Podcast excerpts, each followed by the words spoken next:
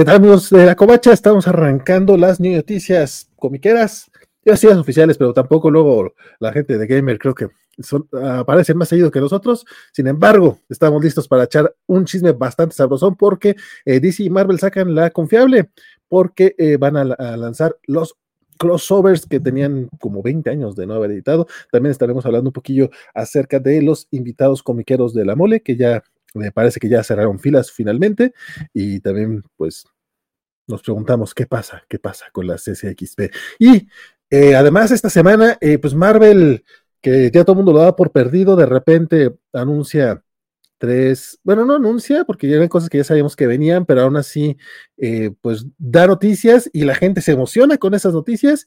Entonces, pues ya hablaremos un poquito acerca de que si el NCU está muerto o no. quédense, el chisme se va a poner sabroso.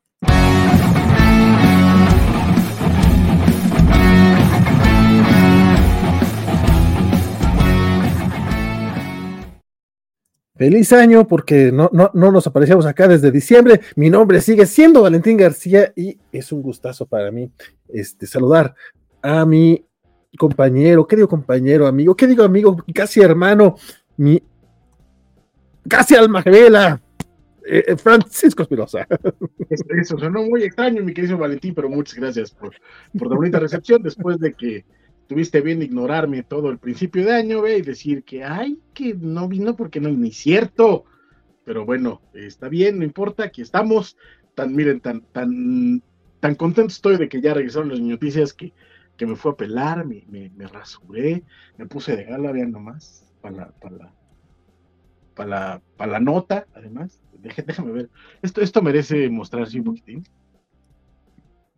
¿Qué traes? ¿Qué traes? Traes una playera de Avengers JLA.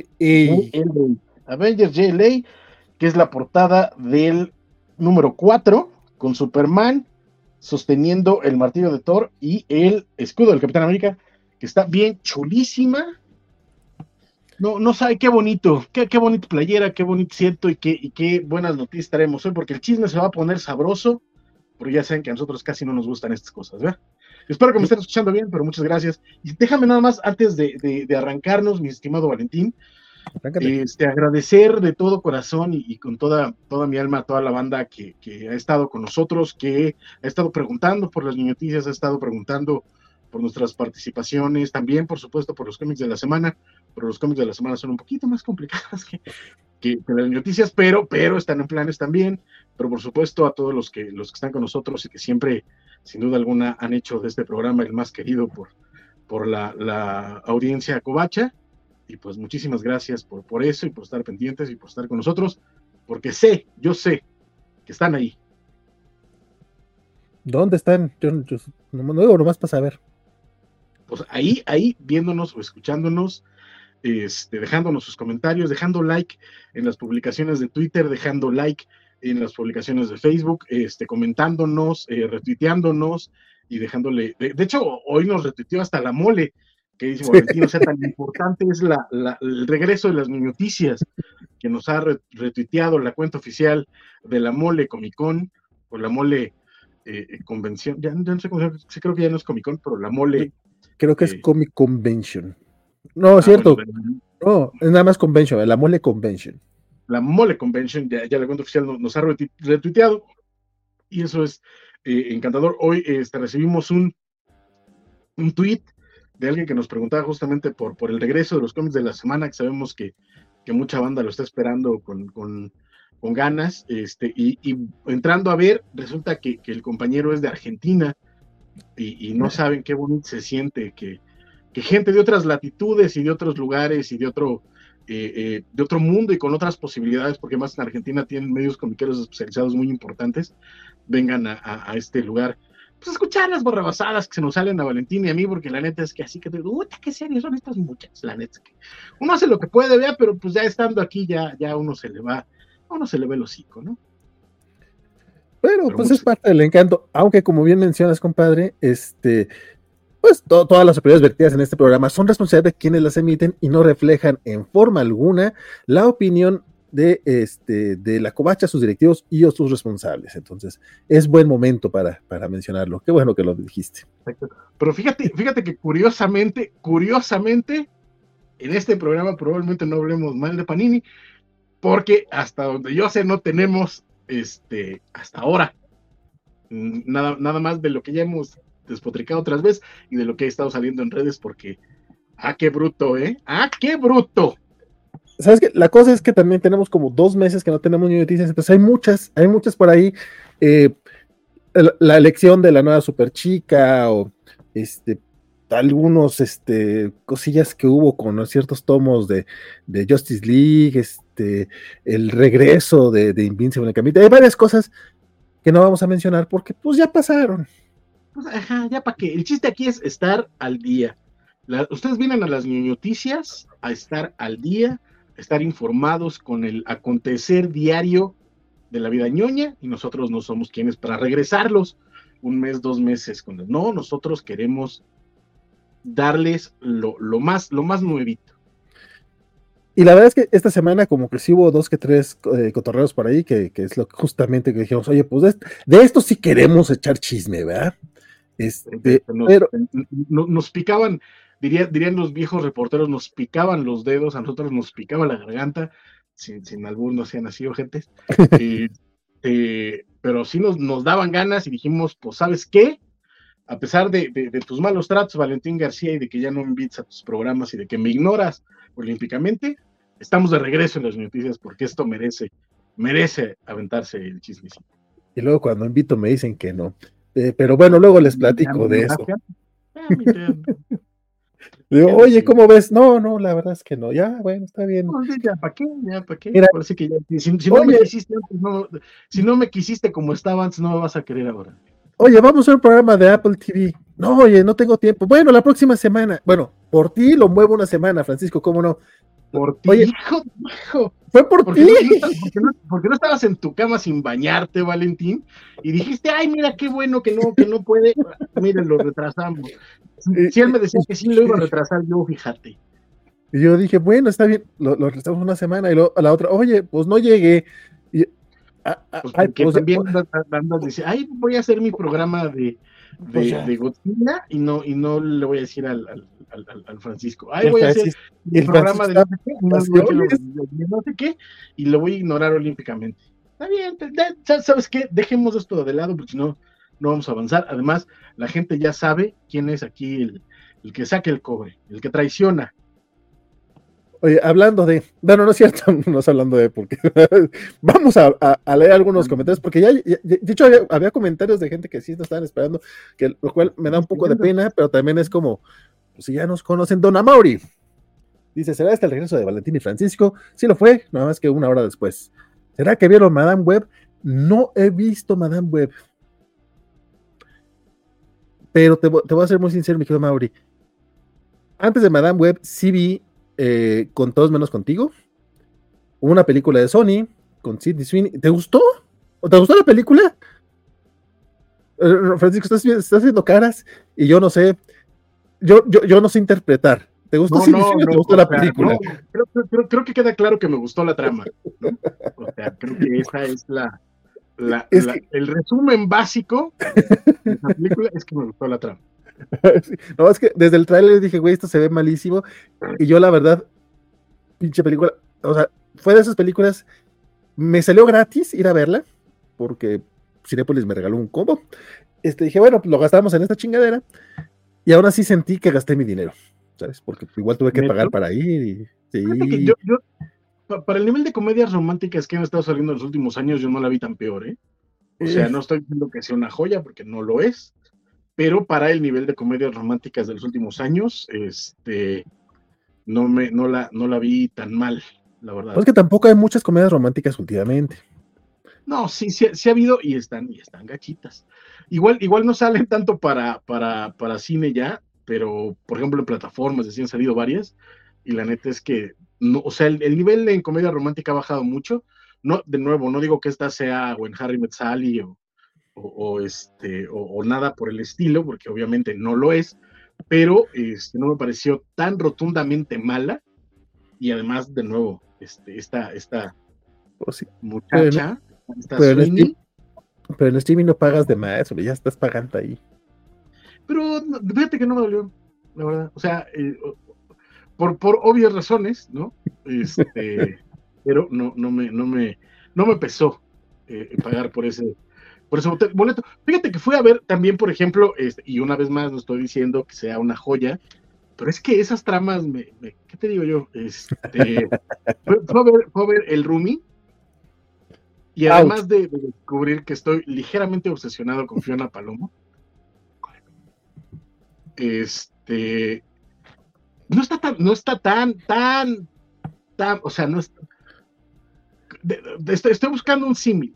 No es la madrastra, no es este. Hay esta de Dana Paula, donde supuestamente era amante del cine y nunca se le vio que viera una sola película en toda la pinche película. Este, no, En fin, hay, varias comedias románticas también que han salido y, es que, es que Jesús. No ubico a Fiona Paloma. No, sale. si, si, la quieres ver medianamente sexy, sale en esta serie de Netflix que se llama.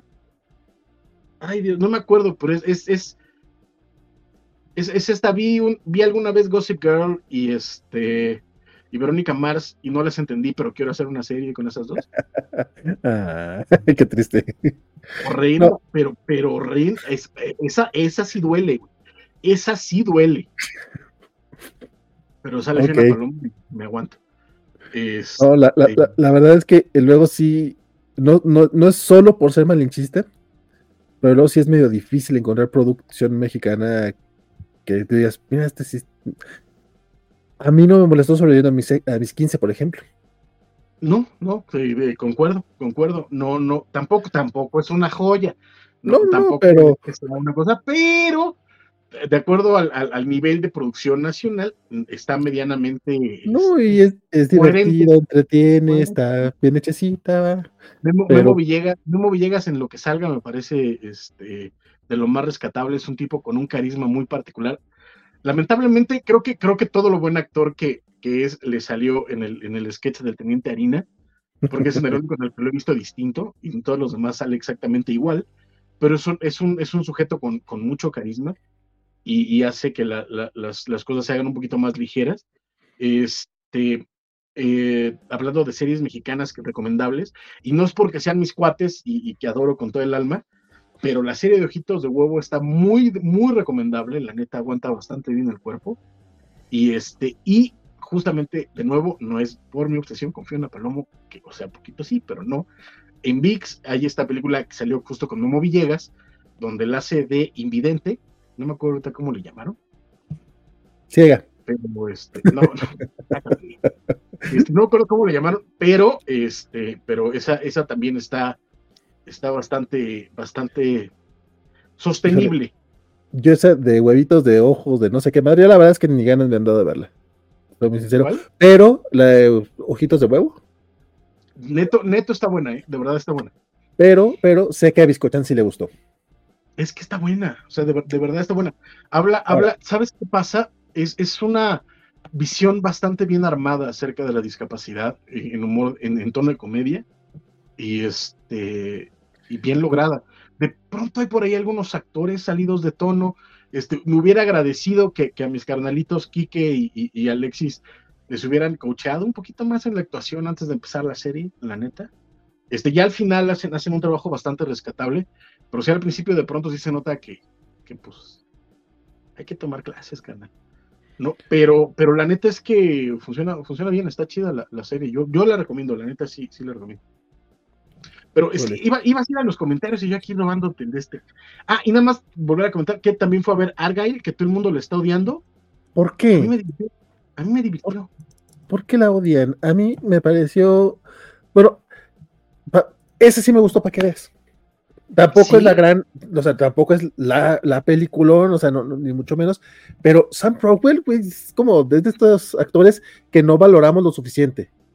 Sam Rockwell puede hacer lo que le dé la gana y, aquí es camaleónico cañón. Eh, esta, esta eh, mujer, este, que además es una maravillosa directora, la hija de su madre. Sí, Dallas Howard. exacto, Dallas Howard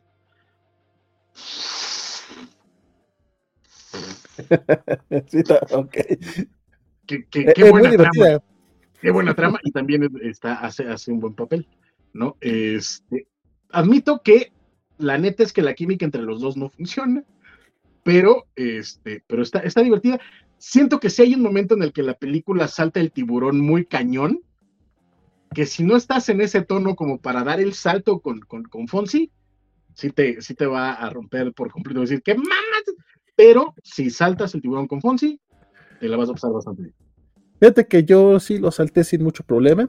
Este, también voy a confesar, llegué un poquitín tarde. Este, me, perdí la, la, escena, la primera escena que, eh, por lo que entendí es bastante importante y básicamente es donde salen los famosos. Pero, básicamente es, es el tráiler. O sea, en realidad, en realidad sí hay algún cambiecito, pero básicamente es el tráiler. O sea, si el tráiler, me imaginé. Y creo que eso es lo que, lo que tiene el problema que tiene la gente con, esa película. O sea, que están esperando eso que, pues mira, este, yo diría que no, que no es tan importante, pero, o sea, es, es, el giro de tuerca nada más. Pero también te lo, pero también te lo echan a perder en el trailer. No, sí, sí hay, sí hay un momento exacto en el que la película salta el tiburón. Hay varias vueltas de tuerca, sí, algunas más exageradas que otras también. Pero sí hay un momento particular en la que la película salta el tiburón descaradamente, valiéndole reata, rompiendo el tono por completo, pero a mí no me importó. Eso no quiere decir que no lo hayan hecho, pero a mí no me importó. ¿Al inicio? No, no, no, no, no, no, no, no, casi al final, de hecho. Ah, ah ok, ok, ok. Este, no, pero a, lo que voy yo, o sea, en esa parte del principio yo creo que es la que le molesta a la gente.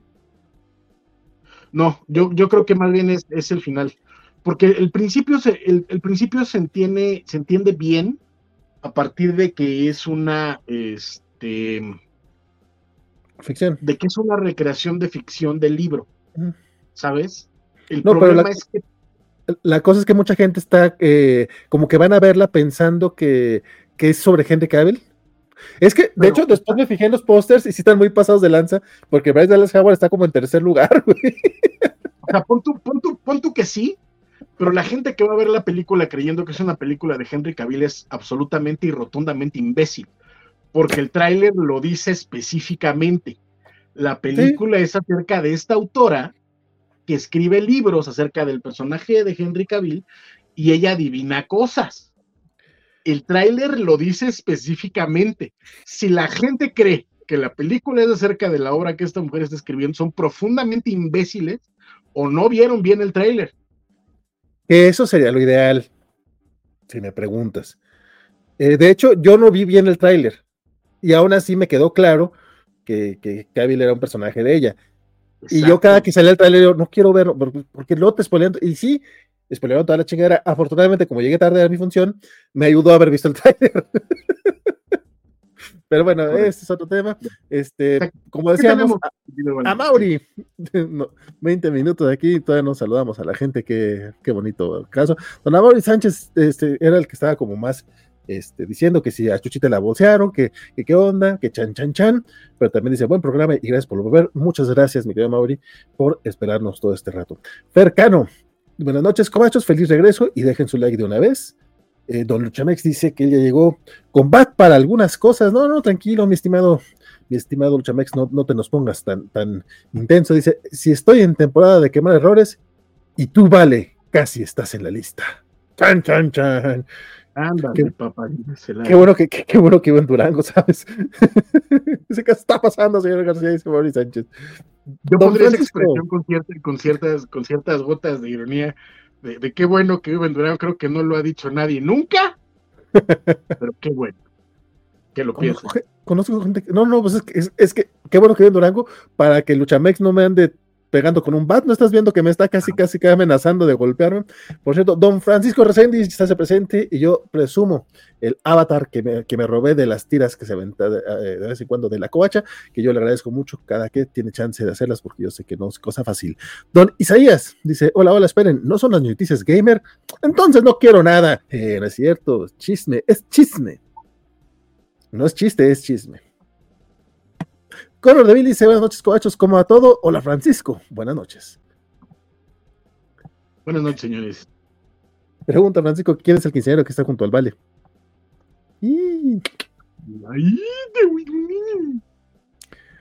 Don Francisco Jacinto dice que es el primer milagro del 2024.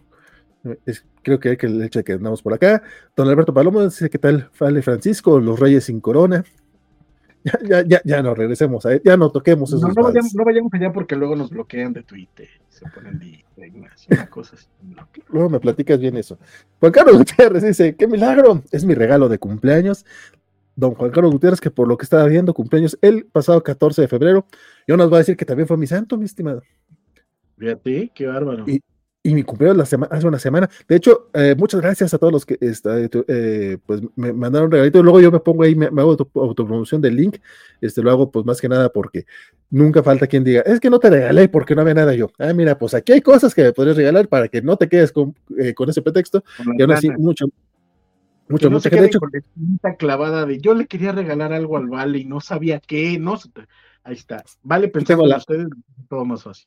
Aquí tengo en la mano este, este librito que todavía no abro, como se podrá ver, que me mandó mi querido Francisco Espinosa.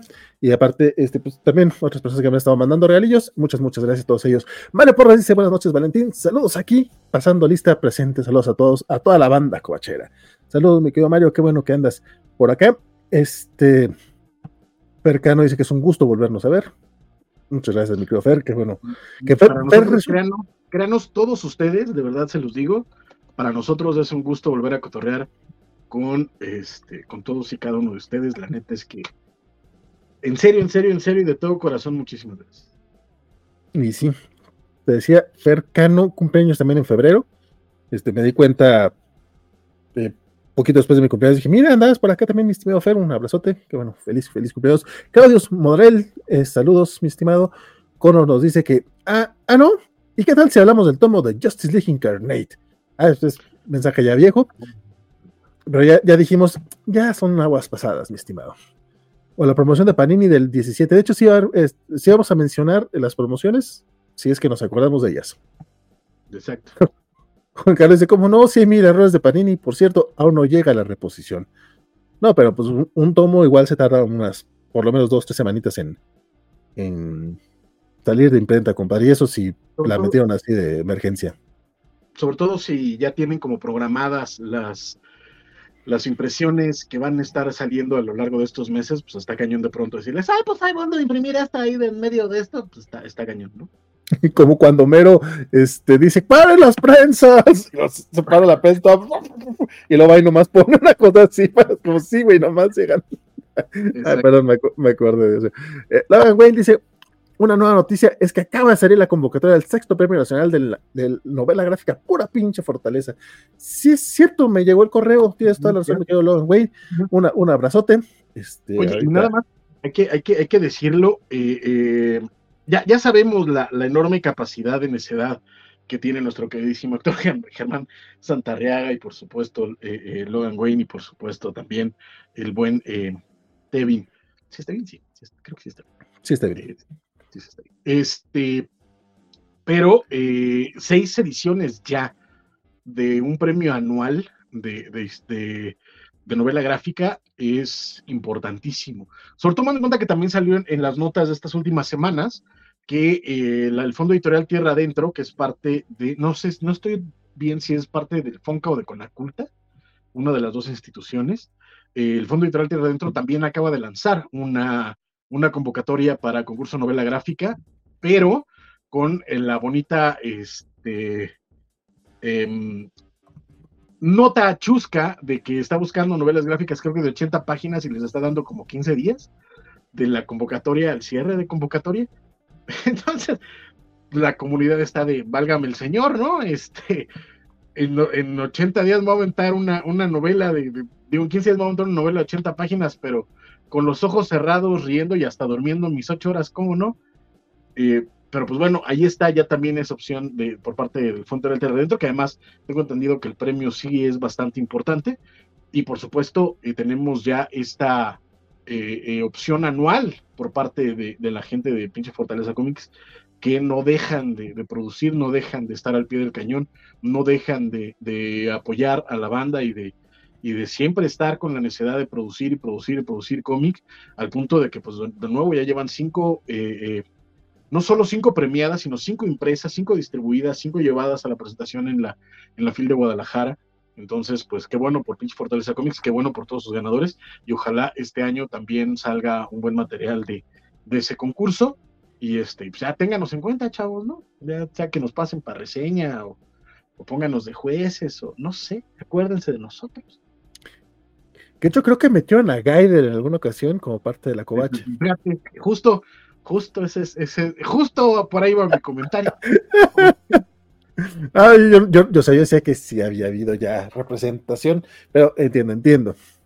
Este, Francisco Jacinto dice, sí, quiero, sí, sí, queremos que hablen de las noticias de hace dos meses. Dice, eh, Color de Bill, van a hablar de los dos ómnibus que van a sacar en unos meses, el de Punisher y X-Men. Este, ah, los de los de Panini, ¿no? Que ya, de hecho ya van a ser este quincenales, los Marvel Must Have, y va a haber meses que va a haber hasta dos ómnibus, a ver cómo, cómo va con eso. Este, pues te acordarás que esa, nota ya nos la había dado la, la, querida Marilú en el evento Panini, que, ya iban a ser este, em, los Moshaps iban a ser quincenales, los, los ómnibus estaba planeado que fueran mensuales, parece ser que ya se les están empezando a, juntar el lavado con el planchado, pero, pero sí, y además también acaba de salir ya, eh, ya lo tienen varios en sus manos, no sé por qué, pero lo tienen en sus manos, eh, el ómnibus enorme de la muerte y regreso de Superman, este, y pues ahí anda, o sea, la neta, están produciendo, están, están sacando cosas. Eh. No, y, déjame te digo, no, no nada más de que eh, ya algunos lo tienen, ya un chingo lo tienen, o sea, ya sea con descuentos, ya sea con estos, este, estas compras de, de, la gente que los compra con descuento y que pues, le, pierde un poquito su ganancia para tener este venta, eh, o al menos es lo que parece. Este, sí, ya, yo sí me tocó ver como 15, 20 personas que yo, güey, ¿en serio? ¿La muerte de Superman? 15, 20 personas tampoco es muchas, ¿no? O sea, 15, 20 no, personas. No, no, no, no, no. No, pero, pero en un, eh, en, en un posteo nomás. A eso le sumas los, que, compran, los que compran en línea, los que compran aquí, los que compran allá. Habrá que echarle un, un, un ojo después a ver este, qué tan fácil o, o, o no es Ahora, justamente lo que, lo que nos comentaban el día de mañana, eh, porque todavía es mañana, sí, por media horita, por media hora, el día de mañana eh, están anunciando que en puntos Panini van a tener descuentos del 20% en eh, cómics de otras cosas, ¿no? Este, en mangas, en coleccionables, en, este, libros, creo que también en, bueno, no sé, en, en, varias cosas van a tener 20% pero específicamente para los cómics de Marvel y DC van a tener 25% menos para el material de febrero. Según yo, el ómnibus de la muerte de, y regreso de Superman fue del material de enero, según yo. Eh, igual si alguien sabe mejor me, puede corroborar ahorita en los, comentarios, pero sí, sí es cierto que es del material de, eh, de enero. Este, bueno, quién sabe, porque recuerda que se retrasó un poco, por, justamente porque incluyeron eh, unos cuatro o cinco comiquitos extras. Bueno, es que yo, yo, ya lo vi que lo estaban este, reseñando y mostrando y vendiendo desde mediados del mes pasado. Ah, ok, Entonces, habrá que ver cómo lo toman en, los puntos Panini. Este, pero si ya lo toman como de enero, en teoría y de acuerdo a las letras chiquitas de su promoción, entraría en el 25% de descuento para que no paguen los onerosísimos eh, 2.300 pesos, creo que cuesta esa 200, 2.200. ¿Sí es 2.199? No, 2.299, ¿no? No, según yo es 2.199. Ok. Bueno, la cosa es que es un chingo de dinero. Entonces aprovechen el 25% si es que alguno de ustedes quiere hacerse esa porquería. Yo la neta no sabría por qué. Pero ¿quién diablos soy yo para criticarlos? Yo compré X of Swords, no voy a decir nada de absolutamente nada. compraste un ómnibus de Spawn déjame en paz. Yo, no más voy a decir eso. déjame en paz. Estoy de acuerdo contigo en que a lo mejor la muerte de Superman no es lo. Mm, o sea, ¿no? me, humillaría más y te mostraría mi deluxe de Gen 13 que tengo aquí al llado, pero está abajo de un montón más de cosas y me da flojera moverlo. Pero basta, no estamos hablando de mí. No estamos hablando de mí. Gen 13, o sea, yo sé que no es mucho mejor. Pero de menos está, pero, de menos está, dibujado más bonito, ¿sabes? No, no, relájate, no, ahí sí, ahí sí, perdón. Este, Jeff Scott Campbell.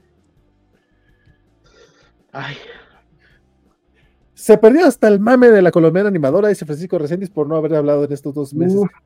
ese fue un buen mame.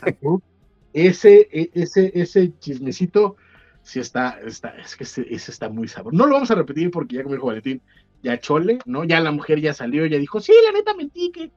ya no importa, pero qué bonito.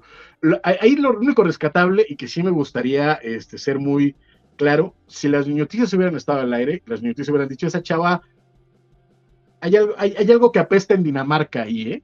O sea, no digo que seamos mejores que los medios tradicionales, pero seguro no nos creeríamos tanto las cosas como para anunciarles. Y, ay, colombiana trabajé. No, no.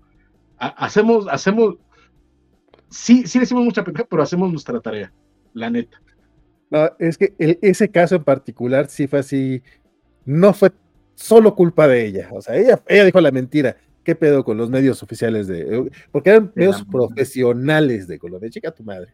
Chica tu, tu madre, Heraldo. Daniel Vera. Pero, era el Heraldo de Colombia, hay que decirlo, ¿eh? Era el Heraldo de Colombia. Sí, sí, a ver. Él y, otro, y otros también por ahí. Varios más, sí. Don Daniel Vera dice que si ojalá salga un podcast, sí, este, regularmente los podcasts, mi intención es que salgan dos días después de que esté el video Luego, luego no lo logro, pero es mi intención. Exacto. Tengan en cuenta que la intención de Valentín casi nunca este, se, eh, encuentra con, su, este, con, sus, con sus acciones, pero lo intenta. Pero, pero, pero es con intención. Don Francisco recién dice, faltó Francisco al de Eco para que la defendiera. Lo acabas, lo acabas de decir muy bien, mi queridísimo Kiki Monique, te mando un abrazo con todo cariño, pero así es, así es, falté en el de Eco falté en el de Godzilla, este, y después se enojan porque, ay, no viniste al que, al que nada más quería hacer porque sí. Don Francisco, yo no, yo, yo nomás voy a decir dos cosas.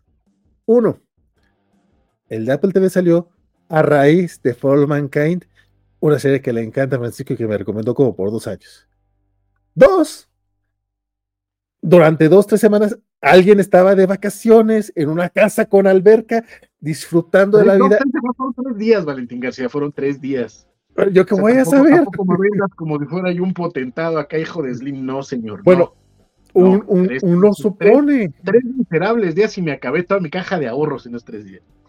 Uno supone, y yo no, yo no voy a molestar, de hecho, ni siquiera le hablaba en WhatsApp, yo, yo, respetando la privacidad de mi amigo, porque yo sé que, que necesitaba descansar. No por otro. para decir, qué bueno que te fuiste, no quería ni hablar contigo. Don Axel Alonso dice, saludos, ya se extrañaba este noticiero. Y también dice a Francisco, le gusta Sidney, no la película. Es correcto, es correcto.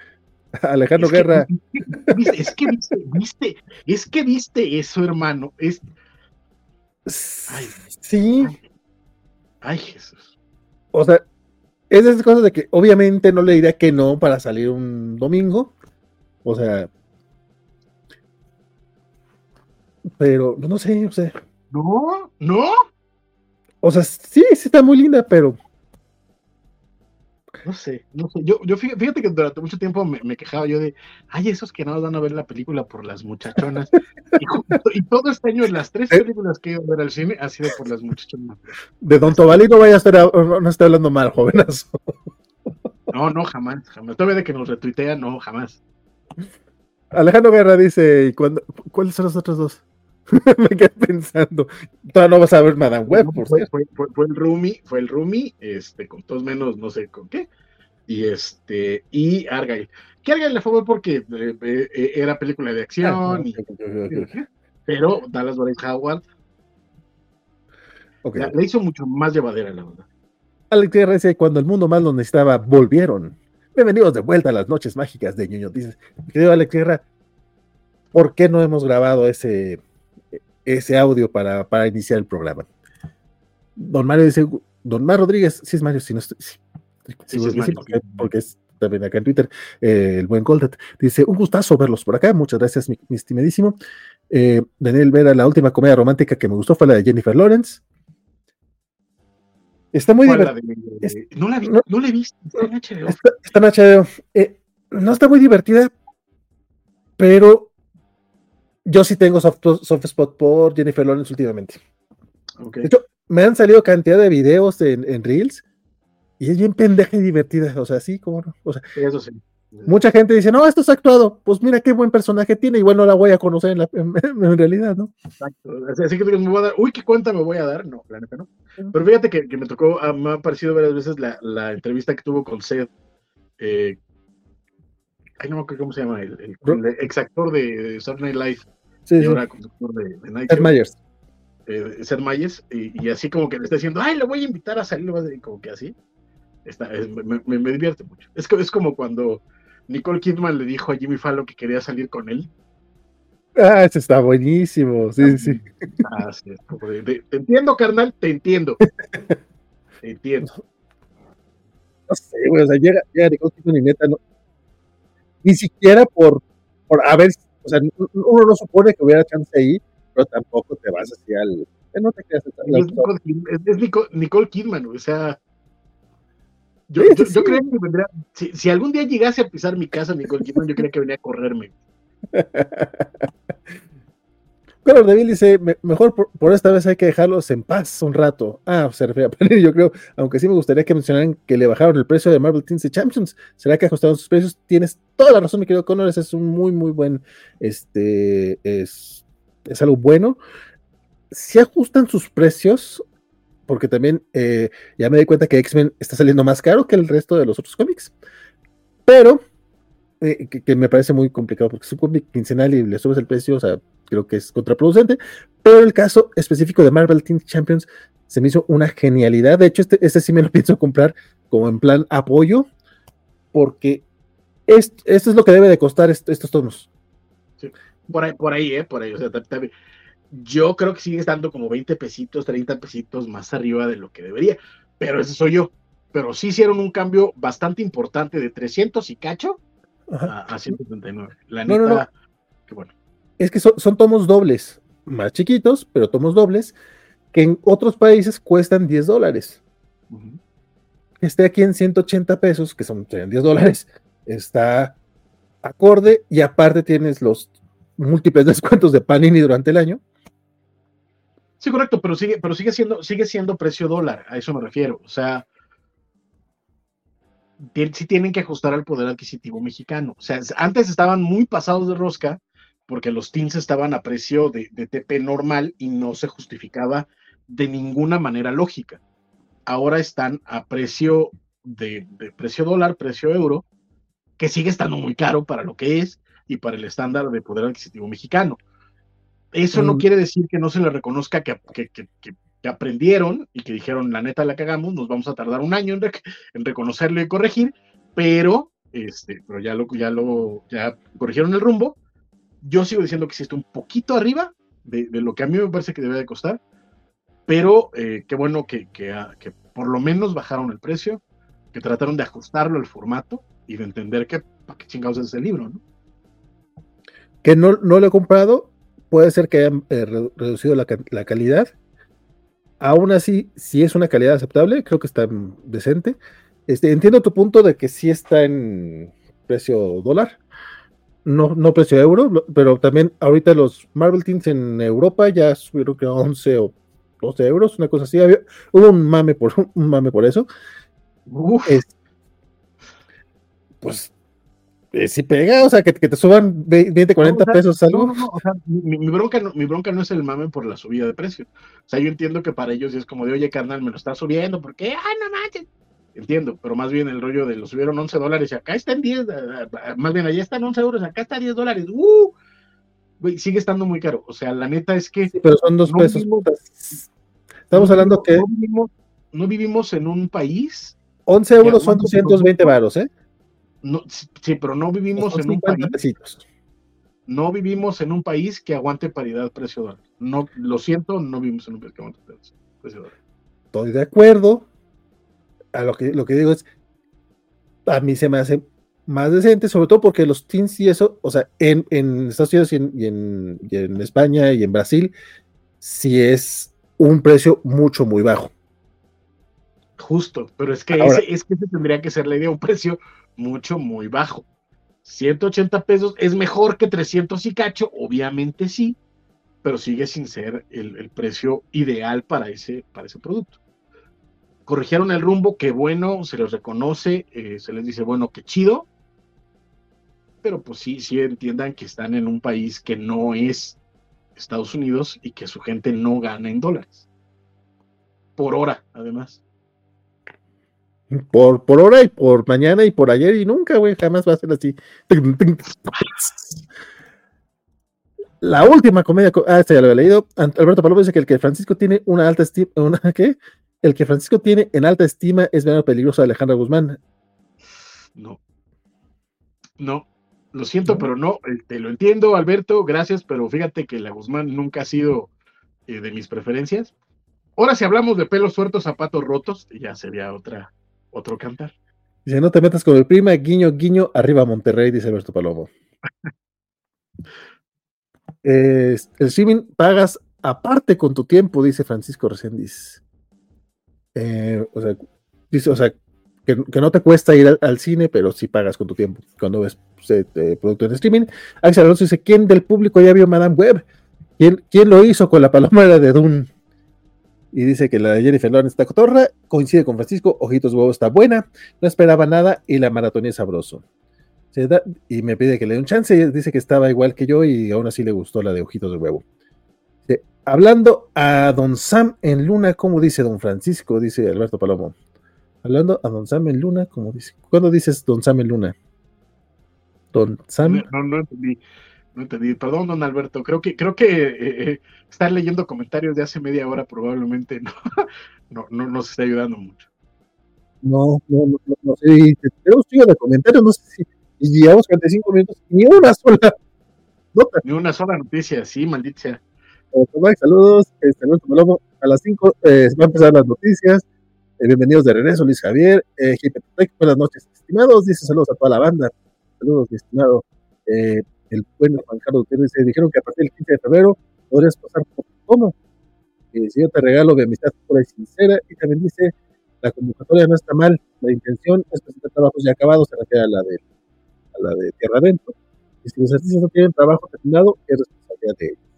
Este, sí y no, carnal. O sea, sí entiendo, pero no es lo mismo sentarte a escribir eh, cuentos a lo baboso para esperar a que surjan las convocatorias y tú vas mandando tus cuentos, a sentarte a hacer un cómic de 80 páginas, a ver si surge una convocatoria precisamente para un cómic de 80 páginas. No es lo mismo. O sea, sí hay que entender que eh, eh, la forma de ejecución literaria no tiene que responder a la forma de ejecución del cómic y que haya gente lanzando convocatorias de concursos, este, creyendo que es como lanzar concursos de convocatoria a escritores que tienen cuentos guardados en cajones, este, no, no es igual, porque escribir un cómic de 80 páginas muy probablemente te va a llevar alrededor de tres meses, de tres meses sin tener que trabajar eh, eh, en otras cosas. Entonces, eh, es complicado que lancen una convocatoria que tiene una fecha de término de dos semanas para novela gráfica, tomando en cuenta estas condiciones. Que tal vez haya algún autor que en algún momento dijo, ay, voy a escribir mi novela que nunca voy a publicar, porque seguro habrá algún día un concurso de 80 páginas de cómic y la voy a guardar en el cajón esperando que salga, este, pues eh, eso es distinto. Eh, tal vez los haya, pero no es la costumbre porque un cómic usualmente para ejecutarse tiene que tener un determinado plan simplemente por el tiempo que, involucra su ejecución. Y segundo, no, es una convocatoria para producto publicado. Te puedo creer que haya alguien que haya, que haya creado una novela de 80 páginas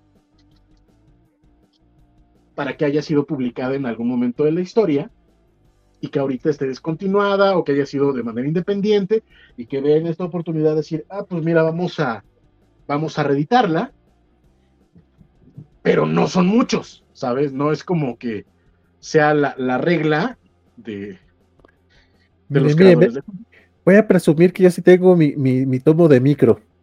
Este que está dificilísimo de conseguir. Es que ustedes, ustedes no están para saberlo ni yo para contarlo, pero llevaba meses buscando este maldito libro. Ya me he reclamado que, si me lo habías prestado.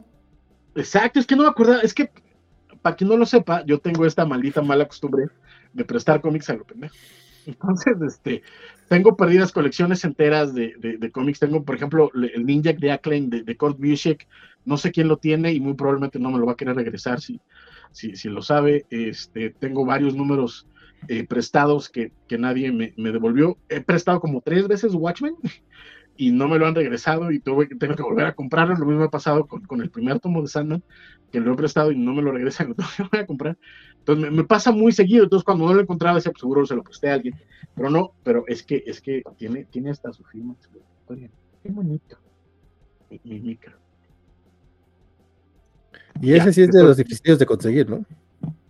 Pues es que en general todos los que sacó Caligrama en su momento hace ya más de 10 años eh, ya están más que descatalogados. O sea, tenía entendido que Caligrama tenía su, una, una librería en Plaza Inn no sé si la sigan teniendo y ahí llegaban a tener este, algunos tomos. Igual eh, tenían también una tienda en, en, el pasaje Zócalo Pino Suárez, pero yo nunca vi los tomos de Caligrama, nada más veía mangas de, de Panini. Este, pero en general ya, ya los tomos de, de Caligrama ya no los encuentras. Entonces, sí, pues que bueno que, lo puedo encontrar. Si ya dejan morir la muerte de Superman, pinche cómic feo, dice Juan Carlos Gutiérrez. Es correcto y pregunta, ¿no supone que Hellblazer iba a ser un ómnibus? Eh, no, el ómnibus de este mes iba a ser Animal Man y Hellblazer va a salir en tomos dobles, según yo, deluxe, una cosa así por el estilo. Sí, pero en el, en el anuncio que hicieron en la, este, en la Panini Fest, donde lanzaron DC y cuando anunciaron todos los títulos, anunciaron Hellblazer como ómnibus. ¿Sí? El Hellblazer de Gardenis como ómnibus. De eso no me acuerdo, pero yo, yo no fui a ese evento. Están los videos de, nuestro queridísimo eh, Dark Law de Sector Cómic, que pueden irlo a buscar. No ahorita, no, hagan esa grosería de dejarnos colgados y irse a ver el video, no. Cuando terminemos, vayan al canal de Sector Cómic, ahí están los videos de la presentación de lanzamiento, donde hablaron de su plan editorial de DC y mencionaron que el Hellblazer de Gardenis iba a ser un. Eh, los planes cambian. Conor David dice: Lo bueno es que los más, más recientes son cosas que ya había comprado con Televisa, así que me estoy ahorrando estos últimos. Dice que no importa que el ómnibus de la muerte de Superman fueran 3.800 páginas de fotos de un algo, por una papa, supongo, pero por la icónica, por lo icónico de esa obra, un chingo de raza se lo comprará. Dice Isaías F en el chat por los que siguen torturando con la muerte de Superman después de 30 años. Eh, Lowen Wayne dice que justamente hace un par de años estuvo Gaider en, eh, como jurado en el, en el, por la fincha Fortaleza, pero tomo nota para este año. Planeta Black eh, nos recuerda el buen Isidro Rodríguez que descuentos de Fantásticos por, eh, en Fantástico por el aniversario tienen back issues hasta el 65% de descuento. Ya fuiste fantástico, Francisco. Ya fuiste fantástico. Ya fuiste. cállate, cállate. Es quincena, es viernes, Francisco, por favor. Chavo. ¿Qué, compra? ¿Qué, Sin City. ¿Qué es un library? Qué bonito.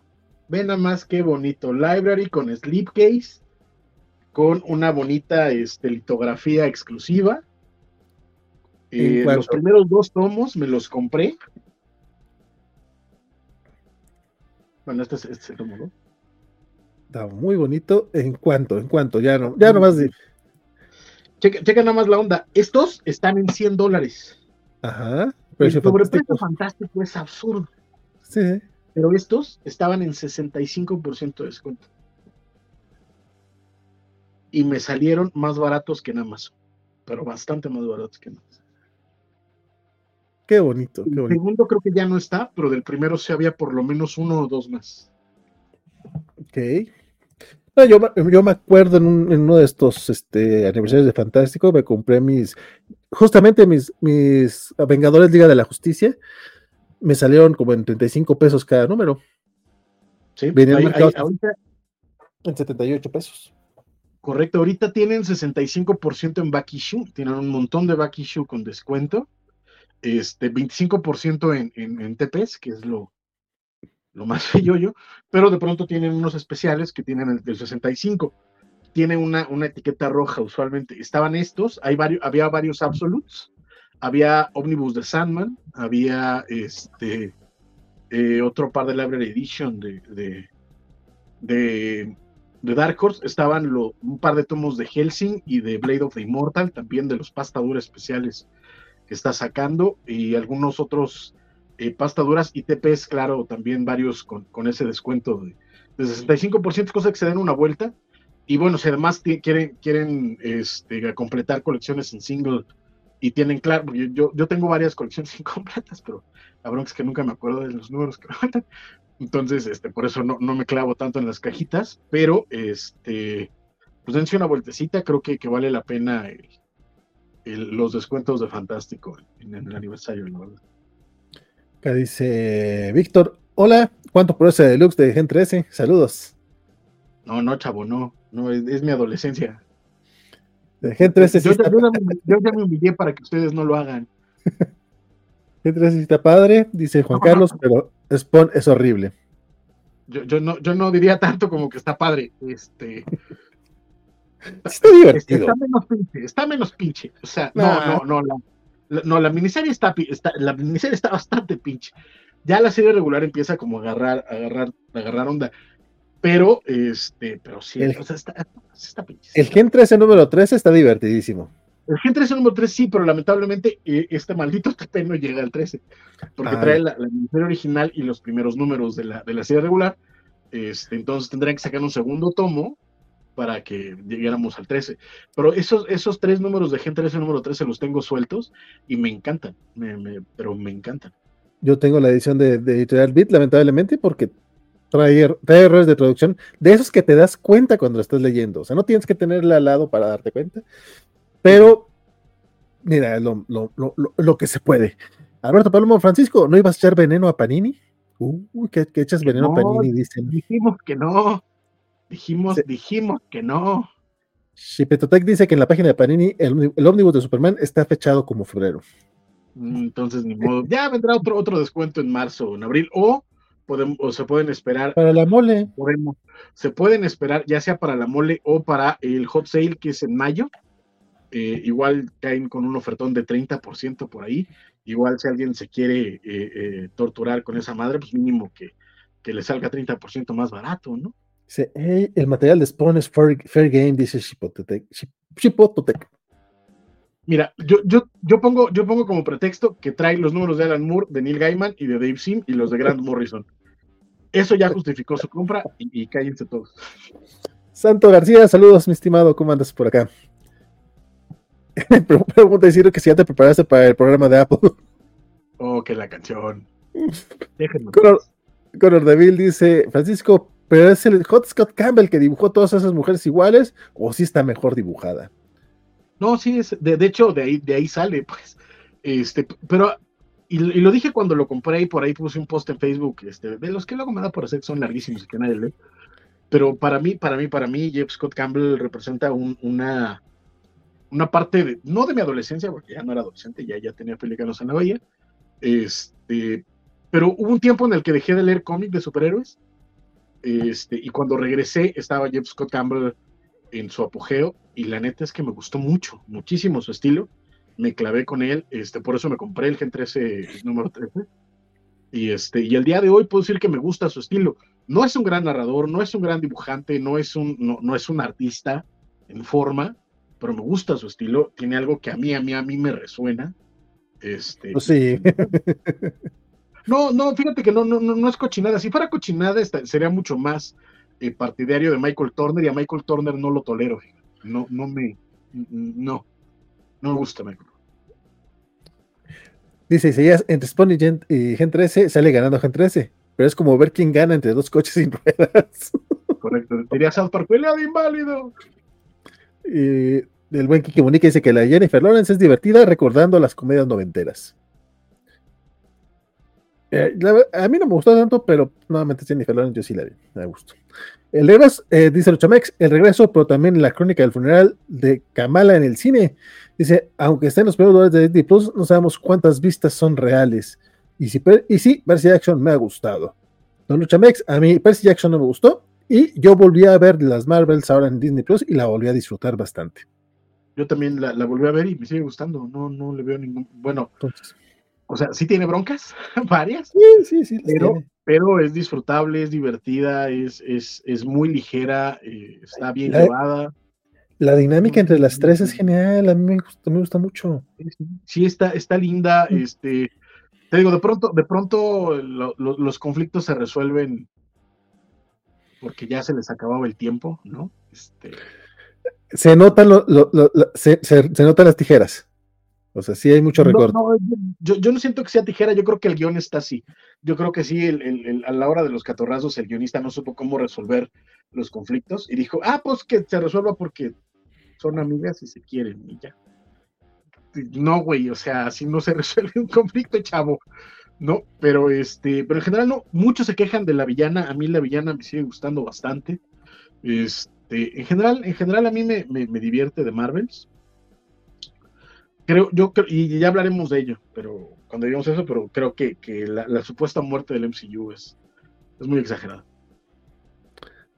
También dice el bueno Chamex, porque ahorita se puso a platicar el muchacho. Prefiero organizar una fiesta de 18 años con sonidero a Xochitl Gómez junto con el actor de Blue Beetle. Dice Champions, un poco bueno, pero es tremendo eh, chafa su planteamiento. Prefiere Far Sector. Pero, ¿qué tiene que ver Champions con Far Sector, mi estimado? O sea, digo, yo también prefiero Far Sector, pero creo que no están compitiendo. O sea, no van al mismo público necesariamente. No están queriendo contar lo mismo. Yo prefiero Black Sad o Akira, pero eso no, no, tiene que ver con. ¿Sabes? O sea, digamos, si, si por mí fuera, yo preferiría un buen corte de carne, pero eso no me impide echarme unas enchiladas de vez en cuando. Sí, ya que, ya que, ya que lo saquen los de Panini y lo he pedido. El de Far Sector es uno de esos que yo no sé por qué no se ha publicado todavía en México. Televisa tampoco lo quiso. Dice Juan Carlos que no seas codo, a 179 está bien. Compadre, Juan Carlos, Igual Francisco no lo va a comprar porque está en español. Es muy correcto. O sea, todas mis opiniones sobre, sobre el material de Panini, de Camite y esas cosas, tengan en cuenta que vienen desde otro lugar y no como consumidor, porque me valen ver, me valen reata. O sea, yo, lo, yo afortunadamente compro mis cómics en inglés y con eso estoy muy contento, muy feliz, muy, muy, muy satisfecho. Me vale madre estaría chido que hubiera una buena industria editorial mexicana que sacara los cómics de licencia por muchas otras razones que no tienen nada que ver con mis preferencias como, consumidor. Esa es otra historia. Pero bajo ese criterio de que no tiene que ver conmigo como consumidor, los 179 pesos están muy elevados porque sigue siendo precio dólar. Básicamente les estás dando la razón que saquen Omnibus a dos mil pesos porque en Estados Unidos están a 100 dólares no es, no es justificable una paridad de libro en precio dólar de su mercado gringo a su mercado nacional. No es, no es sostenible y no es, eh, eh, vamos, no es respetable siquiera. O sea, sí hay un error ahí de, cuentas y de conflicto muy, muy extraño. Eh, sería meternos a discutir ahorita otras cosas que no, no ven el caso. Algún día publicarán ediciones Absolute o ediciones del artista, mi querido Víctor, en la covacha no publicamos nada, pero sería bonito hacerlo. Este, no, no, sé si haya planes. Eh. Salió el Absolute de, de, Watchmen, pero la verdad es que no. Es un especial del mismo tamaño, pero este no es el mismo contenido del Absolute Watchmen. Por ahí pueden ir a ver precisamente el video de Juan Carlos en, TikTok, donde lo, lo explica muy bien, me parece. Francisco recién dice, es el equivalente a, lo que pagábamos por un tomo de vida en los 90. Este, tampoco era fácil pagar 60 pesos en esos tiempos. Sí, pero nunca estuvieron, pero nunca, nunca, nunca, nunca estuvieron a la par de precio dólar, nunca. O sea, sí estaban altos. o sea, sí, de pronto hubo un momento en el que Bit dijo, al final sí. están comprando, vamos a subirlo. ¡Eh! Pero paridad precio dólar no, no estaba. Al final sí el TPB de Final Crisis costó 300 pesos. Pero el TP de Final Crisis, según yo, estaba en 25 dólares. ¿En serio? ¿Hace 15 años? Los TP siempre han sido caros, carnal. Los TPs es lo que menos ha subido de la industria los gringa. Los TPs están en 2, 12, 15 dólares. Estaba, depende pues. de qué cantidad y depende de qué, de qué, de qué editorial. Eh, y te, te, lo planteo porque, por ejemplo, sí, los TPs de Why the Last Man, por ejemplo, que son de 5 o 6 números, estaban en 15 dólares o 20 dólares, pero el de Final Crisis era de más de, según yo es como de 10. Son, más. Igual estamos hablando de una época en la que el dólar estaba como en 10 pesos. Pero de nuevo, es, lo mismo. Ahorita el deluxe de, eh, de All Star Superman está en 35 dólares y son 12 números. El deluxe de Muerte en la Familia, que son 6 o 7 pinches números, está en 50 dólares. Es el impuesto Batman. O sea, eh, hay cosas, hay cosas así de, raras en la industria también. Este, pero te digo, según yo, nunca llegamos a precio dólar, ¿eh? nunca. Porque ya cuando el PID estaba en los, en los 60 pesos o en estas madres, el precio ya, ya se había elevado muchísimo. Dice Mauro Sánchez que si hablaremos del fallecimiento de Sasha Montenegro, mi estimado Mauri, a estas alturas creo que no vamos a hablar de nada. Exacto, sí. Este, yo, digo que, ya, empecemos con las noticias más rápido. La, última este, eh, alerta ñoña, por ahí el buen Juan Carlos nos había comentado que en, eh, en Sanborns eh, de vez en cuando ponen descuentos de 50% en sus cómics importados y les da de pronto por importar este Omnibus y pues por ahí encuentras algunos ómnibus bastante baratos. Por ejemplo, me llevó a ver por ahí en algún momento como en 800 pesos los primeros dos ómnibus de Doctor Strange. Este, y vale mucho la pena porque los primeros son de Steve Ditko y Steve Ditko en formato grande se ve precioso. Y también por ahí trajeron varias copias del ómnibus de Black Panther. Chequen a ver si, está, si, cae en el 50% de descuento, lo recomiendo encarecidamente. Está por salir el segundo tomo de, del Black Panther de Christopher Priest y la neta es que vale muchísimo la pena. Oye, este, de hecho, esos descuentos locos de, de, de, de Sanborns, todavía no estoy seguro qué pasó, mi querido Arturo, si es que no estás viendo, el año pasado, pero ahora sí, cómo agradecí ese ómnibus en menos de 500 pesos de Thor, qué chulada. Yo lo tuve que vender porque el año pasado me quedé sin chamba y fue de las cosas que sí vendí. Obviamente le saqué ganancia porque, sí, no, no, chulada, chulada sí, sí me dolió un poco de, hacerme de él porque fue así como que casi casi lo acabo de tener, pero ahí va. Qué ganancia. Dice Eduardo Mendoza que le llegó la notificación y se vino a ver su noticiero favorito de la web. Así que, hasta ahora no es nada de, noticiero, mano, pero, pero se agradece. No, no, vamos, vamos. Lo que pasa es que también ya. es que sí, sí, no, sí, tienes razón. Sí. Pero es que ya teníamos rato de no platicar con la gente. Pero mira, vamos con los obituarios ñoños. Este, el muerto de la semana es Paul Neri, que Paul Neri, no, no sé si mucha gente lo, ubica o no, no puedo encontrar una fotografía de él, eh, pero aquí, bueno, al menos que, que, yo recuerde para acá en, en, México particularmente, pero en América como que a lo mejor no, no, no fue tan conocido, aquí lo conocimos, bueno, yo, o al menos yo, como entintador de Brian Hitch en las series de The Ultimates. También trabajó en Authority, pero la verdad es que no lo ubicaba de ahí. Este, hasta ahora que estaba este, buscando un poco de información al respecto. Pero pues Paul Neri resulta que era pues muy, muy importante en el Reino Unido. O sea, eh, trabajó en 2000 AD, trabajó en Warrior, trabajó en donde quieras y mandes, fue editor de Marvel UK en los 90, este, eh, hizo algunas cosas para, para DC Comics también. Eh, aquí yo lo conozco como tintador, pero resulta que Paul Neri era escritor, dibujante, editor, obviamente en tintador. Este, el señor ya, ya, ya, estaba grande, sí. Eh, de todas maneras, pues, pues triste, pues, seguir perdiendo este tipo de, de, autores. Me duele un poquito no haber estado más enterado de su carrera. La verdad es que yo ahí sí no, yo no voy a fingir de que sí eh, me sabía de pe a pa, pero sí fue así como que darme cuenta pues todo lo que hizo y como que, ah, cabrón, pues con razón tenía esa gente, pues a los profesionales, de, eh, me tocó ver a Jimmy Palmiotti y creo que Walter Simmons, si no estoy mal, eh, que, dieron la nota, este, pues descanse en paz el buen Paul No sé, eh, Francisco, probablemente tú sí estabas más enterado de él. Si no crees que no, no sé que yo no como este, yo no sé cómo este güey que nomás se las inventa. No, no, no, no, no. Yo dije yo personalmente.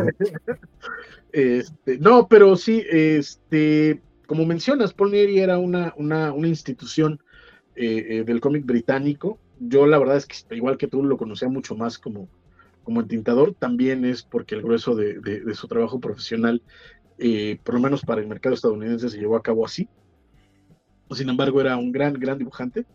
Este, hizo varias cosas durante la época más clásica de 2000 AD, ilustrando historias de Alan Moore, de, Grant Morrison, etcétera, en, los Future Shocks. Este, también editor de, una de las mejores etapas de, Marvel UK. Y eh, yo lo conozco a él eh, eh, como ya más directamente, como uno de los principales entintadores del maestro Alan Davis, tal vez su primer gran entintador del maestro Alan Davis durante su etapa en Batman pero también entintó, Alan Davis durante su momento con Alan Moore en Captain Britain, por ejemplo, en, este, en, Excalibur también. O sea, él, era mucho del, gran estilo de, Alan Davis.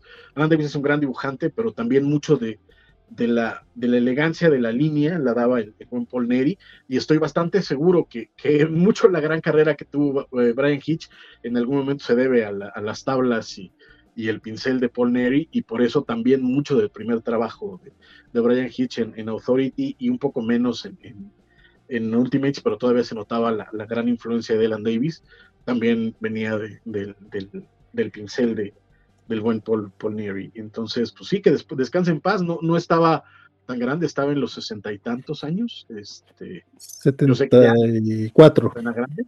Exacto. Este, 70, 74. O sea, digo, pues, o sea, no, no son los 90. Exacto. Este, pero pues bueno, eh, eh, en paz descanse Paul Neary, y pues ni moyo. Sí, es, fíjate que, sí, justo este detalle que mencionas, pues claro, si intentaba a Alan Davis, tiene sentido que el dibujo de Ryan Hitch luego tiene esa comparación, ¿no? Este, preguntaba por acá, ¿eh? Eh, Eduardo Mendoza, ¿esos descuentos también aplican en tienda virtual? Y no sé, creo que no, ¿eh? Según yo sé que... ¿De qué, cuál? ¿El cuál? ¿Los de Samuels? Los de Fantástico, ¿no? Yo creo. No, los, de Fantástico, según yo, sí, eh, eso sí entran en, tienda virtual. El problema es que también tienen un catálogo de la chingada en la tienda virtual. Pero este, pero sí conviene mucho más, mucho más lanzarse. Eh, si es que vives en la Ciudad de México, por supuesto. Este, o donde haya una tienda fantástica. Y, los de Samuels también, según yo, eso sí no, no aplican, porque incluso creo que ni siquiera tienen dados de alta en el sistema los, los cómics importados. O sea, yo he buscado algunos en, la página de Samuels y ni siquiera me aparecen los canallas, este, pues sí tendrías que darte una vuelta y buscar sobre todo, porque no los surten a todos los a agarran algunos en particular y es donde este, surten bien los, los importados, pero deberían de, darse una vuelta. En varios Sanborns, incluso he visto el TP de el, soft cover de, Far Sector y cada vez que hay un descuento está ahí en, en descuento. La bronca es que como es TP y no lo emplayan, está usualmente bien maltratada las copias que están ya, pero, pero es probable que puedan encontrarlo si se dan sus vueltas a Samus. Así lo compré yo, pero ya hace unos dos, tres años, si no estoy hablando o, incluso antes de pandemia, ya no me acuerdo. Alberto Palo dice que qué gacho escuchó eso, eh, se escuchó feo eso de El Muerto de la Semana. Es, sí se escucha feo, pero es un chistecillo que tengo yo de él. Porque cuando recién eh, regresamos hace, uff, con los cómics de la semana hace un chingo de tiempo, cuando estábamos en, eh, grabábamos en casa de, Armando Saldaña, este, coincidió que fallecieron varios, o sea, así como cada, semana teníamos un fallecimiento de alguien importante y era como, pues ya se pues es que de hecho, eh, de, hecho, recordarás que, que nuestro regreso eh, triunfal después de un tiempo de silencio, este, fue justo la misma semana que fallece Denny O'Neill. Justo con Denny Y a partir de ahí fue como, como una, una una escalerita. Y si le sumas además la etapa de pandemia, pues bueno, se fueron un montón de gente. Y pues prácticamente cada programa lo abríamos con el obituario de una o dos personas, a veces hasta cuatro personas importantes para la vida ñoña y pues por eso se hizo este, este chistecito que sabemos todos que es de mal gusto, pero, pero pues así somos. Discúlpeme usted. Don Carlitos Parker sí se acordó, ese Daniel O'Neill falleció en esas fechas, dice, me ganó Francisco. Y por ahí en Tintal Horrible, Neil Edwards en los Cuatro Fantásticos, Jonathan Hickman en el número 581. ¿Quién es Neil Edwards? perdón, no. Tiene Carlitos Parker. Armando, te quiero mucho, vuelve. Este, y pues, ese barco ya zapó. Bueno, y de obituarios. Sí falleció Sasha Montenegro, pero la verdad es que yo, a diferencia de muchos este, colegas y contemporáneos, la verdad es que pues a mí no. No, nunca le dedicaste una, ¿no? Deja todo eso, o sea, es que yo más bien lo digo como la, la ex primera ¿La mamá, de, ¿La mamá de Paulina? nunca fue primera dama, nunca. Hay que bueno, bueno, bueno, bueno, bueno, pero, pero igual recibe, recibe pensión la señora. Sí, bueno, sí, eso es cierto. Y no es cierto, estaba confundiendo yo con Susana los amantes, perdón, Susana los amantes de Paulina. No es cierto, sí, perdón, es, este Sacha Montenegro.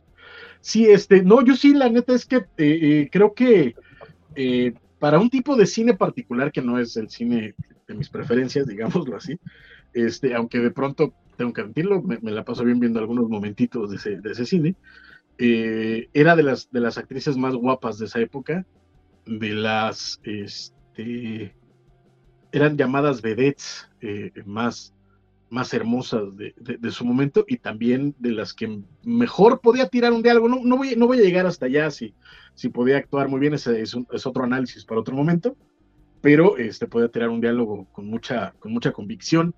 Este, y de verdad era, era una mujer hermosísima. Obviamente por eso el, el expresidente López Portillo, el diablo lo tenga en su maldita gracia este, pues se, clavó con ella y pues de ahí, de ahí para acá, este, pues también tiene este ingrato honor de haber sido la, la mujer que demandó a una, a una eh, periodista y, eh, ganar esa demanda, eh, lamentablemente en contra de todo pronóstico y de, y de toda lectura de la libertad de expresión. Pero pues bueno, ahí está, fallece Sasha Montenegro ya eh, pues eh, ella ya grande también, este, y pues bueno, descansa en paz Sasha Montenegro, que, que así, así, así, personalmente, personalmente ya no, que yo sepa, no hizo nada particularmente malo, ¿no? A diferencia de su cónyuge, este, pero, pues bueno. Pero bueno, Claudius dice, película muy buena de la Sasha, la de la vida difícil de una mujer fácil, échenle un ojo si pueden. No estoy seguro si está haciendo ¿A qué se refiere es, este, es de lo más rescatable de, esa etapa, porque sí es eh, una película que pretende hablar acerca de, de, la vida de una, de una sexo servidora en un momento en el que eso no era bien visto. El problema es que también cae un montón de clichés y de, y de, y de eh, tropos bastante machistas en medio de eso, pero también hay una especie de alegato feminista de que esta mujer lo hace porque quiere y es un poco de, de la libertad que tiene, etcétera. Pero, anyway, este, pero sí, ahí, está de lo mejorcito, yo no diría bueno, pero, pero de lo mejorcito que tiene. Y tiene un par, unas cuantas escenitas bastante recomendables y donde, como menciono, por lo menos puede tirar un diálogo bien colocado y, y, con cierta convicción. ¿Sabes qué? Este.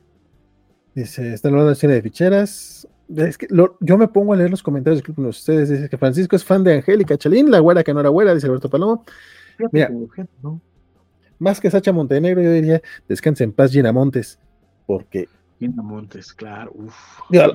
digo, hablando, hablando de vedettes que fallecieron reciente, o sea, ahí así la recordamos más, de menos por entrar. Pero, pero Gina Montes no es vedette. Gina Montes no es vedette, ahí sí no, no no iría tan lejos. Si la clasificaran así. Eh, no sé quién la haya clasificado así. A mí me parece que, le falta bastante para ser vedette. Yo la dejaría en Edecán de televisión. Y para la contar. Pero eso sí, una Edecán muy simpática. Extraordinariamente guapa. Este, que sabía lo, que. cómo crear cierta eh, sensación de ternura en su, audiencia y explotarlo. Al mismo tiempo que también volverse una, una bomba sexual y, crear eh, eh, cierta mística alrededor de ella. Y la neta también tiene razón, en paz descanse eh, Gina Montes, que pues va a ser siempre una imagen perenne en cierta generación de, de prepubescentes que la vieron este, mover sus notorias curvas. Yo, yo la vi en, las repeticiones de la Carabina de Ambrosio en los 90, la verdad, pero pero sí, como no. no a, mí, a, se me tocó, a mí se me tocó en, en, en, primera transmisión, y sí, como no. Sí, Palomo, thank you.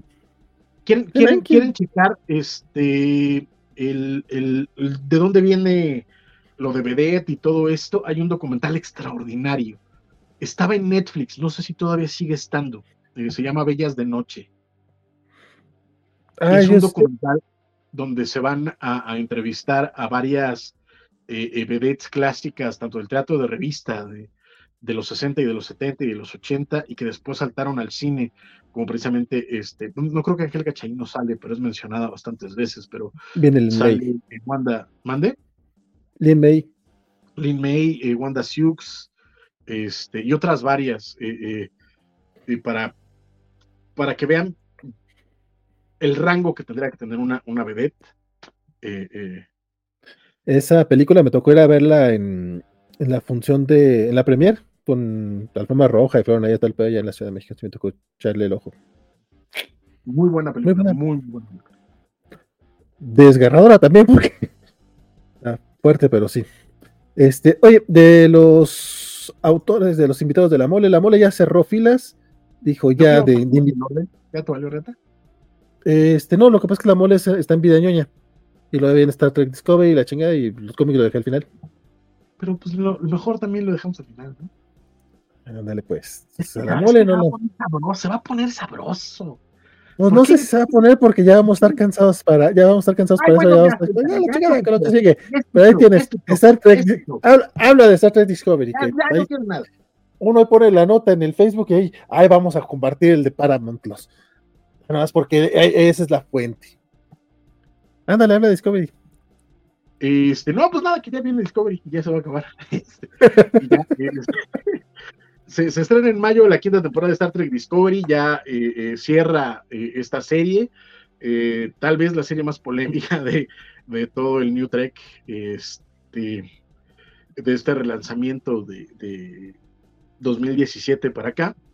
Y este, para muchos es demasiado woke, porque aparentemente no, no entienden de qué chingados se trata Star Trek, pero para algunos es como demasiado woke, otros es como mi canon, este, y cosas por el estilo. Entonces hay como todo un, escándalo. Hay banda ahorita que está llenando la. Cada vez que aparece una publicación, ya sea en las redes de Paramount Plus, en las redes de Star Trek, en las redes de, cualquiera de, las, de las filiales de, de, estas series donde mencionan esta última temporada, eh, se llena de comentarios de gente de ay, qué bueno, no la quiero ver, ay, qué bueno, ya se acaba, ay, nunca la vería. Y por el estilo.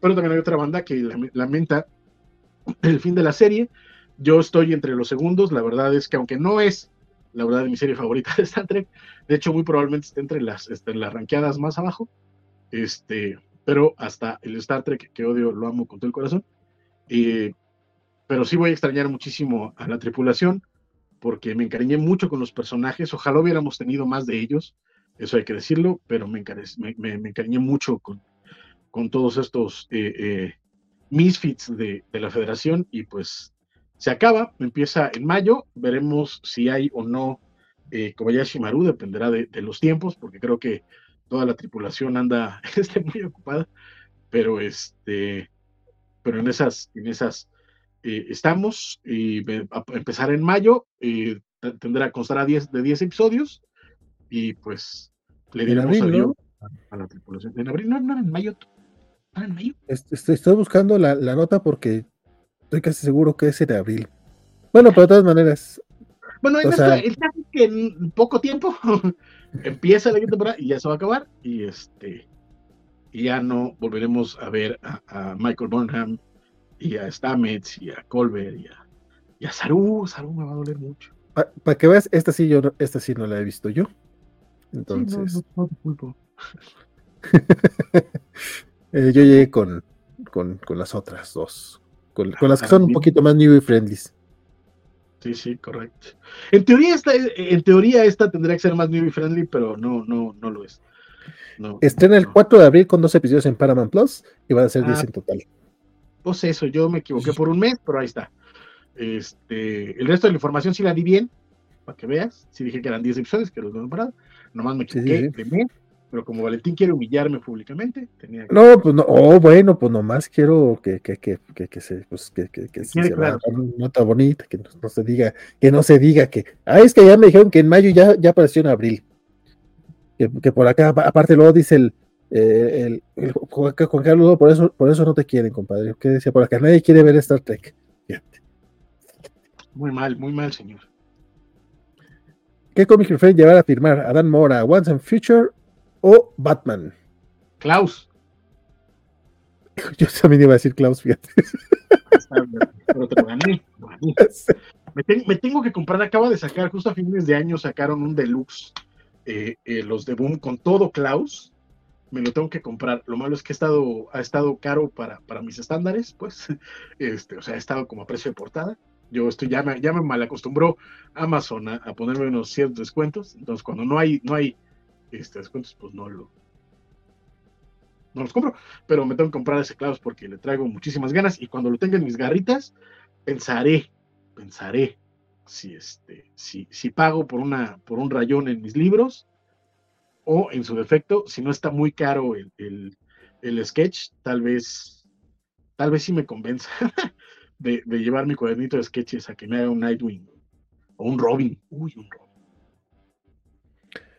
Dan Morataro dibuja a los, a los hombres X, entonces John, no tengo ni, ni, ni, que llevarle a que, me, que me dibuje, fíjate. Y además creo que no han dado precios y no vaya a salir medio caro. Que, salió una, un convivio con John Romita que no estaba caro. O sea, estaba caro, pero traía cosas chidas, o sea, te daba una commission y demás. Entonces, mientras no se vea como el Wolverine feo ese que hizo. Batman, güey. No le gusta dibujar a Batman, güey. O sea, neta, sí se pasa de la. Bueno, ya llegaremos a eso al final. Alejandro Guerra antes de empezar. Muy puntuales acerca de esa portada. sé que antes de empezar a ver Stranger Worlds iba a ver Discovery y justo la quitaron de Netflix, dice Alex Guerra. Además, no hay más que la tercera temporada en sitios ilegales. Está en ah. Paramount Plus. Está en Paramount. Dice, apenas de una, reseña de ese cómic, se ve bien chido Klaus de Morrison. Sí, sí, está muy bueno. Es Morrison y Dan Mora. tan, tan, este, en otro tema, este, este, también es así nomás de mencionarlo nomás por no dejar. Disney, eh, da luz verde a Percy Jackson 2 después de que termine la primera temporada. Al parecer le fue bien y ya, ya confirmaron la segunda. Y esperamos que la segunda, este, los directores sepan dirigir a los actores porque, güey, los chavitos en el detrás de cámaras se ve que tienen química entre ellos. Se ve que tienen manera para actuar chido y de repente en la serie los ves y no, o sea, ojalá, ojalá mejore esa serie porque pues tiene de dónde, lamentablemente, pues no. No, no sé si la viste, compadre, no sé si has leído los libros. No, la, no, la, he visto. La neta es que no he tenido tanto tiempo como quisiera. Apenas acabo de terminar Monarch. Este, está, bien, está bien buenas. Está bien buenas. Este, además es, es, como, como bien, bien interesante ver las diferencias de visiones de, de Godzilla justo después de ver este Gojira Minus Zero. Este, y, ver Monarch es como, ay, qué simpático, ¿no? desde la caricatura de Godzilla de los 70 o de los 80, Godzilla era como bien buena gente, según los gringos, ¿no? y, para, y para los japoneses, esta fuerza de destrucción masiva que, que no pueden detener jamás y que siempre les va a hacer caer todo, ¿no? Es como muy chistoso. Pero este, está muy buena, está muy bien hechita. ¿Viste, viste que eh, la, la co-creó Matt, Matt Fraction? Sí, eh, eh, de hecho escribió varios de los, de los capítulos. No, bueno, y según yo nada más escribió el primero, pero él co-crea la serie y se jala como, como escritora de staff a Mariko Tamaki, que me imagino que por eso ya no eh, siguió en Detective. Ah. no vi lo de Mariko Tamaki.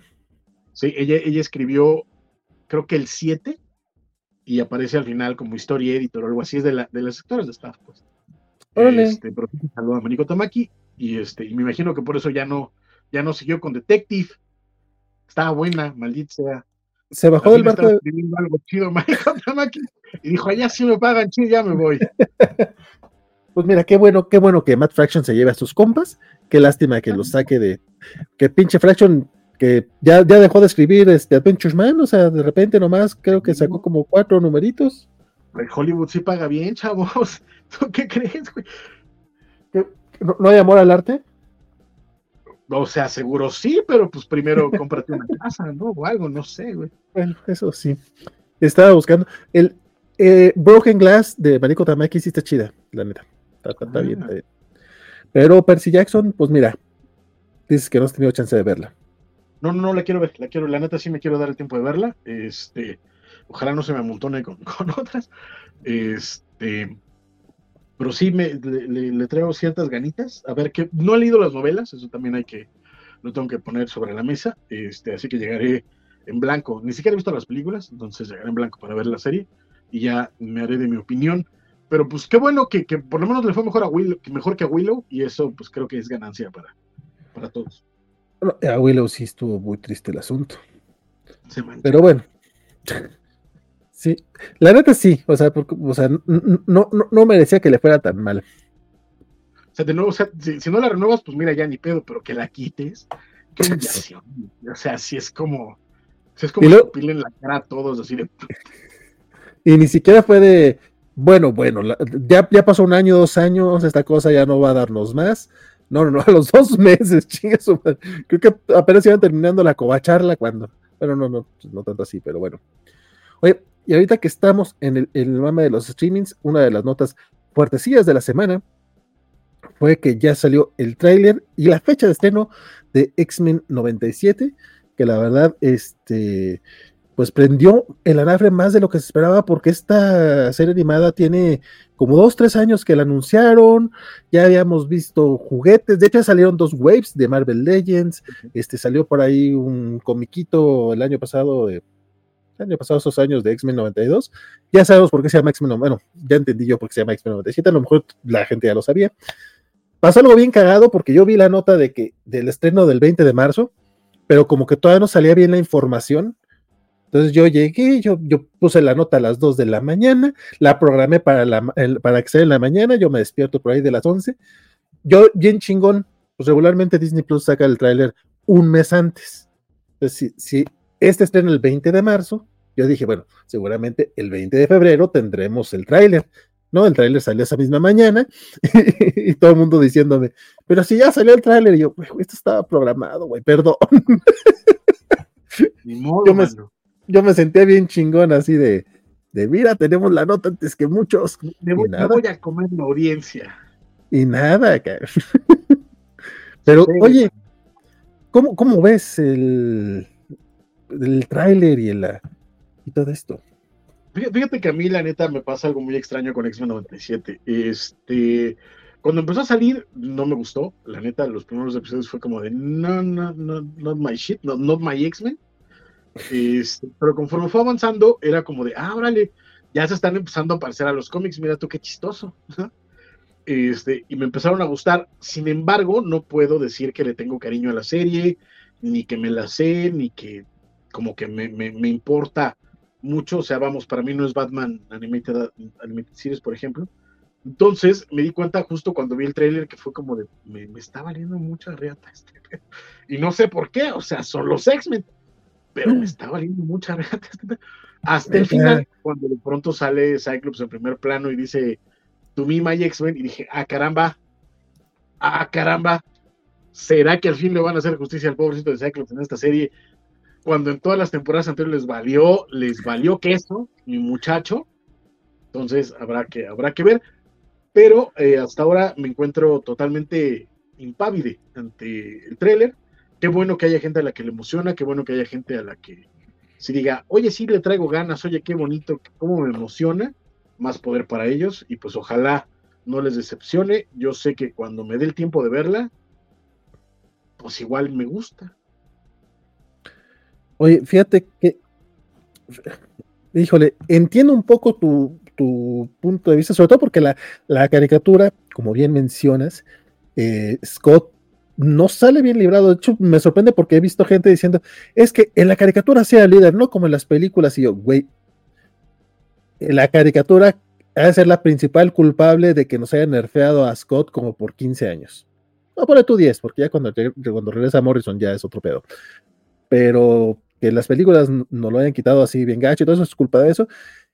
Yo, que soy más noventero que tú, o sea, tú tienes más de los 80, a ti sí te tocó leer a los hombres X chidos, este, la verdad es que, pues, que es como que de mis primeros acercamientos serios a, la franquicia.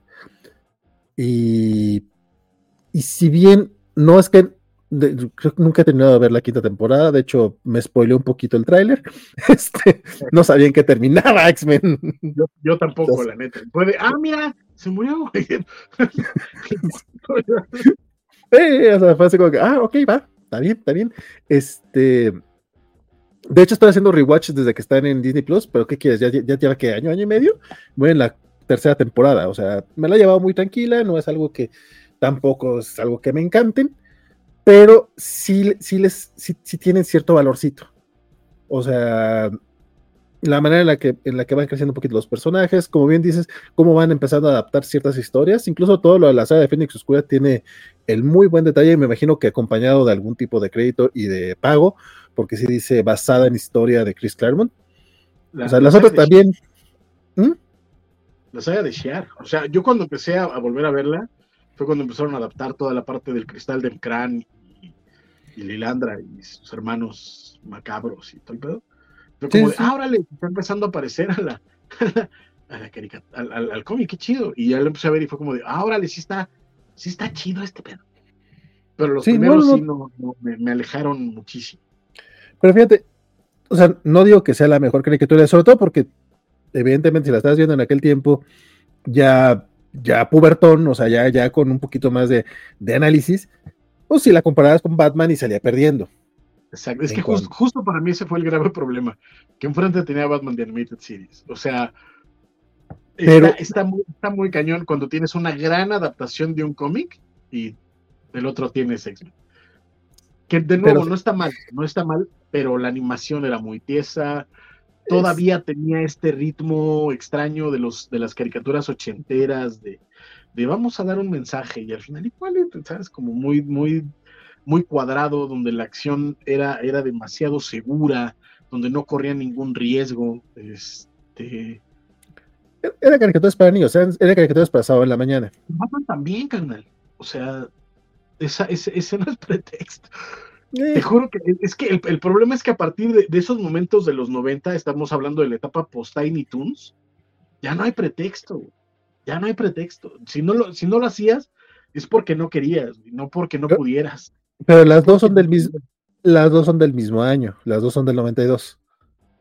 Sí, correcto, pero de nuevo, ya. Mientras, mientras Warner empieza a experimentar, ya es después de ellos, o sea, Sí, pero del otro lado también tenías Nickelodeon y tenías Ren Stimpy y tenías otro tipo de caricaturas que ya estaban tratando de, jugar con la fórmula y con los formatos ochenteros. Y, eh, estaba casi a punto de salir este Cartoon Network. O sea, ya había una intención real de parte de los estudios y de los animadores de empezar a correr riesgos. Pero cada una. Pero cada una llegó en distinto momento. O sea, a lo que veo es que tampoco es como o sea, ya para, para por ejemplo, para X-Men Evolution, pues ya se, ya se permiten, ya es el 2000, ya, ya, ya, ya pasó toda esa... ya para, el 2000, si no lo hacías así, es que estabas, estabas en el pinche hoyo, man. ¿Sabes? O sea, el problema es que de todas formas, ya para el 92, ya habíamos superado He-Man. Por muy caricaturas para niños, ya habíamos superado He-Man y X-Men está en el mismo tono de He-Man. Ese no tanto. En la, la, primera temporada, te lo juro que están. Te la, lo juro la, primera temporada. La primera temporada ya trae cosas. O sea, de, entrada, los amigos de la, de la humanidad ya, ya viene cargado de política. Quieras que no.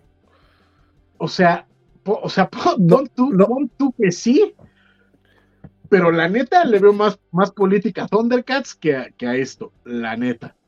Y aún así, Thundercats está cercano a, He-Man, carnal. O sea, el punto es ese. Sí hay una diferencia. A mí me gustaba más He-Man, pero sí hay una diferencia de Thundercats a He-Man. Cuando intenté volver a ver He-Man, güey, sí fue así como que, ay, vergas. No, no hay manera, no. No, no, no. Y Thundercats todavía se ve. X-Men se ve todavía más. De hecho, eh, este, fíjate que estoy, estoy, ya tengo un rato queriendo hacer un, un, un articulillo de eh, los 10 momentos woke de, de, X-Men 92. Güey, tienes una mujer presidente, tienes este. Es el tema de, lo, de el, caso de los amigos de la humanidad es algo muy gracioso, porque a pesar de ser un grupo de supremacista blanco, bueno, referencia a un grupo de, supremacistas blancos, hay incluso forzada porque siempre hay un personaje moreno por ahí. es como para que vean que sí importa la inclusión. Este, hay cositas de esas de que te güey, ok, o sea, trae mensaje. O sea, sí trae, obviamente trae sus mensajes porque vienen de la, del cómic. O sea, sí, pero el problema, el problema es, pero el problema es los tonos. Insisto, el problema es que está mucho más cercano a los tonos de He-Man ¿Sabes? ¿De, qué aprendimos hoy, Orco? ¡Ay, que la amistad es la mejor herramienta de todas! Eh, está, mucho más cercano a eso que a otras cosas. O sea, si esas vamos, puta, Batman está lleno de mensajes y de política y lo que se te dé la gana, pero está ejecutado de una forma mucho más arriesgada. Y nadie está, y, nadie está haciendo menos a Batman. Lo que yo digo es que en su nivel. lo tenías enfrente, güey. O sea, yo sé que tú lo tenías enfrente tú lo tenías enfrente. Yo sé que las comparaciones son los, los niños de esa época, los niños de esa época no la teníamos así enfrente. Claro que sí estaban los dos en Canal 7, chavo. No, no. Eh, Batman era en Canal 5. Es cierto, y, sí. Y los hombres X estaban en, en Este, nevertheless, el punto es que uno se emocionaba igual, cabrón. Es más, creo que me emocionaba más con los hombres X, güey. Yo me, yo me, disparan rayos y tienen garras que no, que, no, que no rompen nada. Yo me emocionaba con He-Man y no voy a venir aquí a defenderlo. Yo no sé qué estás haciendo. Porque, porque te emocionabas con He-Man cuando tenías. Eh, ah, pensé que iba a ser la comparación, perdón. No, perdón, no yo me emocionaba con He-Man y no, y, no, y no me vas a ir a defenderlo en la vida. Yo no sé qué estás haciendo, ni, ni, ni, qué colina estás eligiendo para morir, carnal. Pero está bien, es tu colina, güey. Güey, los X-Men sí están chidos. Híjole. Sobre, sobre todo un chavito de 10, 12 años, cabrón, sin o más chicos, güey. De, nuevo, más chico, yo He-Man me, me, mamaba y era fan de He-Man y me sabía por el poder y todo, el, todo. No lo voy a defender. En la vida me vas a ver defender a He-Man. O sea, me gustaba, pero no lo va a defender en mi, en mi maldita vida. Voy a defender pues no, por, no, porque He-Man no tiene cosas que, que defenderle. Expensivo. I doubt it. Está bien, está bien, está bien. Shame on you, shame on you. Es más de puro coraje voy a poner el trailer, fíjate. Está bien perro. Porque aparte, esa es otra cosa. Este, a, a ver, a, ver si, a ver si cumplen, porque el tráiler promete tener esa sensación de, de, de, ah, es como lo recuerdo, que no es como lo recuerdas. Es lo que pasa con X-Men, eh, con He-Man Revelation o He-Man Revolutions. O sea, las ves y que, ay, no, igual como, las, como estaban cuando las ve de niño. No es cierto, no son iguales porque que están más chafitas y están tan chidas, están muy divertidas, están muy bien hechas. Bueno, con sus segundos, pero están bien hechas. X-Men 97 parece ser que va a estar mucho mejor que la otra. Parece que va a ser, pero ya veremos. Bueno, ya suelta el trailer para que me puedas sonar. The series finale of X-Men next Saturday morning. Check your local listings. I'm grateful to have the chance to say goodbye. I am proud of you all, my X-Men. Fate lies in our hands now. Eso te juro que no lo he visto yo todavía. Pero bueno. Que por cierto. Que por. Ay, güey. Perdón. Que por cierto, la primera vez que sale lo de Marvel Animation, ¿no? ¿Cómo? La primera vez que sale lo de Marvel Animation. Así con este logo, pues. The professor entrusted us with his dream. No matter how dark it is, we must believe in each other.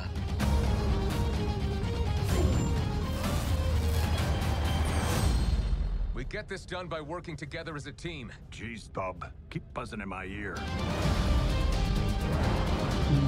Uy, qué diferencia está Takiman, eh?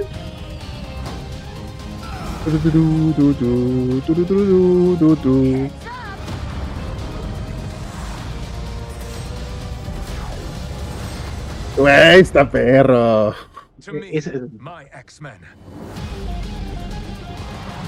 Ese fue el momento que dije, ay, güey. Ay, güey, ¿ya van a tener a Cyclops? The last will and testament of Charles Xavier. Everything he built. now belongs to me. Este final es de tráiler de telenovela, dime lo que quieras, güey. ¿Y qué son los X-Men? Eso, eso, eso y, y lo logramos porque trabajamos juntos, muchachos. O sea, no sé, güey. no sé. ¿Me, me estás diciendo que los X-Men no son una telenovela, que no es melodrama? Sí, güey, pero no ese nivel así de, de, de Marimar, de Ah, ay, se coge las llaves del lodo. No, güey, no. Perdóname, Ni- pero no. Ni siquiera Oye. sabes para dónde va todavía el pedo. Ahorita vienes, hombre. Voy voy a leer los comentarios de gente que seguramente sí está emocionada, fíjate, porque ni siquiera he leído los comentarios todo este rato y estoy seguro que por lo menos habrá quien sí. Este, a ver, eh, dice Chipoteque, Chipoteque que él quería que Dan Mora le firme el Power Rangers Tortuga Ninja. Este, está chida la película de Don Goyito, dice Alberto Palomo. Luchamex, próxima semana, el Huitlacoche malo del final. Este, saludamos a Superior Iron Man que anda por acá. Dice que ese periodo, pues casi nada, compadre. Apenas estamos empezando casi, casi. Alejandro Guerra, ay, mi Willow, qué elenco y cómo perdimos la serie para siempre en medios legales. X97, gran avance y sus juguetes son divertidos, dice Luchamex. Alex Guerra, sáquenme de una duda. ¿Falleció el actor de voz que hacía de Wolverine en el doblaje latino? Sí, compadre, el mismo que sea la voz de eh, Otto. Hubo recast de todos los personajes. eh, según yo, sí iban a hacer recast de la gran mayoría y andaban todos muy enojados. Pero ¿para qué le hacen doblaje latino? Eh, me agüitó con la Titanes sin chiste, dice la serie de X-Men, dice Alberto Palomo. La caricatura le ganó a las películas con adaptación adaptando a la Fénix Oscura. También eso es muy cierto. Yo la veía mucho en el repeat de Televisa y en esos meses me he echado el maratón. Dice, he llegado a la tercera temporada del 92. Superior Iron-Man X-Men Adventures sacaron cómic y eran el remake de los cómics, sí, eran los cómics, de hecho yo por aquí tengo muy a la mano, este, el cómic que adapta, la caricatura que adapta el cómic, porque este es uno de los de Fénix Oscura. Es el, de hecho es de los de Marvel México, español. Pero bueno, Francisco dice que ya regresó. Ya, hola, hola. Nada más me fue a sonar la nariz, güey. O sea, no. Otra cosa, no.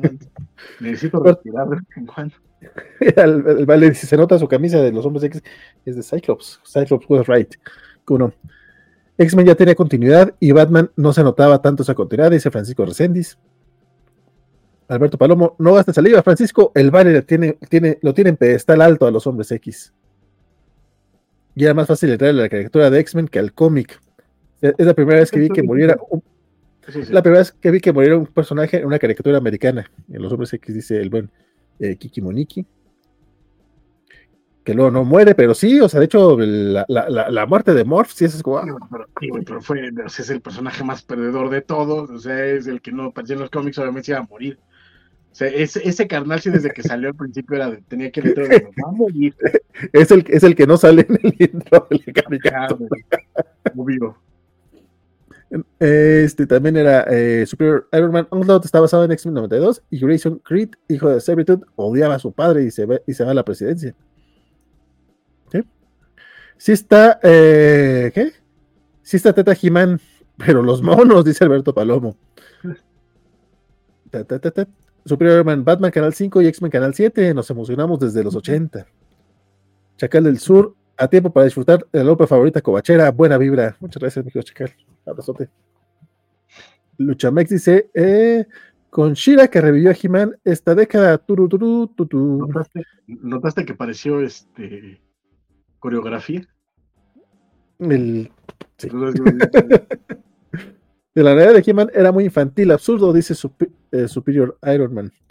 Don era- Don Guaco está a través de Twitch. Dice, yo quería que Gerardo Reyera volviera a ser la voz de Cyclops, pero va a ser Arturo Mercado Jr.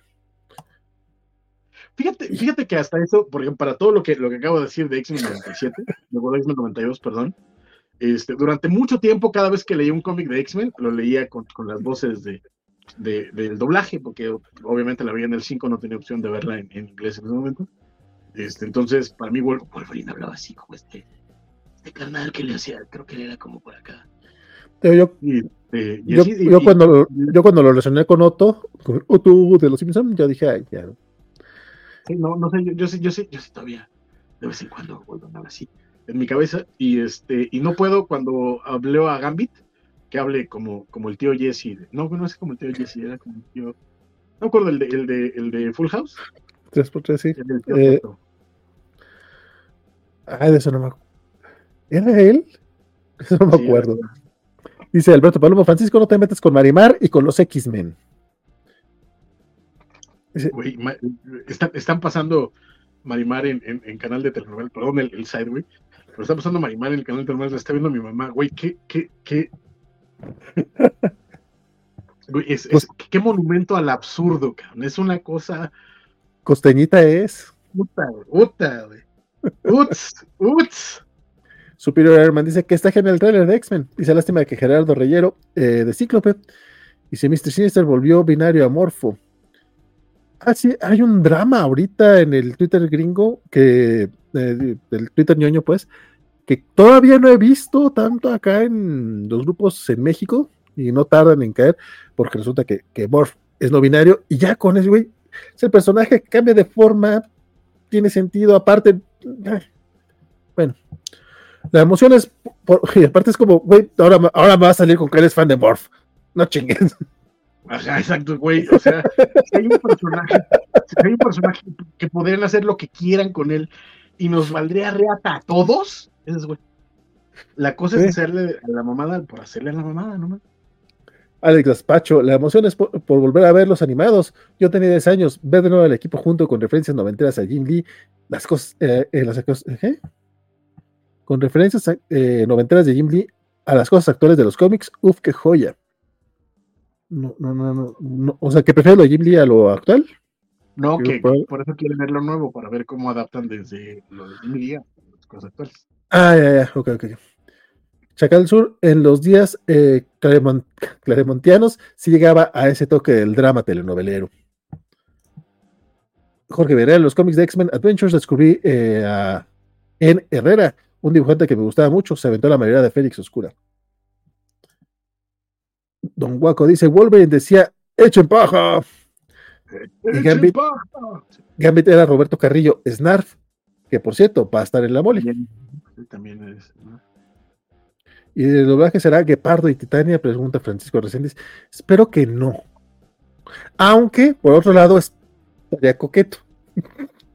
Esas. Este, este, estaría bueno que volvieran a traducir el intro X-Men. Es que tendría cierto sentido.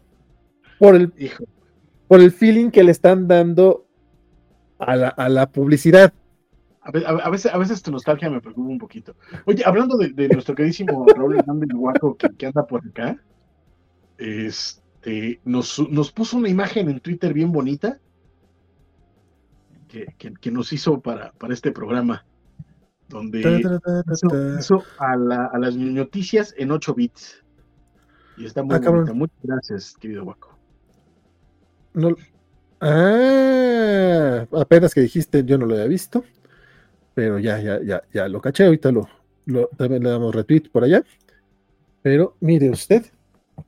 Írelos, írelos. Y estás actualizado porque estás este sin barba.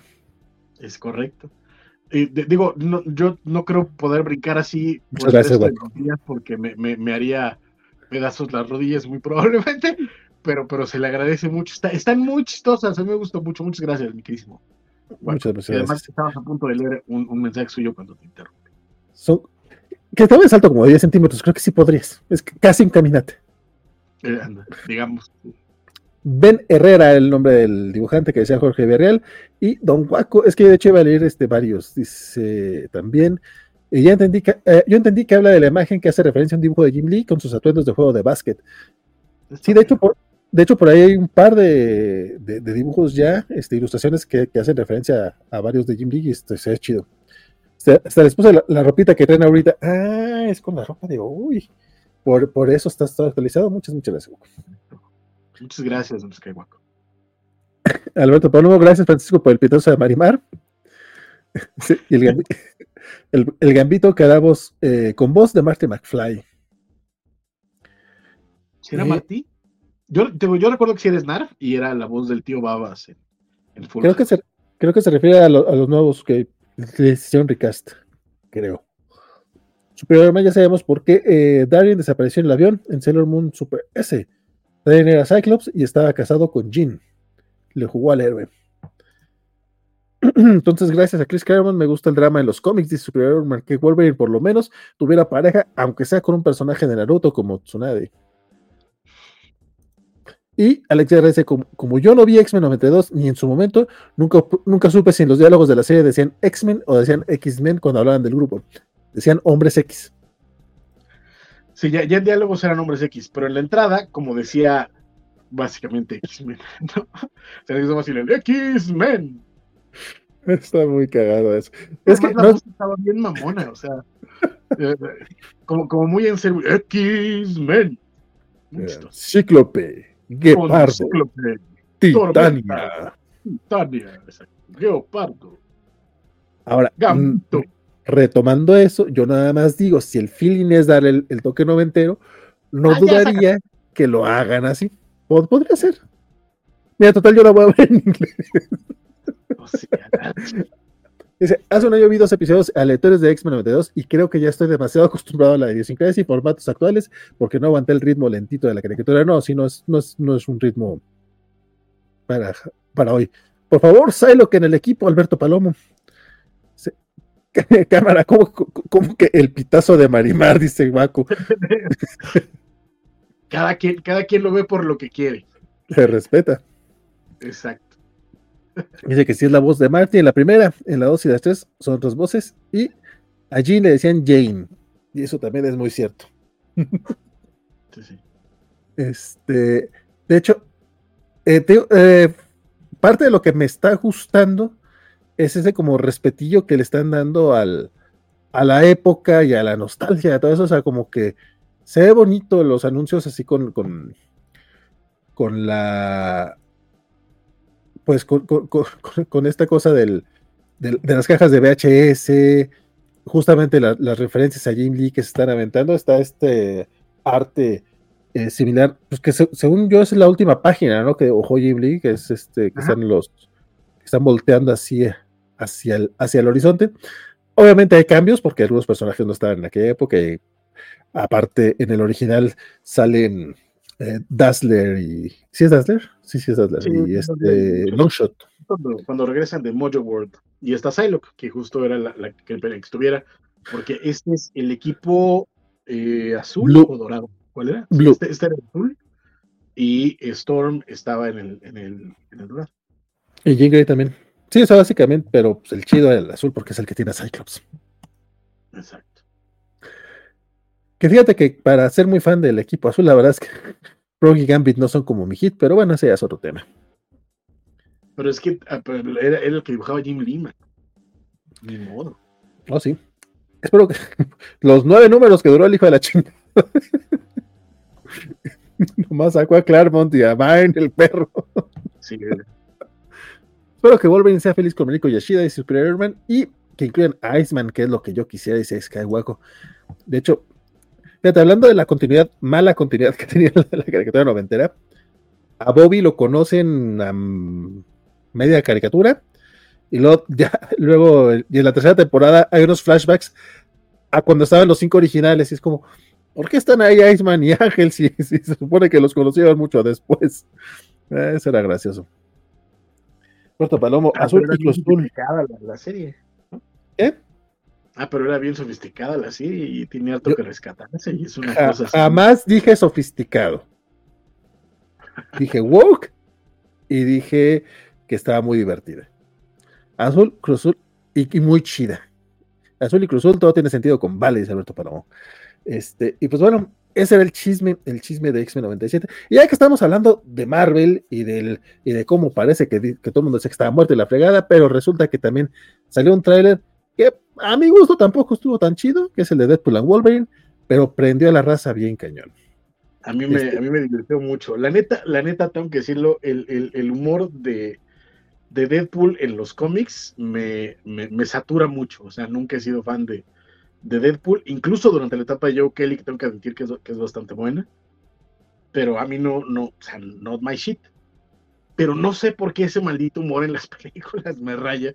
No sé si es el carisma de Ryan Reynolds, no sé si no sé por dónde vaya, pero me gusta muchísimo y desde, desde el primer chiste me, gustó mucho. Fíjate que a mí las dos películas me gustaron, las tres películas me gustaron mucho porque también me, me agradó bastante la que hicieron B- PG-13 de la 2, que era el Once Upon a Time de Deadpool o algo así, creo que le llamaron, con que sale Fred Savage. Es básicamente la 2, pero tiene otras escenas y pues está, censur- Era- está era la dos o censurada la uno. la 2. No era, Era la la 1, ¿no? ¿Era la 1? Sí, porque la, la 2, la, en, en, en Ah, la dominó. Sí, no, no, tienes razón, tienes razón, tienes razón, era la 1. Sí, porque en, la, en el Blu-ray viene la versión eh, eh, restringida de la, de la película, que es bastante más sangrienta y tiene más escenas. Ajá. Pero, y según yo, el Once Upon a Time a Deadpool es, es de la 1. Ah, No me acuerdo. A ver, aquí alguien, aquí alguien nos va a corregir seguramente. Este, pero la cosa es que igual está chida porque pues, agregaron todo el extra con Fred Savage y demás. Entonces, es como la misma película, pero tiene otros, otros detallitos tan divertidos. El tráiler no, no, me, no- no sé, o sea, como que lo, lo sentí bien forzado. Te me recordó más al, al Deadpool de los cómics. Entonces, de hecho, eh, también tenemos aquí el tráiler. Vamos a echarle un ojillo nomás. A lo mejor, a lo mejor yo andaba de malas ese día y no le puse mucha atención.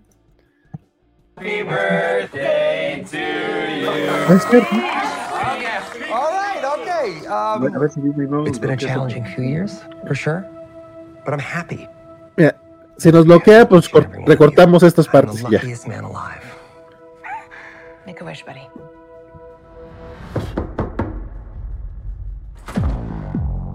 Mira, así es de la 2. Wade Wilson? Who's asking? Whoa, whoa, whoa, whoa, whoa, whoa, whoa, whoa, whoa, whoa. Is that supposed to be scary? Pegging isn't new for me, friendo, but it is for Disney. El subtítulo es horrendo. No me este subtitulado. Mr. Wilson, you appear to have soiled yourself while unconscious. I wasn't unconscious. Who are you? Why am I here? Walk with me. Wade, you are special. This is your chance to be a hero among heroes. I smell what you're stepping in, Sensei. Your little cinematic universe is about to change forever. I'm the Messiah. I am Marvel Jesus.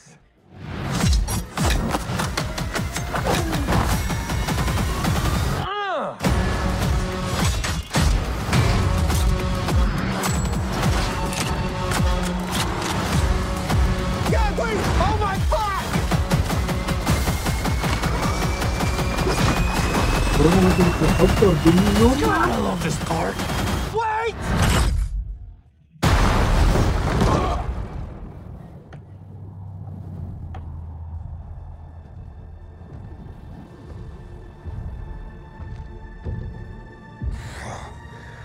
Don't just stand there, you ape. Give me a hand up.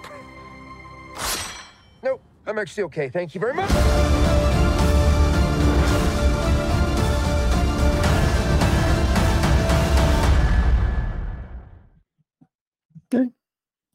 A mí sí me prendió mucho la nave. ¿Eh? No, no sé, eh, eh, o sea, a mí, a mí como que ver la, la TVA y con otro vato, así me... O sea, no sé, el, los chistes estos, o sea, eh, el universo pues, yo sé que es parte del encanto de Deadpool, pero nuevamente lo sentí más parecido al de los cómics, que me, que me esperan más, o sea, muy, muy in your face. Eso sí, la imagen de, de- de la sombra de Wolverine eh, sacando las garras, sin que Wolverine sea un personaje que me guste tanto, no, no negaré que es bastante icónica, o sea, no- no- o sea, está muy bien armada esa escenita, esa, esa, esa toma está bien perra. Y el hecho- Eh, y, y pues que el- la confirmación de que la película no es Deadpool 3, es Deadpool and Wolverine. A mí, a mí eso me latió también, la neta. Eh, si tomamos, yo sé que Deadpool 2 es Deadpool 2, ¿no? Pero de una u otra forma es Deadpool and Cable. Me gusta que sea Deadpool and eh, Wolverine. Y ojalá, ojalá, ojalá, ojalá haya una cuarta que sea Deadpool and Spider-Man. Me gustaría muchísimo, la neta. Ok. Digo, ya veremos hacia dónde va. Eh, por un lado, pues está chido que lo, o sea, que, que, no maten pues esta parte, esta parte de la franquicia. Digo, estaba siendo exitosa y tiene sentido pues que lo sostengan, pero pues, por lo menos parece que se van a, dar chance de, jugar más. Que hablando de, de- ese, tipo de chistes medio pendejones, resulta que, yo no entendí el chiste pendejón, del Come Together, que en español lo trajeron como el acabaron juntos. Igual creo que pudieron haber buscado algo más, pero bueno, eso se va. O sea, sí, no, no, no caché el com. ¿Qué, qué te digo? En, en- en español la, la traducción está muy rara. O sea, Es complicada. Pero sí, por lo es que es muy, muy, muy particular. De nuevo, el, el I'm, I'm not stranger to pegging. Por este, no, no, ¿qué es? No, no es raro que me, este, que me llenen los agujeros o algo así. Fue como de, ¿what? ¿What? es difícil. Dice Deadpool and Dazzler featuring Taylor Swift. Ha habido tanto mame al respecto que no lo dudo. Espero un día Deadpool como Hokage, dice Superior. Alfonso Sayas, es como Alfonso Sayas vaya a la vecindad del Chavo del 8, dice Alberto Palomo. Lástima que no estaba buen Wilson. Y vi las fotos donde sale un, un depredador contra Wolverine. Es- ay, no me digas que, bueno, no estaría mal.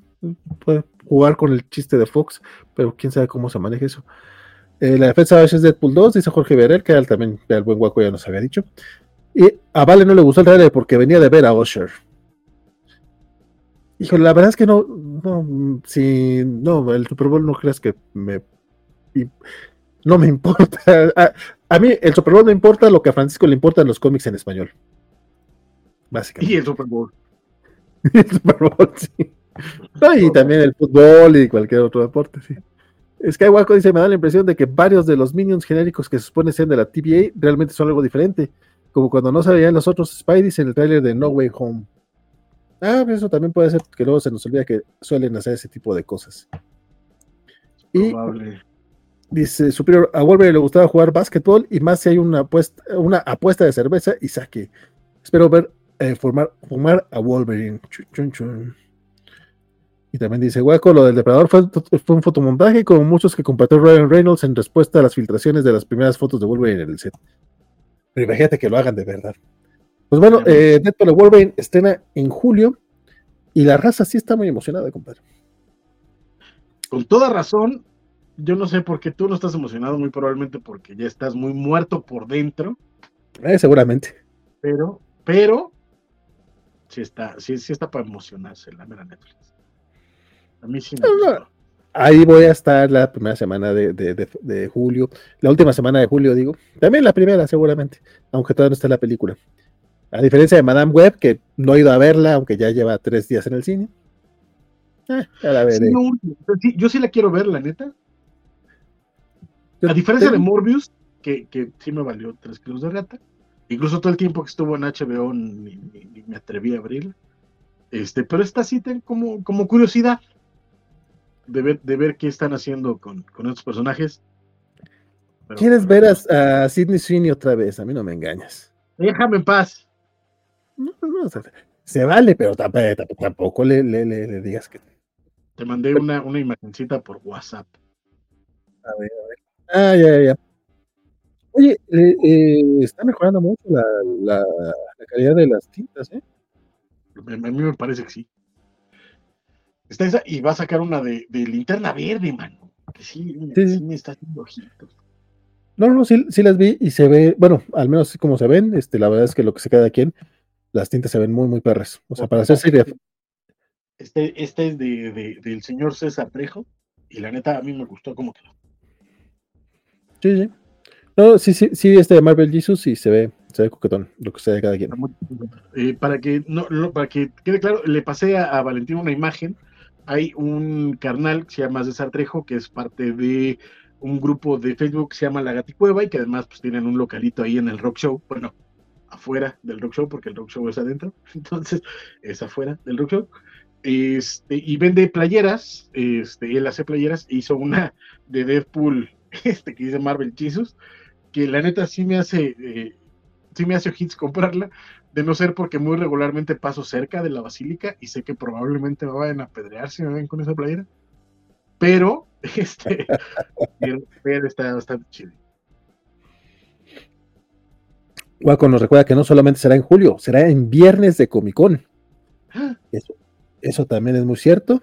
Este, a ver, será, será curioso ver cómo, cómo, cómo va a estar esta, esta San Diego, porque va a haber muchas cosas del próximo año que ya es, simplemente en 2020 parecía tan lejano y de repente ya no parece tan lejano el Superman Legacy y el sí, sí, Legacy y el y The Fantastic Four. Super Bowl fue épico, Superman. ¿Cómo, no olviden dejar el like antes de irse por su versión de 8 bits, dice el buen Chacal del Sur. Y playera para hacer enojar a, las señoras, dice el buen Kiki Moniki. Se van a enojar los, dueños panistas con Marvel Jesus, dice el buen Alberto Palomo. Este, y pues bueno, y justamente el otro, el otro chisme de la semana, el otro chisme Marvelita de la semana, es que pues, confirmaron el elenco de Los Cuatro Fantásticos, que era este mame que ya como que ya estaba muy revelado, ya, ya, ya habían dicho, y aún así como que toda, creo que desde noviembre se, se, había dado a conocer bien lo, o sea, las filtraciones, pero trataron de ocultarlo lo más posible.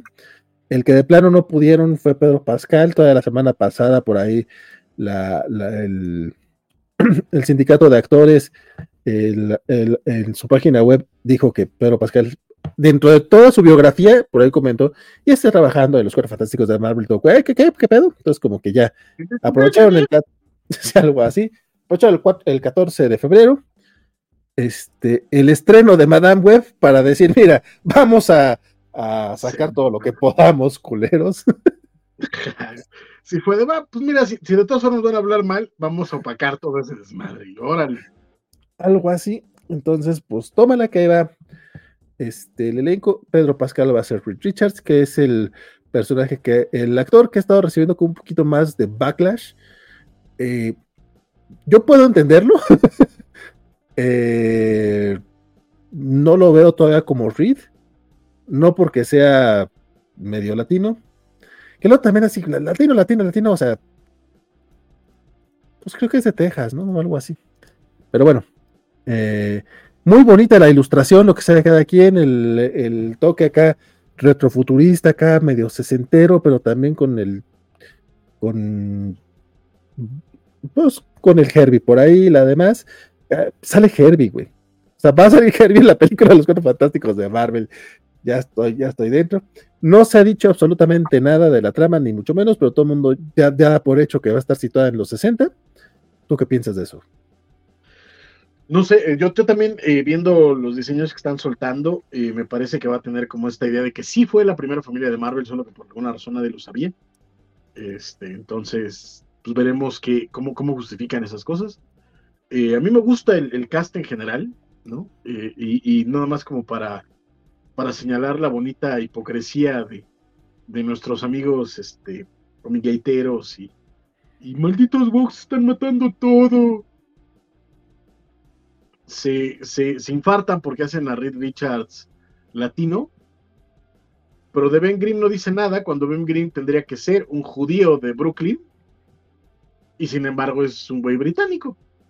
Pero ahí como el güey es blanco, no dice nada, no se enojan, no levantan la voz porque a final de cuentas le está quitando el puesto a un judío de Brooklyn. Y eso me parece la más profunda hipocresía del mundo. Pero al menos sí es judío. Pero no de Brooklyn. No, no es de Brooklyn. Ahí está, los judíos de Brooklyn son muy particulares. ¿Tú crees que Jack Kirby se enojaría mucho por esta, por esta decisión? probablemente diría, y mi cheque, ya, ya páguenme, por fin. o sea, ya, ya me dan, están dando el crédito, denme algo. cierto, cierto. Este, sí, yo también creo que va por ahí el rollo del, de, de que se perdieron en el espacio, a lo mejor, pues, por ahí vi una teoría de que se pierden en la zona negativa. Obviamente, eso todos son fan theories, todos son así del, pero pues es lo que tendría sentido, porque sí la anunciaron como la primera familia Marvel. Entonces. Yo, creo- yo creo que tal vez sí regresaron, tuvieron aventuras y se perdieron después. Y van a regresar. Algo así. Ya veremos. Esa sería, Eh, esa sería mi apuesta ahorita. Habrá que ver cómo lo hacen. Yo la neta es que hasta el momento sigo confiando en Kevin Feige. Yo sé que mucha banda está de ¡ay! Ya que lo corran, no sabe qué hacer. no, yo no quiero que lo corran. Yo quiero que le baje un poquito a su poder y que deje que los, que los directores trabajen. Sí, que, que regrese un poquito esa, esa idea de, de tratar de encuadrar al, al creativo correcto con el proyecto correcto y que la, Ujú. la- la- la voz sea la adecuada. Un poquito, creo que todavía lo logra, por ejemplo, en, en- en Multiverse of Madness con, con Sam Raimi, por ejemplo. ¿no? Eh, que creo que fue el, el- el caso más cercano de, de los últimos años pero pues sí tendría que ser, que tendría que buscar ese, ese, ese tipo de, de autores, ¿no? Eh, eh, que, que den ese tipo de, de cosas, pero también muchos de esos autores, como es el caso, por ejemplo, de, de Edgar Wright, no, no se dejan dirigir mucho, ¿no? También hay que, hay que decirlo. Y luego por eso pues, termina habiendo, habiendo fricciones y termina habiendo cambios de direcciones y, y cosas por Pues, el estilo. Pasó, Porque pasó por ejemplo- justamente, perdón, Sí, continúa. pero pas- pasó justamente con Doctor Strange, porque Scott Derrickson traía la idea de que iba a ser una película muy, muy de terror, y cuando le dijeron, o sea, sí, pero no tanto, entonces él se hace a un lado y entra Sam Raimi, que maneja un terror que, no- que puede ser divertido, que es un poquito más al absurdo, y quedó bien con la película, y por eso tuvimos lo de Sam Raimi con Doctor Strange. Correcto. Pero y, que también, y, que también, y que también es familiar, eh, está familiarizado con el tono de superhéroes. O sea, independientemente de Spidey, que creo que obviamente es el, es el ejemplo más claro, desde antes con Darkman era, era, Mm. era esta- este superhéroe eh, en tono de, de terror que le quedaba muy bien y que es un poco lo que termina evolucionando a Multiverse of Madness. ¿no? Porque, por ejemplo, si quieren hacer una película sesentera y con ese, y con ese tipo de, de ambiente, justamente Edgar Wright se aventó esta, esta maravilla de, de Night in Soho, creo que se llama. Sí, la Con- con de... Anya Taylor-Joy. Y con la chavita de Jojo Rabbit. Ey. Este, y creo que podría ser algo, algo muy interesante, pero de nuevo el chiste es que ya sabemos por la experiencia con Ant-Man que no es muy eh, team player, ¿no? Sí, Lo que le llaman los, los, los ejecutivos, los altos ejecutivos team player, que todos sabemos básicamente que quiere decir que no se dejan mandar. Esa es la, esa, esa es la, la opción. No, pero lo, lo que pasa es que sí, sí es como, com- pues es bastante complicado y obviamente lo que hizo Feige tampoco es cosa fácil, pero es como que sí necesita gente como James Gunn, como, como el Taika Waititi de, de Ragnarok, que le den su toque para que las películas no, no Y que- queden tan genéricas.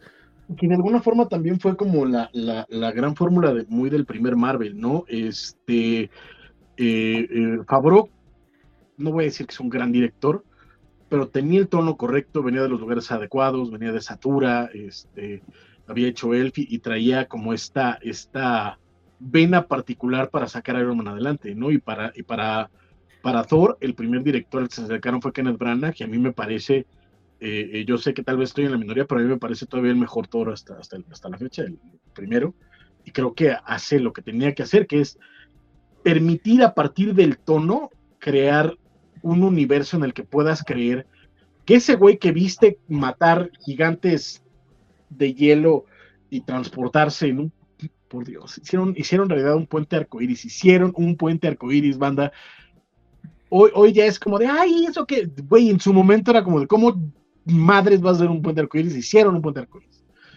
Y crear el tono correcto para que creyeras que toda esa eh, eh, fantasía casi medieval, Señor de los Anillos, puede convivir con el mundo actual. Y creo que Kenneth Branagh lo logra sorprendentemente bien. Agarra a, creo que se llama Joe Johnston, ahorita se me, escapa bien el nombre, que es el director de, de First Avenger, que es el, tono que necesitaba, que era un tono eh, eh, de cine de aventuras muy clásico, muy de serial, muy de eh, muy retro, y esa es una vena que, que Johnson la tiene, la tiene súper clara desde, de- vamos, desde Rocketeer, y que le, dio el tono adecuadísimo a, este, a, Captain America al punto que logras creerte que, que, Chris Evans, que venía de hacer a puro cretina en el cine, es el güey más noble del planeta. O sea, la neta, y, y para mí fue el, el, el, momento en el que dije, es, es, aquí saben lo que están haciendo, la verdad.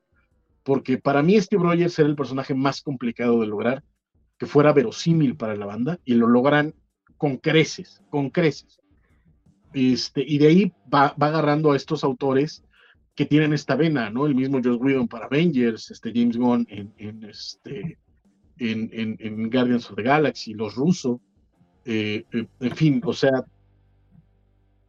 en medio de esos tropezones como Dark World, este, cositas así, pero este, pero por ahí, por ahí va, Londres, entiendo también que la presión de lo que ya significa el Marvel Universe no es lo mismo ahora que cuando se aventaron a hacer, pues básicamente de onda el primer Iron Man, que pues sí fue como, vamos a ver si jala, y mira tú si jaló. Para sorpresa de todos, más seguro que, que, que, ni lo esperaban. Vamos a ver con qué derechos nos quedamos. Ay, mira, pues con los Vengadores. Bueno, pues dale. Mira, a, a, a ver con qué arrancamos. Y es que justo de, los Vengadores, tal vez agarraron al, que era más probable de, de, de, que funcionara, ¿no? Y que además agarraron, hicieron un trabajo de casting de miedo. O sea, a ver, yo te lo juro, ahora no, no podría pensar en nadie más. Pero cuando agarraron a Robert Downey Jr., yo en mi vida hubiera apostado por Robert Downey Jr. En mi vida. Y qué trabajazos se aventaron juntos cómo construyeron a, Tony, cómo eh, eh, eh, Robert Downey Jr. se apoderó del personaje, lo llevó a, alturas. Tony es un cretino y lo adoras, o sea, es, es, es, es, algo importante. Entonces habrá que ver qué es lo que hacen con los Cuatro Fantásticos. Creo que, que, que esta sí puede ser, mientras que yo ahora sigo insistiendo que esto de, de la caída de Marvel me parece un poco exagerada creo que tal vez los Cuatro Fantásticos sí sean la, la, la, prueba de fuego para ver en dónde está parado Marvel Studios, en dónde está parado el género de superhéroes y en dónde está parado el público. De hecho, pues eh, los Cuatro Fantásticos ya han tenido distintas, ya los hemos visto en tres películas distintas. Cuatro. Este, eh, ¿Cuatro? Ah, la, no, no, estaba contando la del inicio de los 90, porque yo no la he visto. Ah, ah. Pues sí, sí, sí. Está la de Roger Corman. Yo no, o sea, no me voy a poner aquí a defenderla, yo nada más digo que existe. Sí, sí existe, supongo. Este, pero mi punto era, o sea, ya, lo, ya los hemos visto varias veces, y la neta, pues han tenido, o sea, sí, sí han sido como con, a mí me gustan las del 2005, bueno, la primera, la, pero tiene... ¿Te gusta más la segunda? Ay, a mí no me gusta nada todo lo de Galactus. Este, pero bueno, tampoco el Doctor Doom es lo mejor. O sea, me agradan.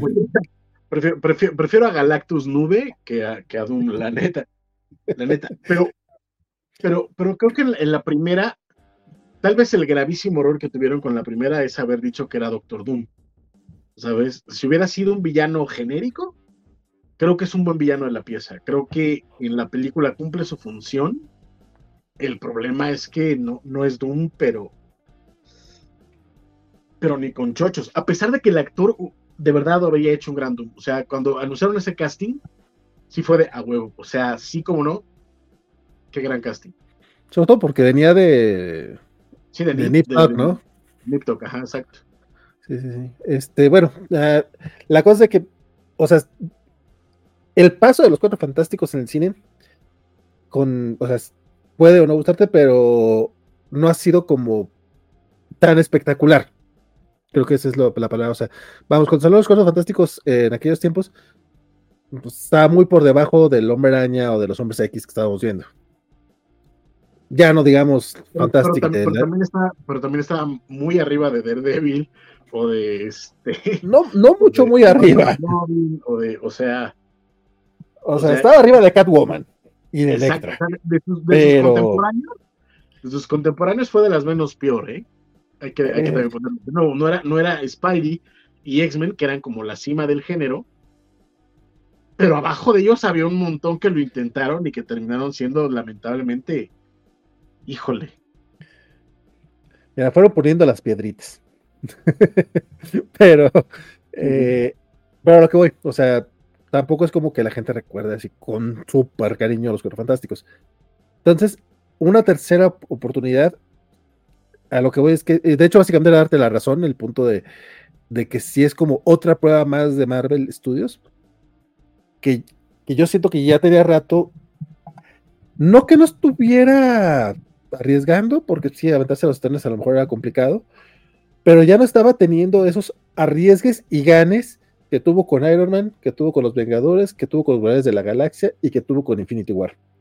O sea, esos cuatro fueron así como, verga, y lo van a lograr, lo lograron. Y con creces. ¿En serio se van a aventar esto? neta, los Guardianes de la Galaxia, o sea, yo te ubicaba a Rocket Raccoon del Marvel vs. Capcom 3 y ya, cabrón. O sea, no, yo no estaba nada familiarizado. Y... Pero es que además, carnal, o sea, deja tú, deja tú el, el, el este, si lo ubicabas o no. Estamos hablando de un equipo donde hay un árbol que habla y un mapache que habla con pistolotas. Y lograron que te lo creyeras, o sea, lograron que fuera lo suficientemente eh, eh, verosímil para que cuando tú vieras la película no dijeras qué chingada, o sea, lo lograron. te dije lograron. La, dije la, primera vez que yo vi esa escena eh, fue en las oficinas de, Disney en, Santa Fe porque ahorita ya puedo decirlo. O sea, cuando llevaba las, las redes de Marvel Latinoamérica, entonces sí me tocó como ver los que ¿Llevabas Marvel? Fíjate. ya, ya, ya, ahorita ya siete años después ya lo puedo decir. Bueno, no, nomás duré durante la fase, ¿qué fue la fase 2? La de, no, la 3. De Iron Man 3 a Ant-Man duré yo. Pero bueno, este, me tocó, me tocó ver un adelanto unos seis meses, creo. Y justamente era la escena de, Rocket y de, y de, Groot dando vueltas así, disparando. Yo estaba así de, seas mamón, güey, que neta van a hacer esta chingadera. O sea, sí, sí fue así de. O sea, de yo con toda la profesionalidad que me caracteriza siempre, este, grité ahí en, en, la sala de juntas. Creo que por eso todavía les quedo bien a esas personas. O sea, como que, mira, pues este sí era fan. Este, y sí, güey, o sea, y, yo neta no, no, no me la creo. Y, y aún así, no, no, no, no, no esperaba el éxito que llegó a tener el, esta, esta película. Entonces, creo que Los Cuatro Fantásticos vuelve a estar en ese, en ese punto. O sea, es un. Si logran aterrizarlos bien, mira, se puede venir otra buena época de Marvel Studios. Que tampoco creo que la, que la última época sea mala. O sea, no, no. Con, todas las quejas que hay, o sea, a mí me puede encantar principalmente She-Hulk, que tanto la critican. Yo, yo amé She-Hulk, este, me encantó World, by Night. Todo, lo que tú criticas, Miss Marvel, a mí me encantó Miss Marvel. Yo, yo digo que a mí me dolió mucho que no me gustara tanto Miss Marvel. Eso sí lo digo. A mí no me gustó tanto, pero, pero no la odié. De hecho, creo que hasta ahorita, así, sí, sí, al, nivel de Thor Ragnarok, solamente pongo a Secret Invasion y a Quantumania. O sea, porque incluso la serie. No, perdón, de Dark, World. De Dark World. Dark World. Ah, ah, ah. Porque incluso Love and Thunder. ¿Sigues de necio con Quantumania? La tengo que volver a ver. No, no, no, no, esa no la he vuelto a ver. O sea, llegó a Disney Plus y te juro, dije, la voy a ver, a ver, y no la he vuelto a ver. Solo la he visto una vez. Pero para que yo en una película superhéroes solo la vea una vez, es muy malo. Eh, la Blue Beetle, Blue Beetle la he visto tres veces. Blue Beetle me encantó. No digo que sea una buena película. No, no, sí, podría defenderla. Podría defenderla. Pero a mí me encantó Pichi Blue Beetle. Flash me gustó mucho. Pero, pero con Tomina no pude, No pude, no pude.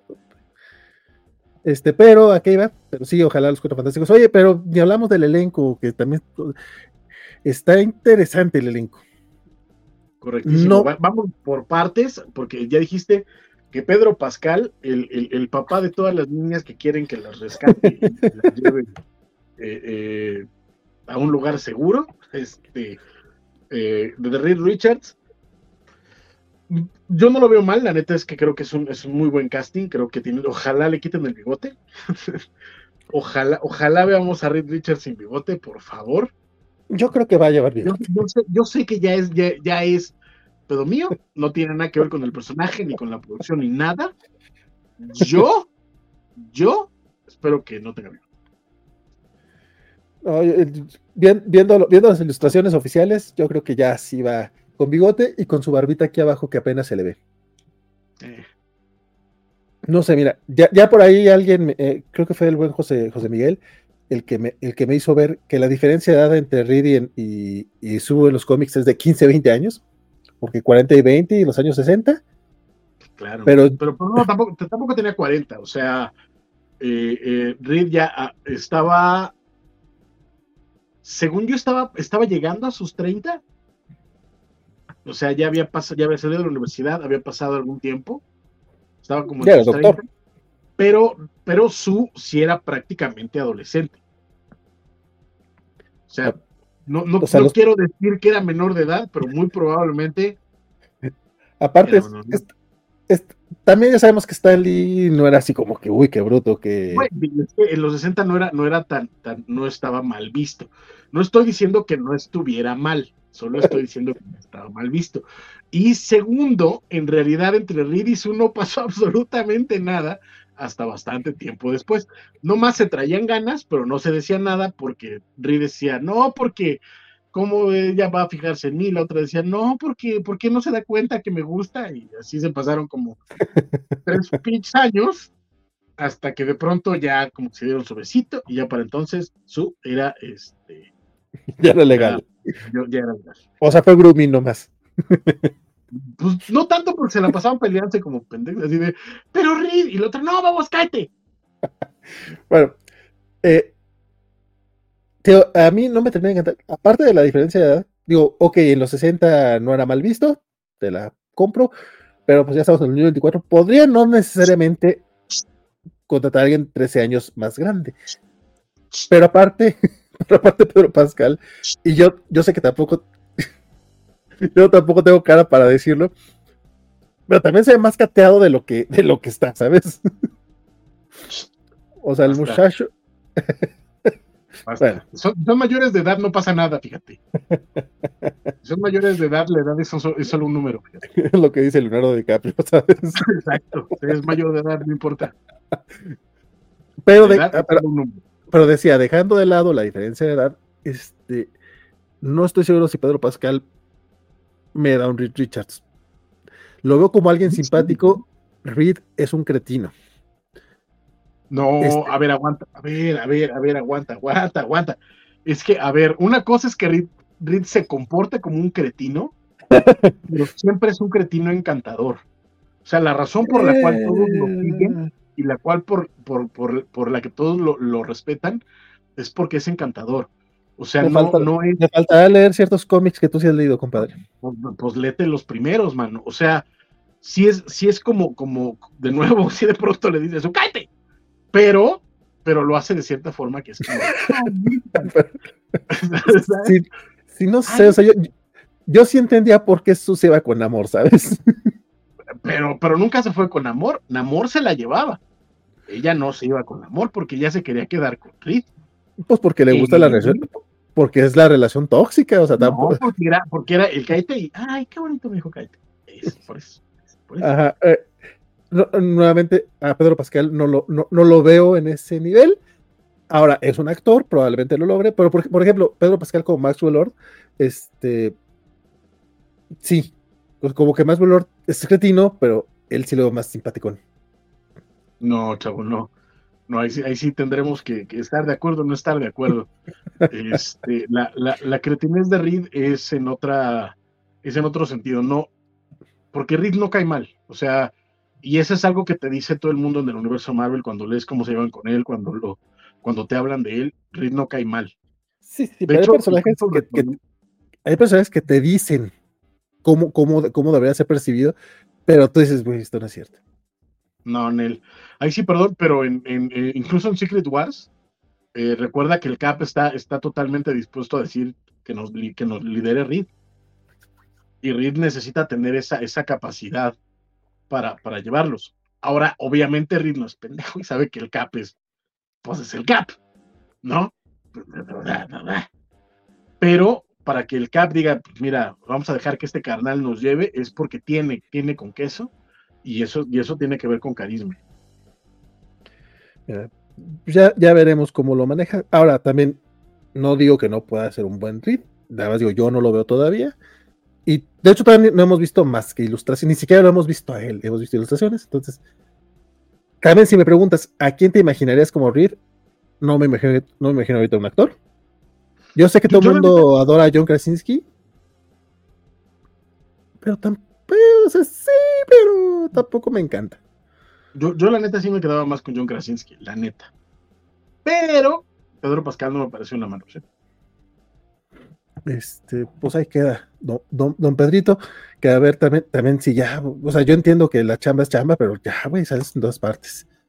Este. Una te gusta, güey. el hermano, el, el, hermano este de, de Bear, se me olvidó el nombre del actor. De Bear. De Bear, perdón. Bear. ¿Cómo se llama el güey? Ah, no sé. Bueno, el, el británico este. Este. Ese güey, ese güey. Ese muchachón. Este, yo hasta, hasta, que empecé a investigar un poquito más sobre, sobre el monito. Ah, pues, pues, aquí tengo los nombres y todo. Ah, no, aquí no los puse. los, puse los puse nomás en Twitter. Este. Eh, yo, donde lo ubico más justamente en The Bear, porque. Pero después vi. Ah, mira, sí es cierto, salió en Punisher. Ah, sí es cierto, salió aquí en, en Andor, en papelito. Pero pues no, la verdad es que no lo ubicaba de otras partes. Se este, llama Ebon Moss Backrack. Sí, ese güey. No, fíjate, estaba, estaba, estaba, yo equivocado, no es británico, sí es estadounidense. Tómala tú. Entonces por eso no se están enojando. Pero, pero yo nomás sé que es judío, porque sí vi por ahí el mame de que es que es muy importante que, que la mona sea judía, y sí va a ser, y es la primera vez que un actor judío lo va a interpretar. Yo, ah, mira, bien por él.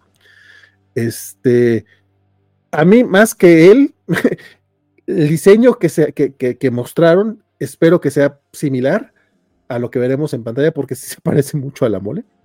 O sea, poquito más que, que los diseños anteriores que hemos visto en cine. Y su papel, pues es más osco, ¿no? O sea, sí, sí, lo, sí a este güey sí lo puedo ver como alguien uh -huh. que sufre un chingo.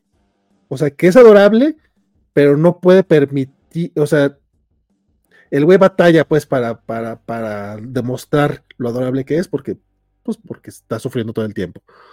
Entonces, a este sí me lo, sí, sí, sí, sí lo veo. Jamás hubiera pensado en él como la mole, pero sí lo veo. Yo también, sí creo, creo que tal vez este, a nivel físico, todos estamos muy acostumbrados a una mole más cuadrada, más masiva. Vamos, obviamente no, no transformado, sino incluso en, en, como ser humano, la visión que tenemos de, de, de, Ben es muy parecida al propio Jack Kirby, que no era particularmente alto, era muy cuadrado, muy, eh, más fornido, ¿no? Y este güey pues es mucho más alto y un tanto cuanto más espigado.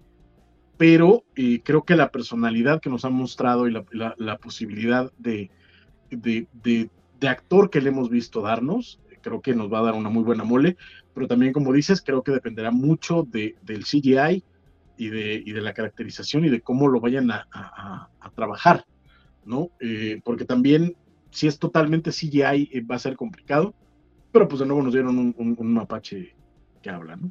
Sí. Pero, que, pero veremos qué, qué hacen con eso.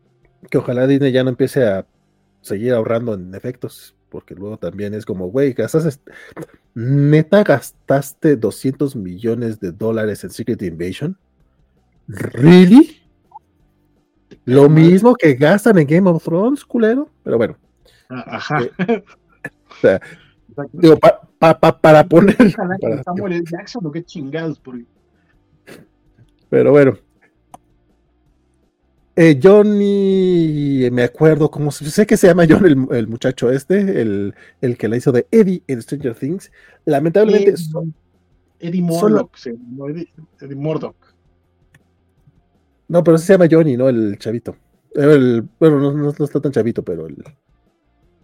Que, que sí es de los no, sí es noventero, ¿eh? Ah, no, Eddie Monson se llama. Eddie Monson se llama en, en eh, sí, en, ahí. En, en, Stranger Things. El actor es Joseph Quinn. Joseph Quinn. Eh, este cuate, la verdad es que nada más lo, he visto en Stranger Things. O sea, sé que ha hecho otras cosillas, pero no lo ubico de nada más. De ahí no lo veo completamente como Johnny Storm. Pero nuevamente, pues son actores, entonces suponemos que puedan hacerlo.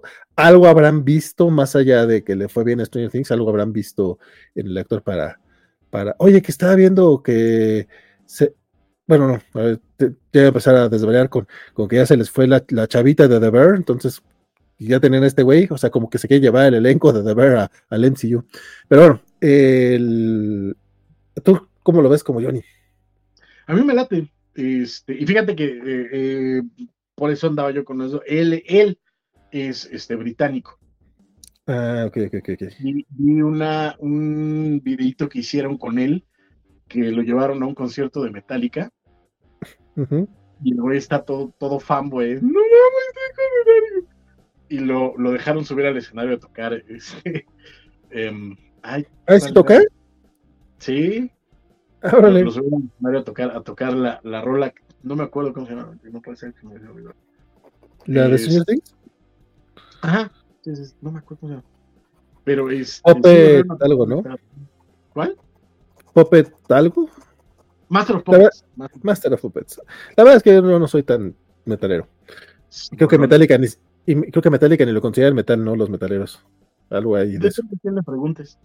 sí. Pero, pero, bueno, la cosa es, este, ahí, ahí, estaba muy fan y por eso me quedé con la idea de que era británico, pero no, él, él es británico.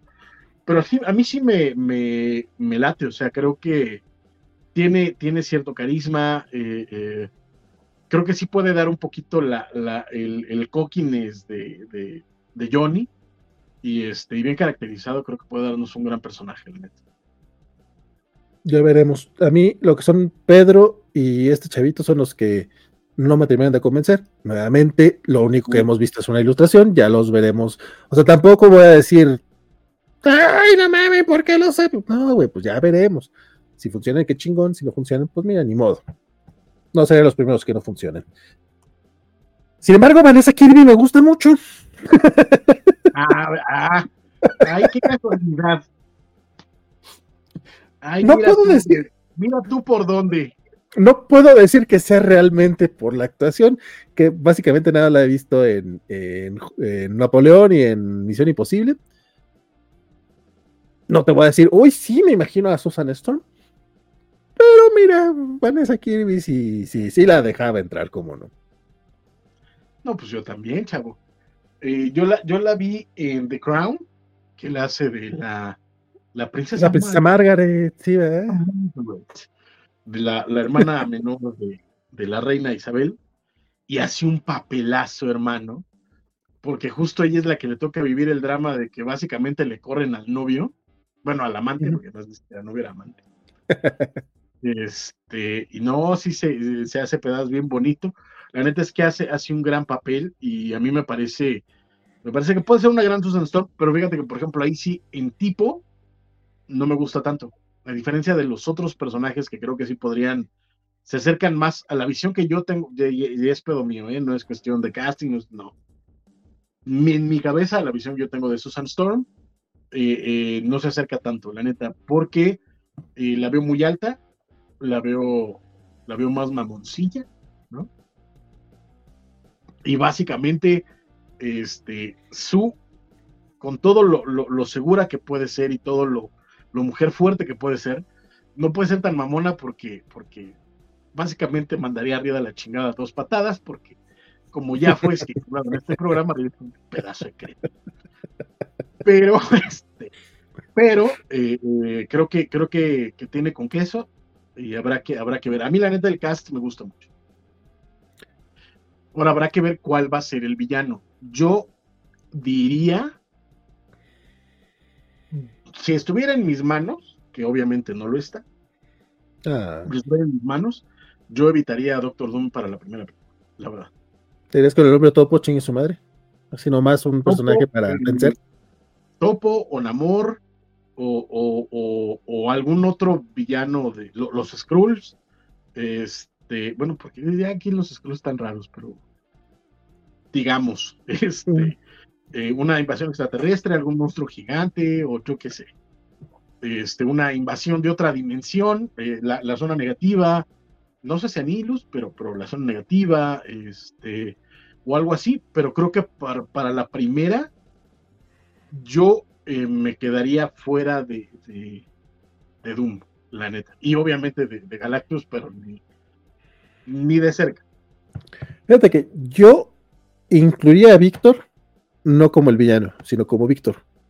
Como un personaje que esté, sí, sí, correcto. Pero, pero como villano sí me alejaría de. para irlo construyendo. ajá, o sea, sí, yo, yo presentaría a Víctor Bondum, pero no a Doctor Doom. Sí, sí. Y, ni siquiera como personaje secundario, sí, o sea, sino como un personaje que de pronto aparece y se va. Como sembrando la semillita, pero no, no lo pondría como villano porque creo que es un territorio resbaloso y, y la neta es que si en una primera película les pones a Doom enfrente, si lo haces bien, que es la única manera de hacerlo, les va a robar la película. Porque Doom es demasiado fuerte. O sea, Doom está muy cabrón y necesitas primero plantear que los cuatro fantásticos son lo suficientemente poderosos, unidos y, capaces como para enfrentarse a. Sí, sí, no, eh, en, en, eso, en, eso, sí estoy de acuerdo contigo, sí, creo que, que Doom no debería de, de, ser el villano todavía. Yo digo que también depende de la historia que quieran ir contando, pero si, si quieren manejar el rollo de que eran compañeros de universidad y que, pues, a fin de cuentas, pues ahí es donde le... A lo mejor sí platicarte, a lo mejor un flashback, algo, sí, Víctor, pero me, me, encanta, me encanta esta idea de, de, que en realidad el güey nada más tenía como una manchita así. y, y, se piró por eso. Esa, esa idea me encanta. Esa es la de. Eso cuando lo revelan. No, no, es como, como teoría, ¿eh? O sea, un poquito, y, se ha dejado como. Sí ha, salido, ¿no? ¿Con según no salió? según yo se ha mencionado, pero, o sea, no se ha revelado. Según yo, después de la explosión, hasta ahora no se ha mostrado el rostro de Doom. En, eh, en Superior Iron Man aparece Víctor Von Doom ya sin máscara, pero ya es con el rostro recuperado. Igual que en Secret Wars. Pero después lo que pasa entre el accidente y que el cabrón agarra un metal ardid, se lo pone en la jeta por pendejo. nadie, nadie ha visto su cara. Y varios tenemos la teoría de que en realidad lo que tenía era una pinche marquita de nada.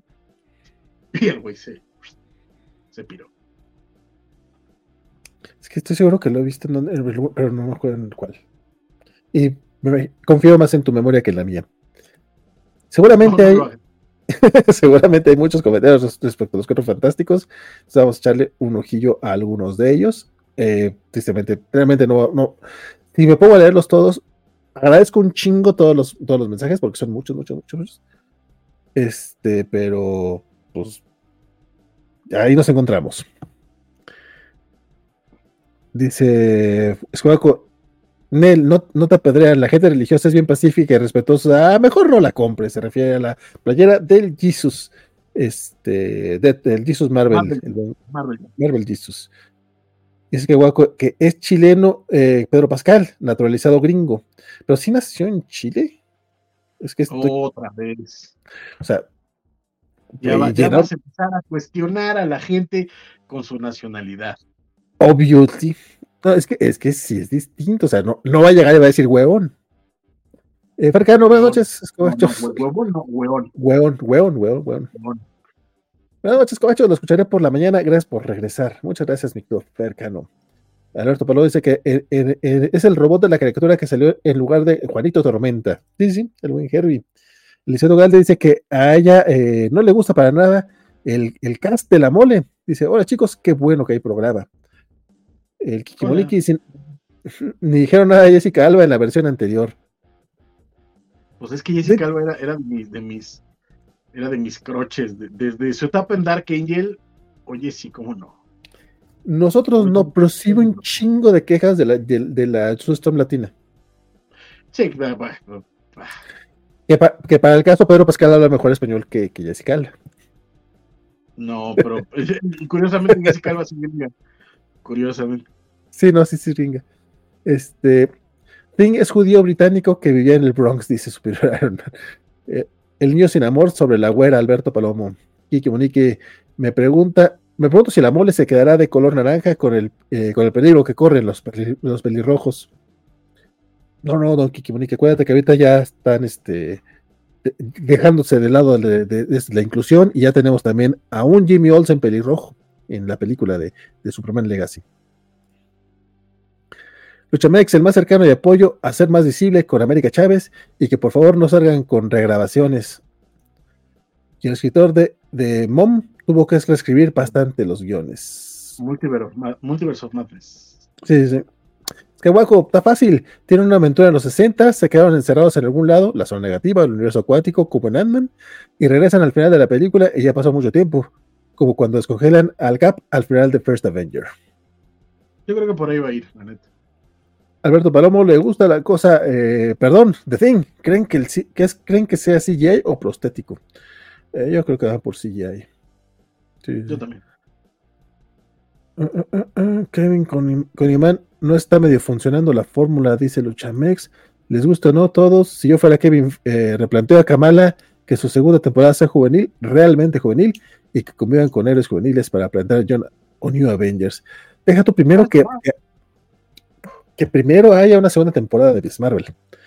Pero yo, yo creo que, o sea, con, con todo lo que se pueda decir, creo que no hay nadie, incluso los más este, jodones, que digan que Iman Belani no les gusta como Kamala Khan. Creo que no. Chulada. Dice Francisco, muy de acuerdo con Robert Downey, el gran Iron Man. Eh, con los cuatro, si lo hacen God, será el gran triunfo, o si hacen pasable, pero con taquilla decente, pasa, pero lo peor es no tener las dos cosas anteriores, será la decadencia, dice Luchamex. Y a él sí le gusta la del 2004. Skywaco dice, eh, me gustó muchísimo el score de John Ottman, que también hizo el tema que se volvió recurrente para X-Men desde, desde la segunda. Alberto Palomo dice, si Marvel Studios no, no puede, si, si Marvel Studios no puede, entonces ya valió los cuatro fantásticos. Probable. Carlitos Parker, ¿les gustaría verla situada en la década de los 60? Creo que Pues- podría ser simpático. O sea, a mí, a mí la, de nuevo, a mí la idea que me gusta es esa, que sí van a respetar la onda de que es la primera familia de Marvel, y eso a mí ya me tiene satisfecho. Sí. Puro Rocket Raccoon, dice el buen Luchamex. Y el Apache es de los personajes más queridos de MCU, recuerda a Kiki Moniki. El Luchamex dice que él amó She-Hulk y, no le gustó Mrs. Marvel. Eh, Kiki Moniki dice: Yo la única que pondría como mala es Dark World y Secret Invasion, porque son los únicos que me aburrieron. Pues yo, también creo, que así decir mala, mala, mala. Yo, yo tal vez pondría ahí también Iron Man 2. Este. Pero hasta ahí, ¿eh? Yo lo- no me acuerdo de Ant-Man and the Wasp, la verdad. Tú que la ca- Perdón, no me gustan las de Ant-Man. Y mira, no tengo nada contra Paul Rudd. Ni contra Michael Douglas. Ni con Michelle Pfeiffer, ahora que lo pienso. Alejandro Verde dice: A mí la, la elección del elenco se me hace la más segura que pudieron hacer. Lo veo como un. Porfa, vengan a ver la peli. Les juramos que ya haremos otro Quantumania. Buah, buah, buah". No me quejo. Otro, otro contra Quantumania. Este, qué mal están los dos. Qué mal están los dos. El superior también quiere que quiten el bigote. Alberto Palomo, desde que Francisco se quitó la barba, fuchi las barbas. eh, el Kikimonique dice, Rui tenía como 30, que equivale a los 50 de ahora. Por ahí sí. Carlitos Parker, aquel anual donde se casan sigue siendo lindo. Reed, aparte, era un cretino y siempre discutía con Johnny y la mole y lo mandaban a la cocina y la, y la mandaban a la cocina. Es que sí, o sea, neto, sí hay unos paneles así de ¡cállate, mujer! Sí, sí, sí, no, Stan Lee, sí, no. Que, que ya- Janet tampoco cantaba mal las rancheras con, con, con Hank, No, ¿eh? no, no. no. Ve, de- O sea, híjole. Y- No sé, ahí ni- por, por ahí, por ahí me, me compré el, el primer el primer Epic de Ant-Man and the Wasp. Tengo que comprarme ya el 2, porque si no se va a acabar. Este, y no era, no era tan así, ¿eh? Ya fue hasta después que, que lo empezaron a, a hacer más rijoso. pero al principio Hank era hasta tierno con, con, con Jan, a diferencia de, de, de Reed, que de nuevo, si era a la, a la menor oportunidad, este, se cállate mujer. Tú qué vas a ver, tú qué vas a saber. No, yo, pues, lo, lo, lo, poco que he leído de aquella época, sí me acuerdo que era así como medio. De hecho, era medio rara la, la pareja de Janet y, y, Hank. Porque aparte uno de los dos, él estaba casado, ¿no? No, no, no. ¿Ella? ¿Era o sea, casada? Se, se, menciona, se, menciona, que está casado, pero en los primeros, según yo, ya estaba divorciado. Eh, pero ella era como, creo que ni siquiera era su asistente, era como la amiguita y, y un día de pronto fue así, eh, vamos a la aventura, sí, Sí, algo así. Ya, ya, ya, a mí me gusta mucho Janet, es de mis personajes favoritos y de mis vengadoras que más quiero. Este, él, siempre fue muy aventurera y eso me caía súper bien de ella. Él, era para estar junto a Hank, pero era, era, era muy aventurera. De los personajes que más han desperdiciado en los últimos 20 años. Uf. Carlitos dice que el cállate y agregar vete a la cocina o sea, sí caía muy mal en los primeros 102 números de Lee Kirby. Cae mejor con Byron. Obvio, obvio, obvio. Y te enamoras de él en los primeros arcos de Hickman. Incluso Roy Thomas ya trata como de, Bueno, y al final también Lee ya le da, le da cierta, cierta onda, pero. pero no manches, o sea, sí había, había unos momentos. había unos momentos que, güey, sí, sí te puedo mandar al, al, al, a la Fiscalía de la Mujer sin bronca, man. Perdón, Francisco, es cerrado, pero apoyo a Vale con Mr. Fantastic, dice Alberto Palomo. Eh, de, de. Carlitos Parker dice Krasinski no me encantaba tampoco. Y a Luchamex sí le agrada a Reed Richards. Bien, Luchamex. Eh, Alberto, vale, sí, sí, sí, te hace el actor que es, que es el, él es el guapo Ben. Es que Ben, nunca ha sido guapo, guapo de verdad. No, a mí, a mí sí, me, sí me late, sí me late. O sea, creo que sí pueda dar el, el ancho. Sí, de hecho, de hecho, parte, de nuevo, la, la idea de, de, de, Ben es que era como, como rugged, era, era, era toscón. Eh, y se decía guapo, pues porque pues así era ese güey. Sí, sí. Don Guaco acá nos decía que era Joseph Quinn, el, el actor de la, de la Tachomana. Se trataron con Secret Invasion. Para Iman no hay plata, dice Luchamex. Para Carol no hay plata. Para los haters de América Chávez no hay plata. Ni oro ni cobre. Metallica es fresa, dice Alberto Palomo. Ya ves. Este, es hija de Jack Kirby. Ha habido comentarios al respecto, ¿no? De que por lo menos tiene el. No, no, no. De que tiene el, el, tiene el apellido. Que entonces ya con eso ya le dan chance. No que tenga relación con Jack, nada más tiene el apellido. Alex Sierra dice que Vanessa Kirby hizo una película con Shia LaBeouf. Ella puede hacer cualquier papel. Pues sí, porque tiene que hacer el, el trabajo doble, muchacho. Juan Carlos ustedes es un gusto escucharlos, pero ustedes van para largo. ya los escucharé mientras lavo trastes en la semana. Sale buen Juan Carlos, que bueno, cuídate mucho, compadre. Eh, para los que dicen para los que dicen que entrenan a los niños y jóvenes a actuar y son pura neutralidad, no hay plata. Ese Luchamex anda, anda bravo. Alex Sierra, lástima. Sí. Alex Guerra, lástima, Tenoch Huerta dinamitó su carrera. Hubiera sido interesante ver al chileno contra el mexicano. Hasta donde, hasta donde sabemos, el escándalo no ha llegado a Estados Unidos. Entonces, ¿quién a sabe eso? A eso iba, o sea, sin, sin hacer apología, ni mucho menos. Yo creo que eh, Tenoch la tiene más fácil que, eh, que Kang. O sea, ya el otro muchacho sí ya Acá, ni siquiera aquí en México se ha dado seguimiento, digo, eso puede ser triste también si lo ves de cierta manera. Pero, pues ya veremos qué pasa. O sea, más bien como que ahorita se, se está haciendo güey, está, está como saliendo del reflector, porque eso sí no hizo mucha. ¿Eh? Se hizo ojo de hormiga, hizo, hizo, el mejor PR que pudo, que es. Sí, sí. Es que ni siquiera hizo publicidad para la cosa esta de Mark Miller la de El elegido, el American ah. Jesus.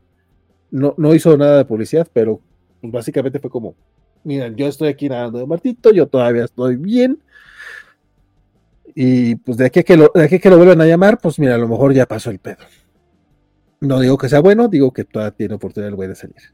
De perdida es un, es un güera la paisana de la gallito inglés, dice Alberto Palomo, perdón, no. Luego, luego no leo bien, disculpen ustedes.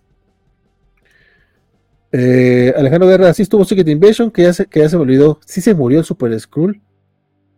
A la verga, no me acuerdo. Creo que no. ¿Sí? Yo pondré tres villanos y que vayan subiendo de nivel hasta que nos digan que Víctor se vuelve el villano de la segunda por si hay secuela. Dice Luchamex que lo de Tenoches fue una sin pruebas y desaparecieron las quejas. Es muy complicado esos, esos temas. Y pues uno no sabe realmente si eso es sin bueno, si es infundado o no. Puede no haber pruebas, pero no puede, no puede no ser infundado. Luchamex trajeron el Super Skull y no lo rehusan para la 4. Por eso final, ah, ya, se está quejando del final de Secret Invasion. Y dice que es una máscara icónica, la de Doctor Doom. En Children's Crusade, según yo, también sale Víctor sin máscara, dice Alejandro Guerra. Pero también justo porque es icónica es bien difícil de adaptar. ¿eh? O sea, crear esa máscara metálica con ese tipo de toques y que además sea expresiva es complicado.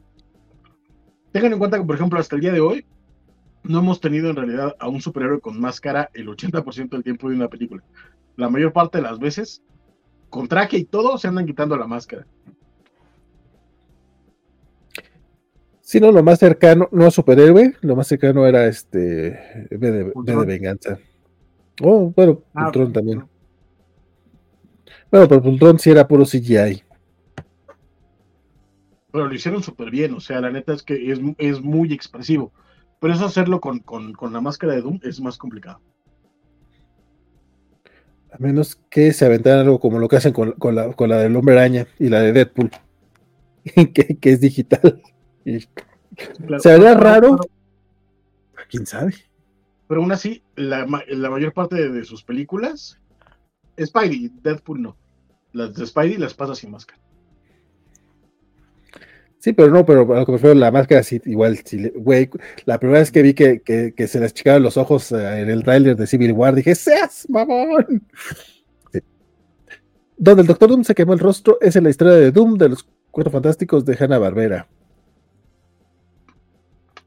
Eliseo Galde nació en Chile, Pedro Pascal, pero muy pequeño se fue a los Estados Unidos y él, él- habla español con su familia.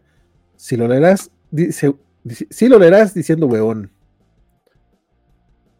Cuaco Weón dice, lo que pasó, Luchame Extras, ande- anda acá, este, eh, así echando pleito.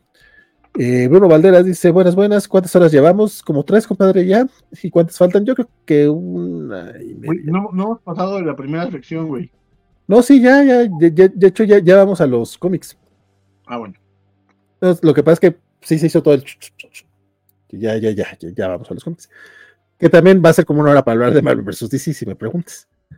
Pascal como Martel tuvo un tipo de personaje, como dice Francisco, patán adorable. Sí. Era como... eh, um, Y tenemos que este, hablar primero de la mole. sí, sí, sí. Y pues básicamente, de hecho creo, si no estoy mal, es justamente lo que sigue. Este... Sí fue una hora de los Cuatro Fantásticos. Porque ya es Ay, Dios. Ay, 3.06. Ay, Dios. Bueno, pero también lo de la mole creo que es relativamente rápido. Este, porque eh, la mole pues ya dio, dio por cerrado su, los anuncios comiqueros. El último que anunció fue eh, alguien que había dicho que jamás iba a regresar a, a la mole, siempre que estuviera cierta persona, ¿verdad? básicamente. Es- Mientras estuvieran los mismos organizadores. Sí, sí, sí. Pero Que, que, que, que hayan- creo que, creo que todavía no agregan a Adi Granov al, al álbum de, de la mole del que tiene un álbum donde vienen todos los artistas y ese es muy, muy, muy práctico, pero creo que todavía no lo agregan. Pero bueno, ese es el punto. Adi Granov ya no va- eh, ya regresa después de cuatro años, básicamente, casi como, como cuatro años que vino la última vez. Cuando se desató la pandemia, man. Sí, que sí, justamente fue cuando se desató la pandemia. En ese año sí vino Granov, pero pues básicamente el, eh, el Como entonces, Mark, Mark- Mark Brooks no vino. ajá, el entonces El director de la Cajón, mole puede decirle a Mark Brooks que era un, un redneck collón, eh, le dijo también maricón, le, le dijo muchas y calzones, te los quitas Sí. y te los pones. Que cómo se le ocurría, pues, si, pues, si la pandemia, pues, ¿qué es esto de COVID? Esto va a pasar rápido y no se anima a venir el muchacho. Escobar, no se fueran a morir. Ay, ay, me dio COVID. Güey, en retrospectiva, neta, qué mal estuvo. O sea, estuvo mal en su momento, pero en retrospectiva estuvo más culero todavía. Exacto. No, en retrospectiva fue más irresponsable. Sí, los que asistimos a esa mole sabíamos que estábamos siendo irresponsables, creo yo. Porque sí, güey, sí, sí, lo veías y era como, güey, es que sí, esto está mal, ¿sabes? No, no, no deberíamos estar aquí. Mark Brooks no vino, se ganó, se ganó sus insultos y su compita de Granov no, no, se los ganó. Tienes razón. Yo diría, diría, como la diferenciación que no se los ganó. Tienes toda la razón, me disculpo, no se los ganó. Este, lo insultaron por ello. Eso es diferente. sí. Este, y su amigo Granov dijo, a ver, ¿qué pedo, güey? O sea, yo, yo siendo por acá, este, ¿dónde está el director de, del evento? Y le dijeron, ah, mira, aquella persona que habéis disfrazada de pollo, que no te ha venido a saludar y que no te ha informado absolutamente nada en este evento, es él. Porque también Granov dijo eso, así como que, güey, es que a diferencia de otros años, donde sí hubo como la atención de parte de los, de, de los que organizaron el evento, es en particular, pues no, no hubo, no hubo atención. Eh, dicen por ahí que, que, se reunieron incluso en el hotel, este, porque sí estaba así, pues, pues básicamente bastante encabronado por, por los insultos, por la manera no. poco profesional que le atendieron, por todo eso. No, incluso recordarás que cuando lanza este comunicado en redes, básicamente es como una, este, un llamado al grueso de artistas de Marvel en ese momento para que no fueran a la mole. Es un rollo sí. de no podemos permitir que esto suceda, esto, esto me parece eh, malo y preocupante y eh, desde este momento yo declaro que no regresaré a la mole mientras este sujeto siga a cargo y exhorto a mis compañeros de Marvel a que no, no acepten invitaciones a la mole mientras esté este sujeto. Eso, sujeto. eso ya era grave. Oh, sí. Sí, sí. Sí, no, pues básicamente así, es que estoy buscando la foto. ¿Por qué no la, por qué no es tan fácil de encontrarla? Este, el punto es de que, pues afortunadamente, o bueno, afortunadamente para el evento, pues ya no, ya, ya, ya no está esta persona. Ya pudo venir Mark Brooks el año pasado, que, que era el que habían insultado directamente a Adriano, al que también le hicieron groserías, porque aparte creo que sí, sí, sí, sí, también le dijeron algo después de eso, pero yo no me acuerdo que pero también de, insultaron. de hecho, si ustedes eh, en este mismo canal, cuando acabe este live, se van al, al canal y se van a, no, no, no sé si está entre los videos grabados o los en vivos, porque lo hicimos en vivo en su momento, eh, hicimos una transmisión posterior a todo lo que pasó, donde comentamos la situación de lo que estaba pasando en la mole, porque eh, todo esto se desata en un live eh, una noche antes del evento, porque Mark Brooks cancela muy cercano a, a, al evento. Sí. Y eh, están haciendo un live como para decir cómo estaba quedando la organización del evento, y al entonces director pues se le va la lengua, como se nos puede ir a todos, pero, pero bastante más irresponsablemente hay que decirlo, y se soltó, pero como, como hilo de media, o sea, así de, de, de pinche este ranchero de, de, porquería que no, no, no sabe, que no le va a pasar nada, che maricón. No, sale al día siguiente, se entera Grano de, de, este pedo, y creo que a más tardar el sábado o algo así sale este, este comunicado de está pasando esto y me parece preocupante y grave, llama al boicot de la mole y después del evento, eh, los organizadores en ese momento hacen un live, otro live, para dar su versión. E incluso me acuerdo que lo comentamos en su momento, eh, yo recuerdo haber puesto en redes de lo que va a pasar en este live. Puse como tres opciones y en ninguna de ellas era voy a pedir disculpas porque la cagué. Y dicho sí. y hecho, nunca se pidieron disculpas porque la cagaron, sino por el contrario, de y si no quieren, no vengan. Una cosa bien linda. Y en eso terminó ese que también eso, e, eso sí nos ganó el, el, desprecio de los organizadores un buen rato. Este, Hasta, hasta Creo que- Creo todavía, ¿eh? Creo que todavía. al, al- a a ya lo saludaron bien. A, a mí me invita, a mí me invitaban a moderar este paneles y al día de hoy ya no me invitan a paneles. Ah, no, ah, eh, eso sí no sé. Mira, al, me- al menos ya, ya- al menos ya nos retuitean y ya nos ven bonito otra vez. Este, pero no, no, me refiero a, a los Oye, organizadores. que- llámame, llámame. Si vas a hacer una mesa de Dan Mora, call me. No, pero decía, eh,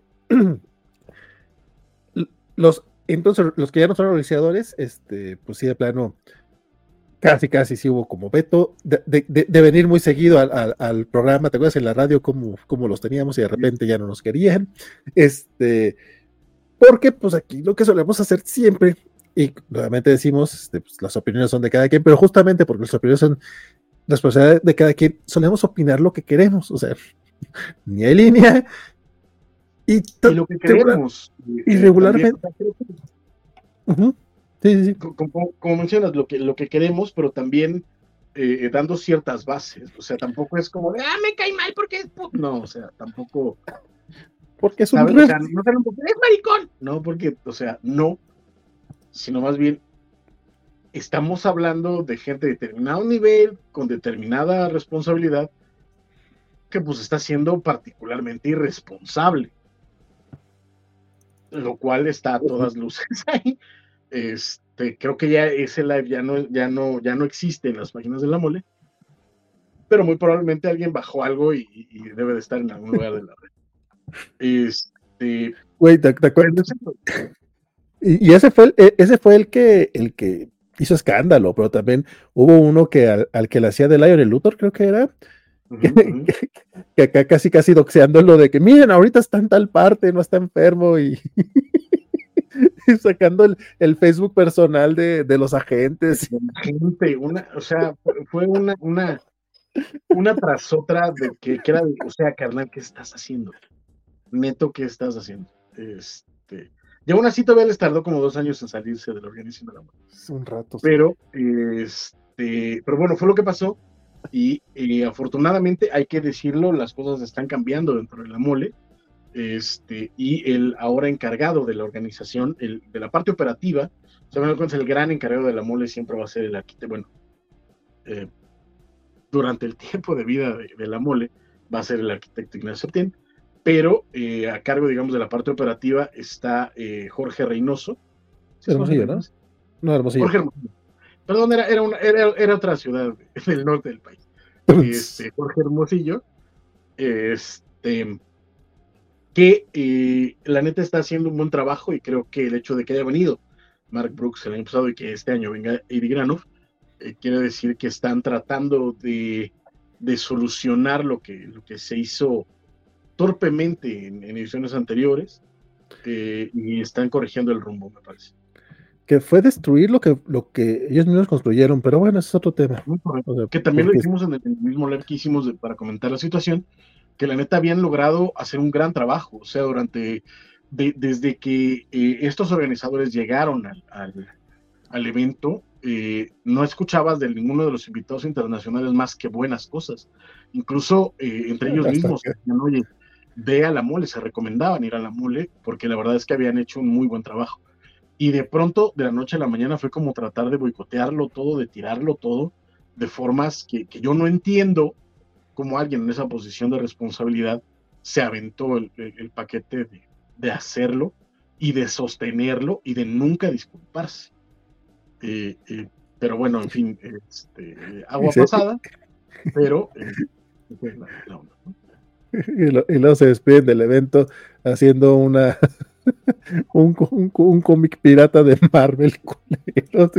Güey, es que por donde le veas fue culerada tras culerada. Pero bueno, el punto. El Adi Granov es como el cierre, el, el gran cierre. Pero también en, en semanas eh, recientes se confirmó que Sean Gordon Murphy viene a la mole, este, que es este artistazo de eh, Batman White Knight y de eh, Tokyo Ghost, de Punk Rock Jesus, y que por alguna extraña pinche razón, güey, yo estaba así como que lo, lo estaba mezclando con Daniel Warren Johnson. Yo así, no, y también deberían de leer su Dead Dirt. ¿Qué pedo? Me vi, me vi mal yo recomendándole ahí a la gente que, que leyeran su Dua Power Bomb. Me vi muy, Pod- muy podrían, mal. podrían leer su, su, su- bueno, no, no el suyo, pero el que hizo con Mark Miller de Chrononauts. Chrononauts, que, claro. eh, también probablemente, creo que debe de poder estar conseguible por parte de Panini. Deberías. Es- Porque Punk Rock Jesus probablemente no. Este, White Knight probablemente ya tampoco. Este, Eh, probablemente entiendas, este, independientes Ah, que no bueno, tengan las Vingas- ediciones de Vingas, las ediciones hecho- gringas y las ediciones de, de Televisa en algún Ah, bueno, puesto de rock show. eh, por todos conocido. Este, de hecho, en eh, justamente en Fantástico hoy que fui, tenían los tres Deluxe Edition de, eh, de White Knight. Ah, qué bonito. Pero en 25 descuento, no, no es tan descuento, pero los tenían en descuento. Ah, ok, ok. No todos tienen 65. Eh, Pero Sean Connery Murphy, que, que por cierto, eh, no sé si ya, ya empezaron a leer su zorro, pero está interesante. No te voy a decir que está ching... El arte está muy bonito, está muy chingón. La historia está ubicada en el tiempo actual, entonces juega un poco con el tema del narco, entonces está en esa delgada línea de, güey, si no investigaste bien, podríamos llegar a algo ofensivo, pero al menos el primer número, que es lo único que he leído yo hasta ahorita, queda chido. Creo que O es sea, que ha salido, ¿no? ¿eh? Creo que es el único que ha salido, ¿no?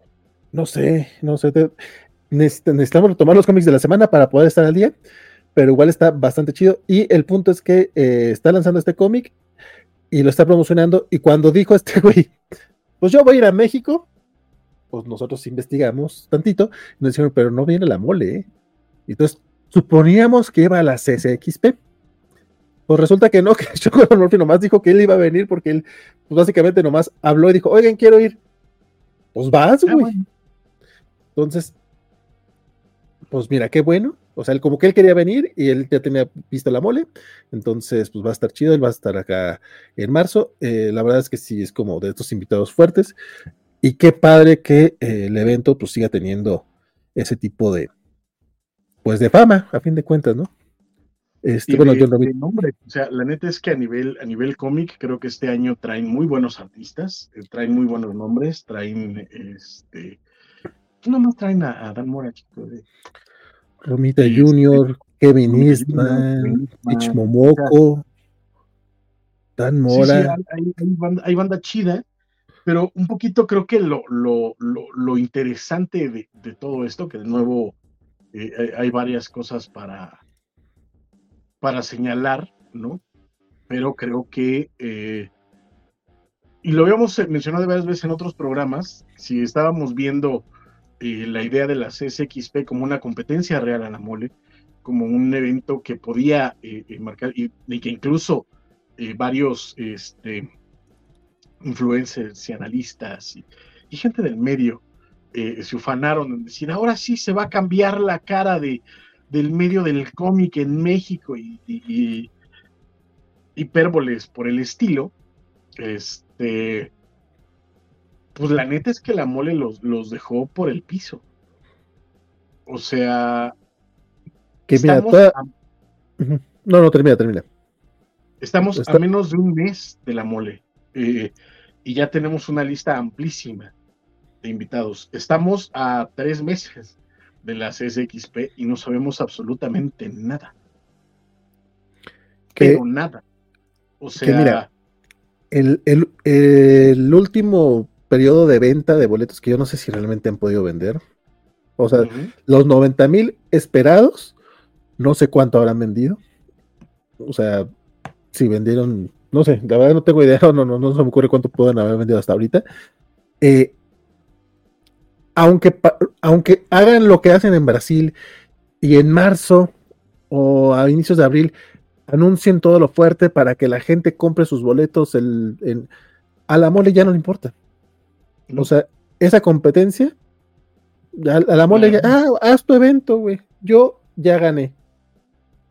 Y sí, Es o sea, Y la- Porque aparte la- lo y hizo la bien. bronca- Es correcto. Y además la bronca es que la CSXP cree, igual que, que la mayor parte de sus voceros y de, y de la gente de, del medio que, que, se encargó en su momento de decir es que esto se va a poner brutal, es que creen que la gente va a reconocer la CSXP de nombre, que la gente va a ver la CSXP y va a decir, Brasil, la segunda convención más grande del mundo, sí como no, sí voy, pero hasta ahora no ha habido absolutamente nada, nada de nada. Recordemos que incluso hubo un momento en el que eh, estaban mencionando eh, eh, su área de artistas y que ya estaba casi todo confirmado y que iba a ser una cosa acá espectacular y de miedo. Incluso en algún momento, finales del año pasado, se pusieron a ver a quién, a qué artista les gustaría ver en las SXP y un montón de, de, conocidos nuestros en un ataque de, de, de inocencia eh, eh, empezaron a pedir en todas las redes, por favor menciónenme en los comentarios. Bueno, ¿no? Este, y fue una cosa así como de, de miedo, como para tratar de ganar un lugar en un evento en el cual no sabemos qué se va a ofrecer. Y ahorita están empezando a pedir, este, a, llamar gente para llenar los espacios. Un artistali que dijeron que iba a ser de 500 personas este, con todo el debido respeto que me merecen los artistas mexicanos que, hicieron eso, como bien mencionas, había varios compas. Híjole, si es un artista de 500 personas, te aseguro que tú tienes lugar. O sea, no, no hay manera que se llene tanto. O sea, puede haber más de 500 artistas en México, no digo que no. Pero estoy seguro que básicamente van a estar los mismos que suelen estar en la feria del Zócalo, los mismos que están en la Filig. Sobre todo, porque además, tomando en cuenta cómo está el esquema de negocios que, por lo que pudimos entender, iba, no iba a ser gratis. O sea, si, si, si ibas a querer pagar, lo ibas a poder apartar en cualquier momento. O sea, sí, sí, sí, hay, un, hay una cuestión ahí súper extraña. Y de nuevo, el problema es que a tres meses de su evento no sabemos nada. Y cuando digo nada, es nada fuera de la sede y el precio. Que eso es lo preocupante. Los precios están altísimos para el poder adquisitivo mexicano, altísimos. Y si a la gente no le das razones para ir, no te va a comprar el precio, el, boleto a precio completo. Y ya estamos en las fechas para que el boleto esté a precio completo. De hecho, ya está, ¿no? las cosas, la, manera en la que eh, Ocesa y, este, y ahora se me fue el nombre de la, de la productora brasileña, están manejando la comunicación de las SXP, me parece de un novato espantoso, espantoso. Y esto lo que va a hacer es que no sé si vaya a haber una segunda edición de la CSXP. Y eso termina siendo preocupante, porque si algo hemos visto de la mole en los últimos años, es que la neta les conviene tener, perdón que lo diga así, un cohete en el culo. Es decir, una competencia que realmente les haga temblar un poquito. Pasó cuando se dio la, la primera conque, que de pronto fue un fenómeno la conque, y la mole dijo, tenemos que hacer algo, se pusieron las pilas y empezaron a afianzar y apretar los tornillos que les faltaban. Y cuando la conca empezó a caer, que básicamente fue al siguiente año, se confiaron y volvieron otra vez a hacer eh, eh, cierto tipo de políticas bastante cuestionables. Y ahora pasa lo mismo. Una vez más, llega las SXP, empiezan a sentir presión y una vez más estamos viendo un evento que está empezando a apretar tuercas, que está empezando a tratar de arreglar cuestiones que en ediciones anteriores no estaban tan, tan claras.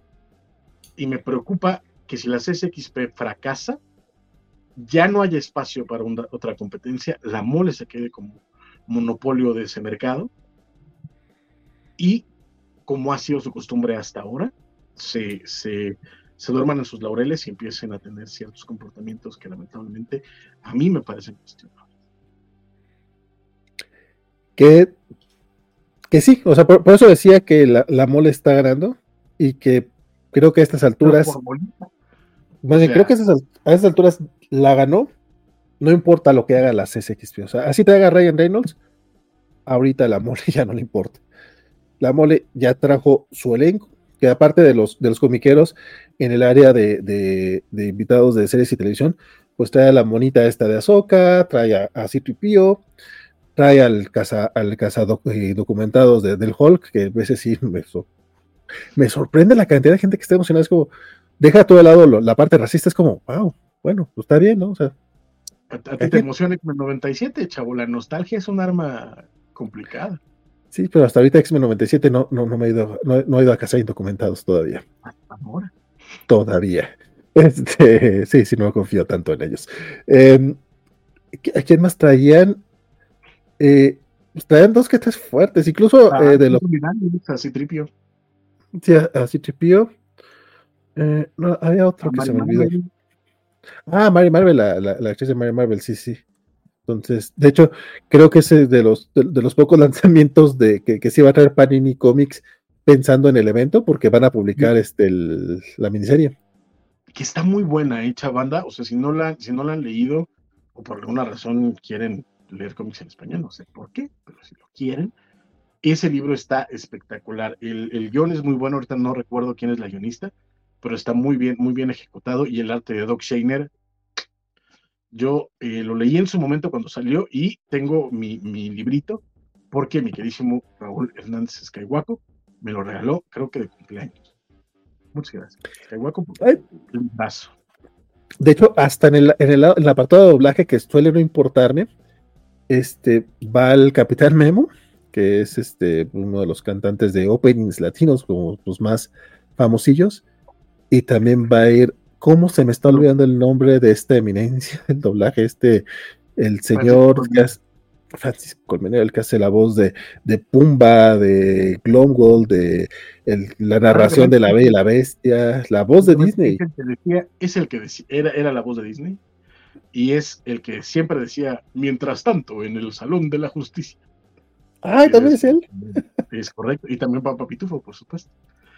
Y todavía hizo- la voz del papá de la protagonista de Wish el año pasado, o sea, sigue, sigue estando y hace la voz del, del Pepito Grillo en ah, en la del gato con botas el último deseo. O sea, se- ese señor es de estos de doblaje de toda la vida y en la mole va a hacer su, su despedida, se va a hacer su retiro, como que ya deja de trabajar y es su última presentación pública. Eh, O ya sea, está grande, el, ya es un el- el hombre ya está, el hombre ya está, ya está más, o sea, Sí, sí, es muy grande, es muy grande. está muy grande. O sea, el hombre, el hombre ya era, ya era, ya era viejo cuando hacía todo esto. ¿Saben? O sea, ya, está- ya estaba grande cuando hacía todo esto. Y pues ahorita ya, y aún así sigue activo, sigue trabajando, sigue dirigiendo. Eh, Ujú. eh, sí, el- el- definitivamente Colmenero es una leyenda. Véanlo por donde lo ven. Es, Sí.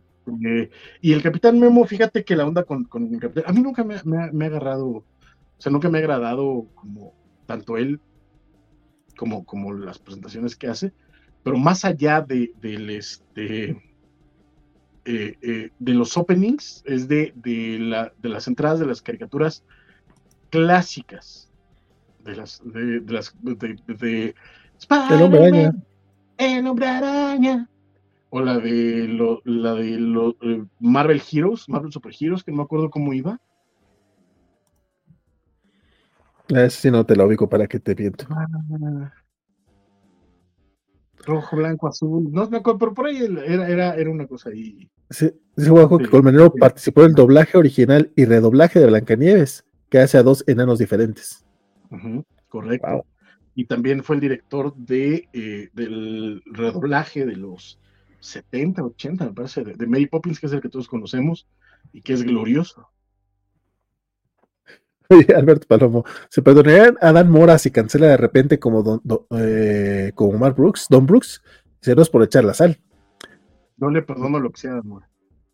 Aparte de eso, o sea, si, si, si hay una alerta mundial de, de pandemia, si empiezan a cancelar vuelos de repente y pues lo- estas personas no sabían si llegaban, si estando aquí les cerraban los aeropuertos. O sea, fue justamente el fin de semana Y todo se fue a la todo pasando, donde todo estaba pasando. O sea, no sabíamos qué estaba pasando y todo era una crisis complicada. Y como dice Vale, o sea, había amenaza de que se iban a cerrar fronteras, de que se iban a cerrar aeropuertos, de que había esta, esta orden, prácticamente orden de cuarentena donde estuvieras. ¿Sabes? Y, y hubo gente que cuando se detonó la cuarentena se quedó en otros países y no podía salir durante varias semanas. O entonces era como, pues será entendible. Exacto, era, fue, fue un proceso complicado. Ahorita, ya cuatro años después, pues ya no, no nos parece a la distancia, mm, podemos recordarlo más leve, pero en ese momento sí fue un momento de pánico bastante complicado. Y cuando Sí. empezaron la- los números de muerte a subir exponencialmente, no mames, no mames. Y creo que, y creo que de hecho a uno de los de los que estaba eh, aquí le dio COVID. No me acuerdo a quién, pero creo que a, uno de los que estuvo en la dio. A la, a la asistente de James Starlin. Ándale. Bueno, no sé, no sé si era asistente o era, la persona que venía con James Starlin. Este. No, no, simplemente. pues, güey, cerraron Disneylandia. Eh, cancelaron los- los- las, ligas, las ligas deportivas. El, el ratón no pierde un peso, chavo. O sea, Sí, no, no. Para, para mí ese fue el momento en el que dije, ok, esto sí es serio. es correcto. Dice, eh, Waco, ¿te acuerdas que también insultó a los managers de John Glover, el Iron Luther en Smallville? Uno de ellos era John Ottman, el compositor que mencioné hace rato. Ah, sí, es cierto. Eh, me, vale, me va- me vale lo chido que va a ir a la Pimpi. Este, la CCXP sin nada de anuncios está como un cadáver, dice Luchamex. Y Waco nos dice que recién anunció la CCXP una próxima, convocatoria, una próxima convocatoria para el Artist Alley y su sección de cosplay. Y ya. Cap- ¿eh? O sea, acuérdate que era el artist Vali. No Vali. por- porque son un chingo. El Capitán Memo hizo el tema musical de Aventuras Enmascaradas, dice que guaco. Mira, ese no me la sabía. Se googleas, este. mostrando el Saludos. Don Alfredo Rueda dice: La pandemia le dio la torre a las convenciones de cómics. San Diego duró dos años sin, sin haber. O sea, sí, no, no, pues, la pandemia estuvo, estuvo fuerte, estuvo fuerte, pues, pues, no fue hace tanto. Pero bueno, Muy correcto. Este, la verdad es que eh, ya veremos qué pasa. Estoy contigo, eh, Francisco, en el, en el hecho de que pues, es bueno que, que haya una competencia porque creo que esta próxima edición de la mole va a ser una muestra de ello. En serio, la cantidad de, de artistas, el, el- el nivel, los invitados de, nuevamente los de doblaje, incluso los de los, los invitados de, de televisión, de cine, vi- viene Citripío, o sea, no mames. O sea, tanto que se, tanto que se quejan este, luego lo- lo- lo- los tres este, fans de Star Wars, este, para que nunca reina, güey. Vi gente quejándose por, por la actriz de, de Ahsoka. Es como, no seas mamón, güey, pues si se acaba de salir en una serie, es, es- es actriz nueva. es que puro sim. Güey, si no quieres ir con ella, está City Pío, cabrón. O sea, Exacto, exacto. Y- Y, además ya la esa- chava hace un papelazo, güey. O sea, independientemente de que obviamente es guapísima, se fue hace un papelazo, un papelazo. No, pero, pero ¿en, qué punto estamos en que los niños se quejan de que una mujer es guapa? pero bueno, Entonces, son esos ñoños, you know? O sea, sí, son, sí. son- son esos que dicen, not my Star Wars. Es que, es que, es que Luke no, no podía ser así, es que Luke tenía que ser este héroe. ¿Por qué murió así? ¿Y por qué, y por qué me nerfearon a Luke? ¿Y por qué eh, Obi-Wan está, tiene miedo? ¿Por qué Obi-Wan es, este, está, tiene estrés postraumático? No mames, güey. No mames, güey. Mató a su amigo, güey. O sea, entendamos, güey. Le acaban de matar a todos sus colegas, güey. Está siendo perseguido por el gobierno. No mames. Oye, en notita corta, yo, yo- iba a pasar ya a la parte comiquera completamente, pero se me olvidó.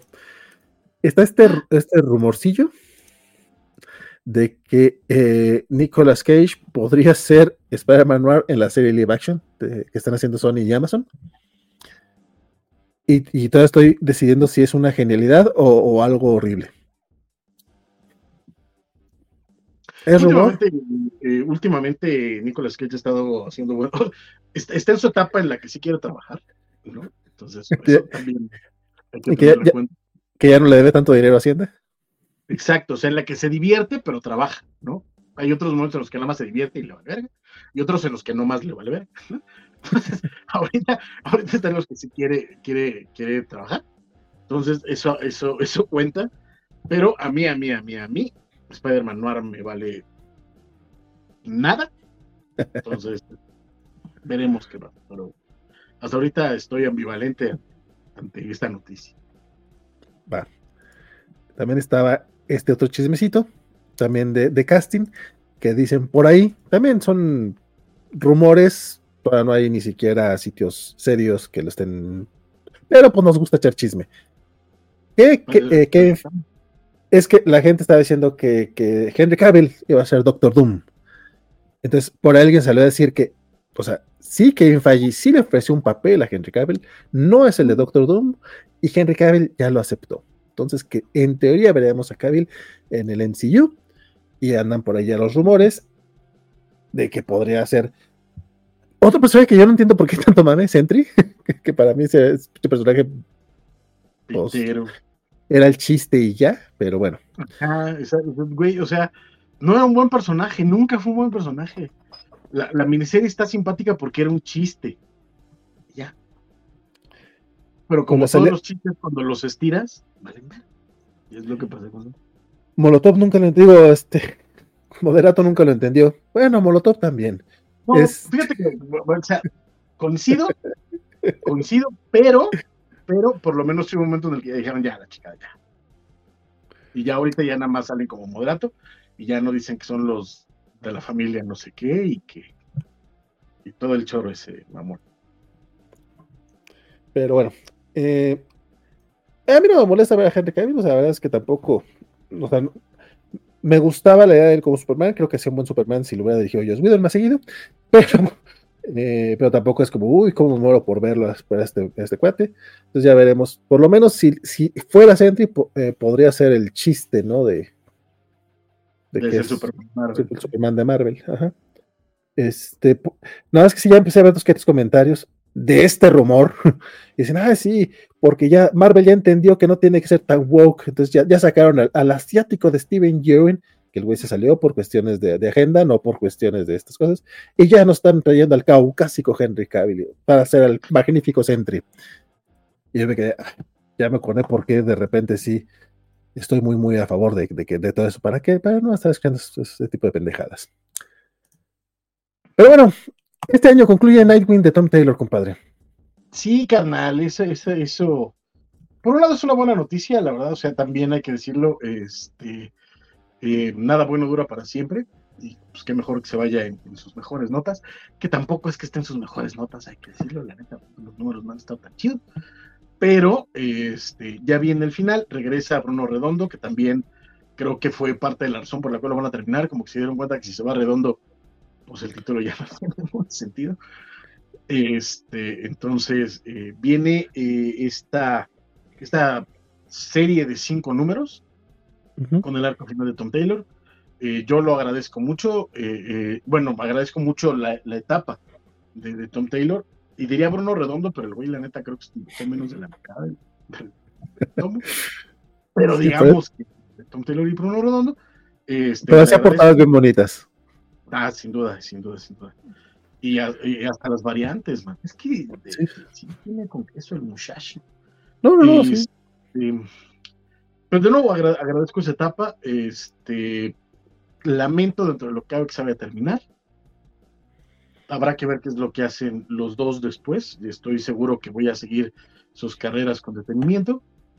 Pero eh, eh, me preocupa más en manos de quién va a caer Nightwing, porque le han hecho cada cosa a mi pobre, a mi pobre Dick. Pero pues bueno, de modo ahí, ahí vendrá y lo leeremos y ya lo comentaremos en su momento.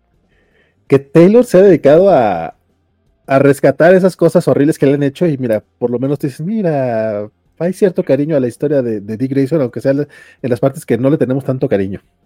Correcto. No, y de hecho sí se nota muchísimo que, que Tom Taylor este, quiere al personaje y eso se agradece.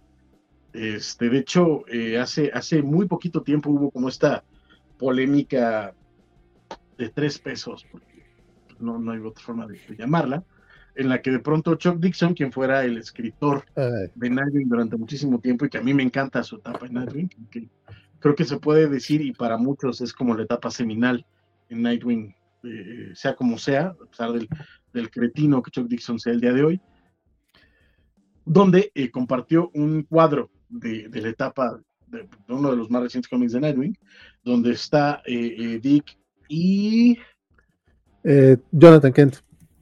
Y John, exacto, y están diciendo algo muy gay, porque aparentemente es muy malo decir cosas muy gays. Este, no recuerdo exactamente el diálogo, pero, pero es muy gay, ¿no? Básicamente, parafraseando, dicen, a mí me gusta el pito y a mí también, no sé, por ahí. Pero este, lo puso Chuck Dixon como de, este, esto es lo que está eh, pasando ahora en los cómics, para esto, es- esto está pasando, ¿no? Como muy indignado, y Tom Taylor, en el mejor de los planes, le dice, oye, este, me, preocupa que alguien a quien admiro mucho y que definitivamente es una de las voces más importantes en el personaje del que estamos hablando, no sepa reconocer una viñeta real de una editada y le comparte la viñeta actual de, real del, del cómic. Y eh, a partir de ahí todo el mundo le empezó a decir a Jack Dixon, te pasaste de chorizo, oye, qué responsabilidad, ah, qué manchado. Y él respondía con la pendejada más clara de, es que está mal porque co- como, ya no podemos distinguir si es real o no, no, güey, o sea, todo el mundo sabía que era falsa, tú eras el pendejo que creía que le iba a vender a los demás que era real. ¿Sabes qué es lo peor? Yo, eh, no estaba tan pasada de lanza, porque le- es que, o sea, sí le dice como que so- solo salió con mujeres, pero pues, veme, o sea, o sea, soy hermoso, ¿no? O sea, estoy bien guapote. Debo de ser por lo menos un poquito queer. Yo no lo veo tan fuera de personaje, el, el comentario es así, ¿sabes? Está chistosín. O sea, yo cuando lo vi, a mí dije, ah, qué cagado, o sea. Y después me dije, ah, que, que es falsa. Yo, ah, bueno, pues ni modo, o sea, que se le va a hacer. Este, pero como bien mencionas, qué elegancia de Tom Taylor para responderle. Porque, pues sí, o sea, claro, lo que hizo Dixon en eh, finales de los 90, pues se le debe respetar el trabajo, pero, pero no mames. pero, pero el Don sí se ha pasado. Sí, sí, me acuerdo cuando, cuando salió, eh, bueno, cuando, cuando revelan que Tim Drake es bisexual, un cuate que, que, que era muy fan de la covacha me dijo, oye, ¿viste lo que está diciendo Chuck? Yo no sabía que Chuck Dixon era, este, tenía este nivel de- de- de rancio. De hecho, tampoco sabía que ese compa era tan rancio hasta ese momento. A partir de ahí, Yo tampoco, este, porque además sus, sus cómics son, este, tiran a la izquierda, güey, y de pronto sí está ranceando, pero, pero cañón, o sea, es- ese es el, el, el queso que se te quedó en el refri durante un año. sí. Y sí, o sea, el estaba acá y es como, mamón, a Tim Drake no le han dado cariño en 15 años, 20 años. Le va a dar reflector.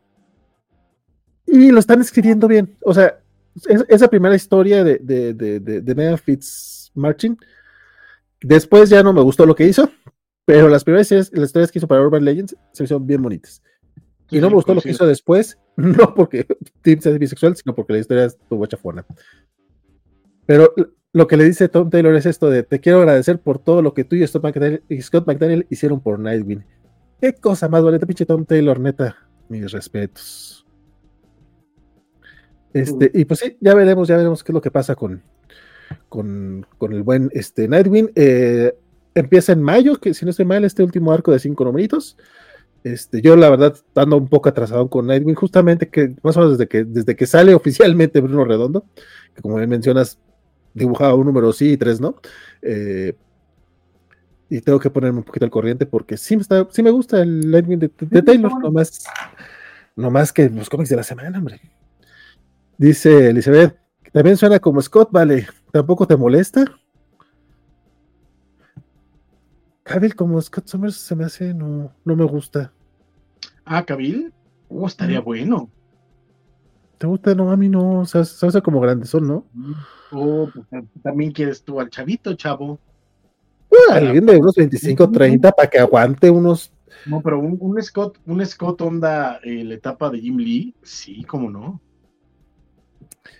Es que, es que esos, ese tipo de actores tienen que pensar en unos 5 años. Tú por- tú 10 de porque crees compromiso. tú porque crees que la vida se acaba a los 40 y ya no pueden salir a cuadro, Valentín. No, sí Pero no, pueden, no. pero. Sí pueden, Pero no luego, como ti- Elvis. Ah, lo- no luego tienes a, a Hank Pym como, como, como Michael Douglas. que está chido, está chidísimo. Pero te, pero te pierdes al otro Hank Pym. El álbum está es muy porque Estaba bueno. diseñado para irse, para, para parecer de, de grande. Pero a mí, pues, si hubiera sido la película sobre Hank Pym, con ese Hank Pym no me hubiera molestado, pero para nada. Dice Alberto Palma, Henry Cavill está shit con serie de- eh, con la serie de Warhammer. Sí, de hecho, eh, eso es lo que le, le agrada, es lo que quiere hacer, pero aparte de la serie, pues también tiene que hacer otras cosas, ¿no? Henry Cavill sería mucho mejor Red Richards que Pedro Pascal. No lo veo como Reed. Ahí sí no, no estoy de acuerdo, querido Alfredo, pero, pero bueno, en, en opiniones. eh, sí, cosas. Oye, ten- tenía por acá también mención, eh, como mapeado que mencionar que Ron Mars regresó a Kyle Reiner y escribió una pequeña historia de Kyle en el Green Lantern 8 de esta semana. Y la verdad la quería mencionar porque sí está muy de hueva la historia, la verdad. Como, como todas las de Kyle Reiner, hermano, bienvenido al mundo Como-. Como todas las de Ron Mars. Pero bueno, ¿qué se le va a hacer? Quiere escribir todo Kyle. Bueno, ahí, te- ahí- ahí tenemos a Tom King escribiendo a Kyle Reiner, fíjate. Bueno, estaba escribiendo a los Omega Men, ahí estaba Kyle. Pero es lo mismo. pero más o menos. Dice, al menos Cavill está más guapo, dice Alfredo Rueda. No Es- sé, el Pedro Pascal tiene un exitazo, ¿eh? hay, hay mucha banda así que, que sí le- le- Oye. les gusta el Pedrito Pascal. Oh, sí. Oye, eh, y ya para la nota del cierre, que yo sé que nos va a llevar otro, otro ratito. Pues son, tre- son cuatro horas, o sea, no tenemos madre, Valentín García. O, o sea, no, pero pues eh, el pedo fue que me, me aventé a leer todos los comentarios la primera hora, eh, pero, la gente nos extrañaba, tenemos, tenemos que dar cariño. Oye, está, está chido, pero también nosotros, o sea, una, una hora hablando de los cuatro fantásticos, no tenemos madre, Valentín García, o sea, cuatro horas y apenas estamos empezando con esto. DC versus Marvel, compadre. El martes, si no estoy mal, por ahí ya a medianoche, como nomás nosotros andamos tres horas, de repente me dices, güey, ya viste. Estás mamón. Eh, durante casi 20 años estuvieron es, bloqueados los crossovers de, de Marvel y DC. más de 20 años, ¿eh? Probablemente, eh, ¿cuándo fue eh, eh, JLA Avengers, que fue el último? Creo que es 2000-2001, ¿no? Eh, según yo es como del 2002 o 2004, pero ahorita te digo. Pero según Eh, yo por- sí son más de 20 años ya, ¿eh? Porque ya estaba yo Quesada y Bill Llamas. Ese es Sí, no, pero por eso, eh, Joe Quesada se vuelve editor de... eh, Es del 2003. Marvel. Mm, Joe 2003. Quesada, Joe Quesada entra a Marvel en el 97, no en el 98, con Daredevil. Y no se tarda mucho más en volverse editor de, de Marvel. Sí, no, no, no, no mucho. No, no, pero fue en, en 2003, es de do- 2003, so- eh, septiembre de 2003 a enero de 2004 más o menos.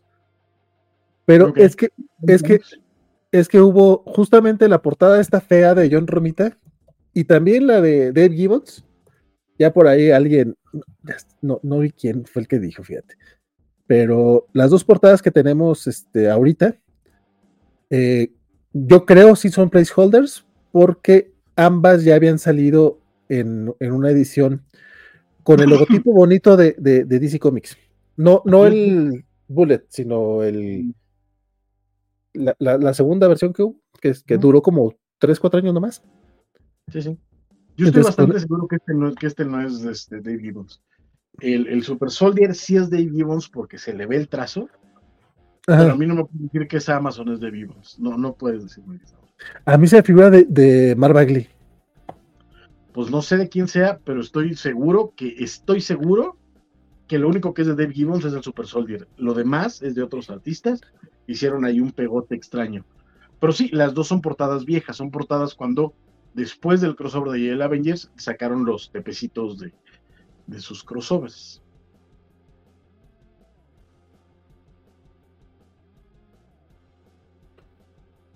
Me fui yo. Me Tú- tú- no, era yo, era yo. Este. eh, es que alguien dijo que, que el crédito en portada era de Gibbons. Nuevamente, No, a no. mí, a mí ese Darklo sí lo ando viendo como un Jim Valent, para que no- Sí, no, no, era, era.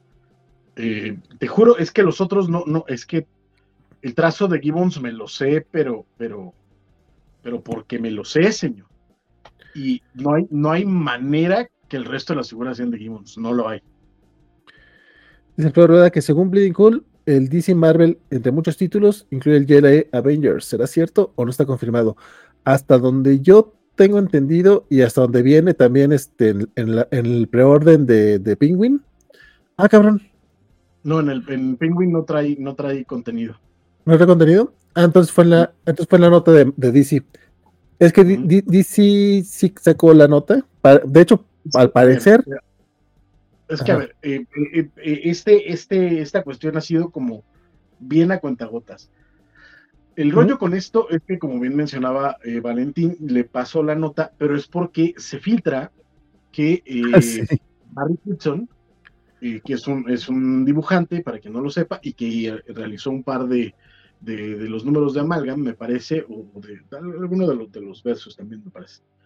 Este, empieza a, pedir en sus redes, tiene una red de eh, fans que compran su arte original y publica un mensaje de, oigan, banda, si ustedes tienen arte original eh, de la etapa de los crossovers y de Marvel y DC y todo esto, eh, estarían dispuestos a prestarlos para ponerlos como extras en, en el- en un futuro ómnibus que va a salir.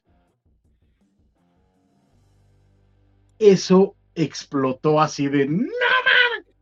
Porque obviamente, como bien decía Valentín, tenemos 20 años de que Marvel y DC, deja tú que no se hablen, ni se miraban a los ojos, man. sobre todo después de que veníamos de una, de una década que eran crossover tras crossover y ya era como común. Exacto. No, no, no, no sé si una década, pero sí un, un conjunto de años, creo que empezó a partir del 94, 95.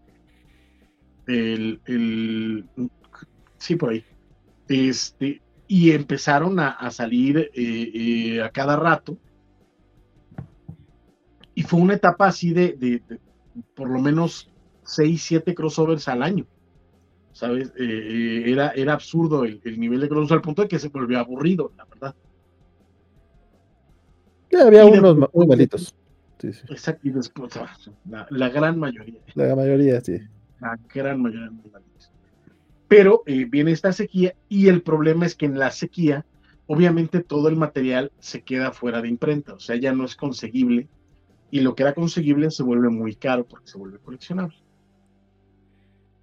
Entonces hay mucha banda que durante ese, el tiempo que no lo aprovechó para comprar las cosas y de pronto dijo, ay, es que me acuerdo de ese eh, Galactus Darkseid de John Byrne, estaría chido haberlo leído y de pronto en la madre, este, está carísimo, pues la banda empezó a, a- a crear este deseo por estos productos y hace un par de años con, la, con el fallecimiento lamentable de George Pérez, Mary Blevins, la, la directora de... ¿Blevins? No, Javi, ¿no? Mary Javins. Mary Jevins, la, la directora de DC, se mueve para arreglar con Marvel la posibilidad de imprimir una edición limitada de JL Avengers para, eh, pues, en honor a, a George Pérez y también para ayudar a los gastos de, de su familia. Y a partir de ahí, pues, nosotros nos quedamos en que iba a ser un One Time Only. Y de pronto surge esta. Ah, Sobre todo porque fue una edición muy limitada. O sea, fue una edición solamente para la Hero Initiative, en la que ni Marvel ni DC sacaron ganancia. correcto, y que además, pues, bueno, los retailers la dejaron caer como. Se pasaron de verga. se pasaron de chorizo, pero este, era, era por una buena causa y quedó perfectamente estipulado en todos los comunicados, en todas las entrevistas, que esto había sido un logro de una vez por un artista en particular y por una razón en particular, pero que no era algo que fuera posible después. O sea, parece ser que tanto Marvel como DC, los dos estaban de mi madre, esto no va a volver a pasar, y Mary Jevons estaba en medio. Pues parece ser que Mary Jevons hizo muy bien su chamba, y ambas compañías probablemente necesitan dinero. este, dijeron, pues vámonos tendidos, vamos a aprovechar esto, y anunciaron ya, después de que se filtra esto, gracias a, Barry Kitson, que este, pues sí vienen estos TPs, bueno, no TPs, estos recopilados en formato ómnibus, que saben es más grande, súper choncho, súper caro, pasta dura, este, y van a ser dos tomos. Uno es la portada, mira tú, bastante cuestionable de, de, John Romita Jr., que es una portada que ya había salido antes en, un recopilado de,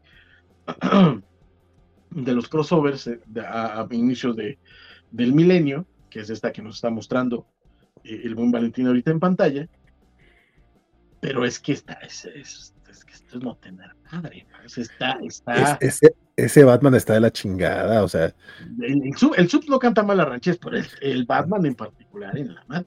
Te decía yo, cuando, cuando te mandé la foto, se nota, se nota que a John Romita Jr. le da asco dibujar a los personajes de DC, porque hasta le tiembla la mano, man.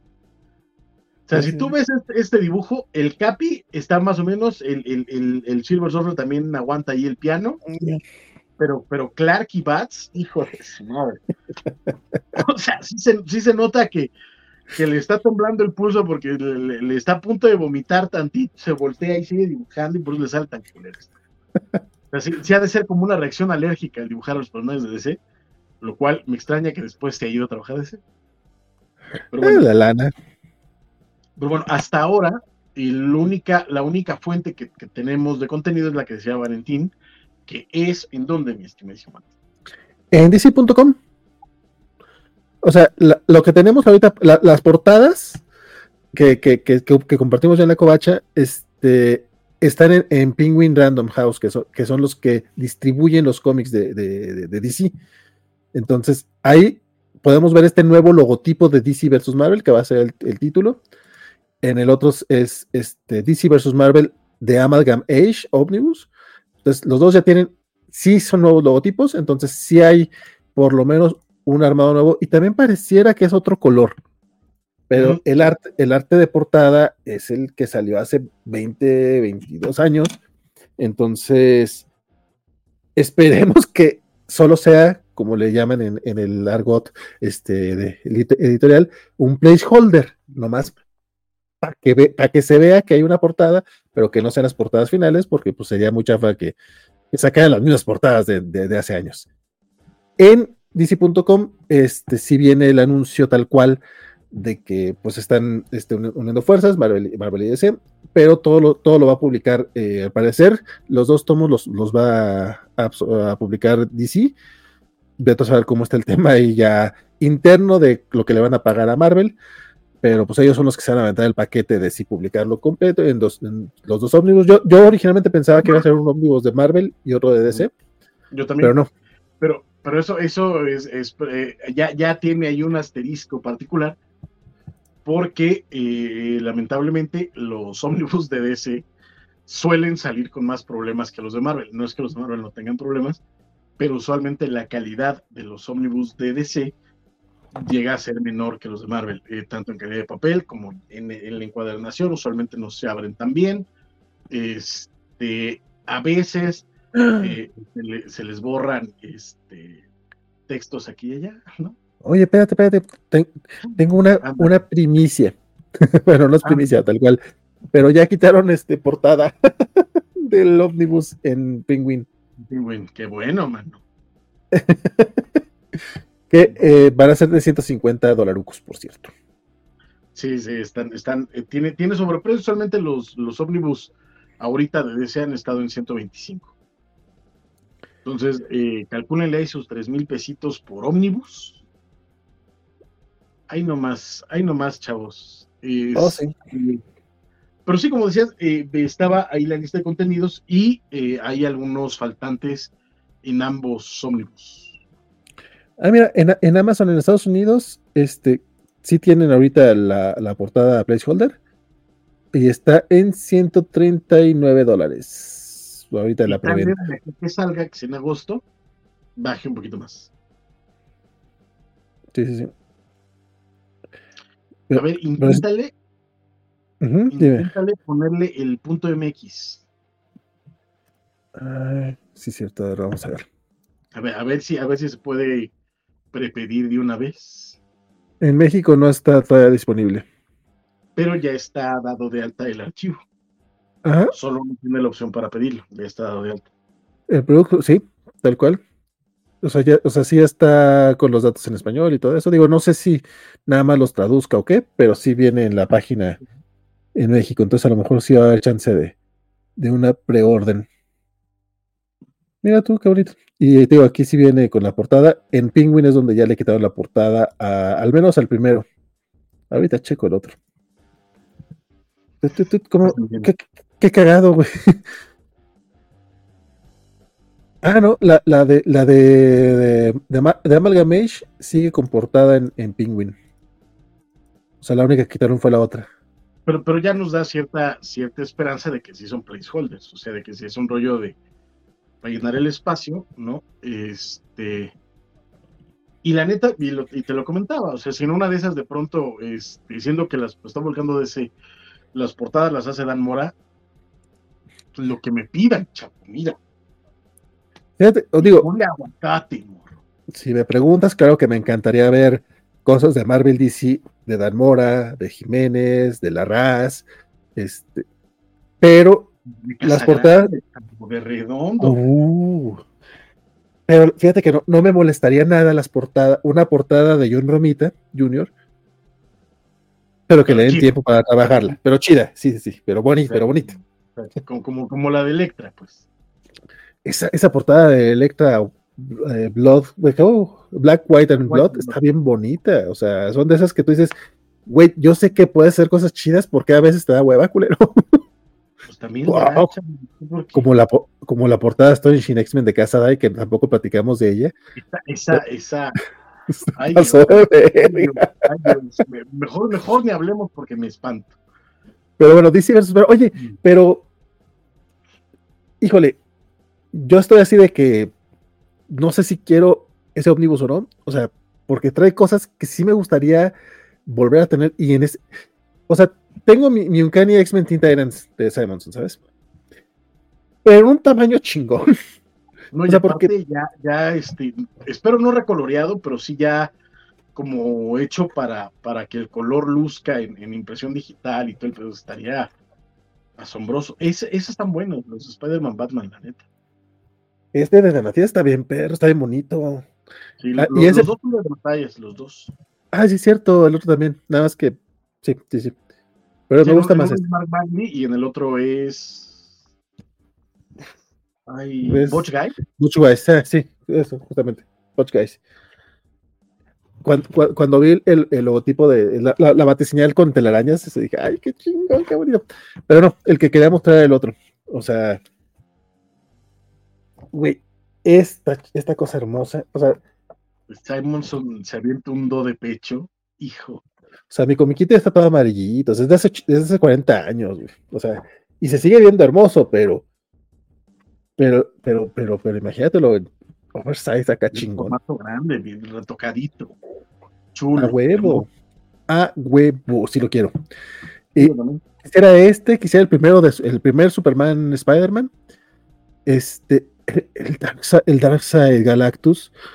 O sea, John Byrne hizo una chingonería en ese número. Yo que no sé por qué no se habla más de ese crossover, creo que es de los mejores.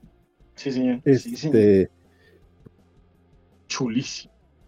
y, y- la verdad creo que yo me quedo con esos. con esos Sí, sí, cuatro. tampoco es que haya, tampoco es que haya, puta. El Silver Surfer Green Lantern, no mames. Hablando de Ron Madden. Es, ¿quién cuál- es que hay muchos, pero están bien culeros en general, la neta. El Superman, el Superman Fantastic Four de Jorgens, ay padre. Ay, padre. Ese creo que es el que fa- falta uno de esos dos. No sé si es el Superman Fantastic Four o el Fantastic Four Sp- Superman. Son dos, ¿verdad? Sí, sí, son dos. Es- no Bien. sé, pero bueno, el caso es que hay, hay, hay varios que faltan. Este, obviamente falta el, el gran ausente es el JLA Avengers, ¿no? Eh, que espero que falte porque nos van a, a relanzar en, en- en gran formato esa miniserie fabulosa, ya sea en un deluxe o en un absolute, pero, pero definitivamente estará en, mi, estará en mis garras en cuanto salga, así de, de lo, lo que me cueste, ahí va mi quincena, chavo. Yo, cuando me enteré que existía esa versión, ya era muy tarde. O sea, esa cosa sí se agotó de la chingada, que trae los extras, trae los, las páginas que hizo trae George las Pérez para el- original, ajá, de los con guion de de Conway, este, lápices de, de, de Pérez, o sea, ese, ese, ese es, ojalá, ojalá se reimprima ese, ese, ese absoluto, este, belleza, belleza absoluta. De hecho, o sea, para mí, para mí, para mí, para mí, para mí, con todo lo bueno que puedan estar el grueso de los crossovers, creo, me atrevo a decir que no hay ninguno bueno per se. Hay unos que están chiditos, que están divertidos, que están, que están sólidos, pero buenos, para mí, solo llega el Avengers.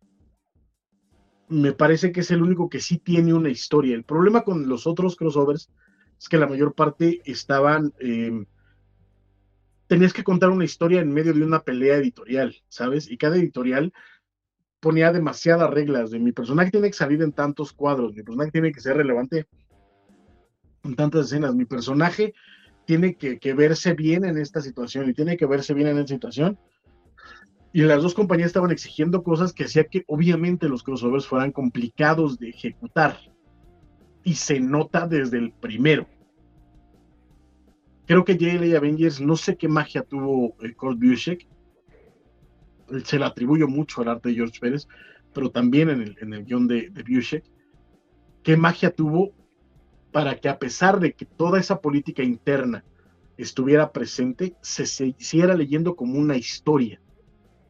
Y eso es bien complicado. Y creo que JLA Avengers merece un espacio particular. Ojalá, ojalá, ojalá salga algo con ellos. Yo creo que sí. Eso sí, el, el segundo tomo, que es el de Amalgam, eh, ya vi ahorita en, en el solicitation de Penguin, y si faltan muchos de mencionar, pero dice, y mucho más. Entonces a lo mejor como que, ah, ya, güey, vienen todos estos ya. No vamos a Pero mencionar sí, todos pero los sí tiene lista de contenido, no, ¿sí? Sí, sí lista de- Sí, ¿no? Lo- los dos tienen lista de contenido. De hecho, eh, en el primero vienen eh, cosas como el... Es que, es que la lista de contenido no viene en la, en la liga de Penguin, pero sí viene el comunicado de DC. Este, y, y viene, por ejemplo, el DC Special Series 27, que es el Batman Hulk, pero pues, viene como DC Special Series, y el Marvel López, man. de García López, sí. Y el Marvel Treasure Edition 28, que es el Amazing Spider-Man Superman. Los dos, o sea, el que pelean contra el Doctor Pulpo y el Doctor Doom, creo, si no estoy mal. No, es Doctor Pulpo y. No, que Es el gran formato. sí, sí, sí. No, el Parásito. El Parásito es el otro villano. Este. Entonces, hay unos que sí vienen así con ese nombre medio raro, pero sí vienen Silver Surfer Superman, Spider-Man y Batman, Superman contra el Hombre Araña, Superman Fantastic Four 1.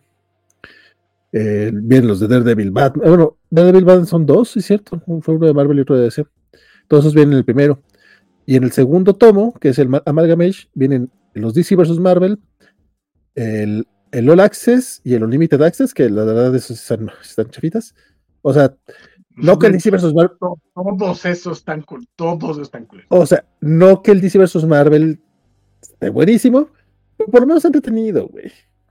Tienes un cantito, la chingada, güey. Estás viendo pelear a los monos. Mm, Es que tú ya estabas ruco cuando salió esto. eh, uno que se, sí, güey, está divertido. Por ejemplo, esos todavía los disfruto. La muerte de Superman ya no la puedo disfrutar. Y luego viene la lista de los Amalgam, pero pues no vienen todos. O sea, faltaban, por ejemplo, el Spider-Boy con la Legión de Superhéroes 2029, faltaba el Amazon, faltaban dos que tres, así que no. El Iron Lantern tampoco se ve por aquí, o los de Justice League X. Pero sí dice, y muchos más. Además, detrás de escenas y la chingada. Entonces, van a ser dos tomos de más de mil páginas.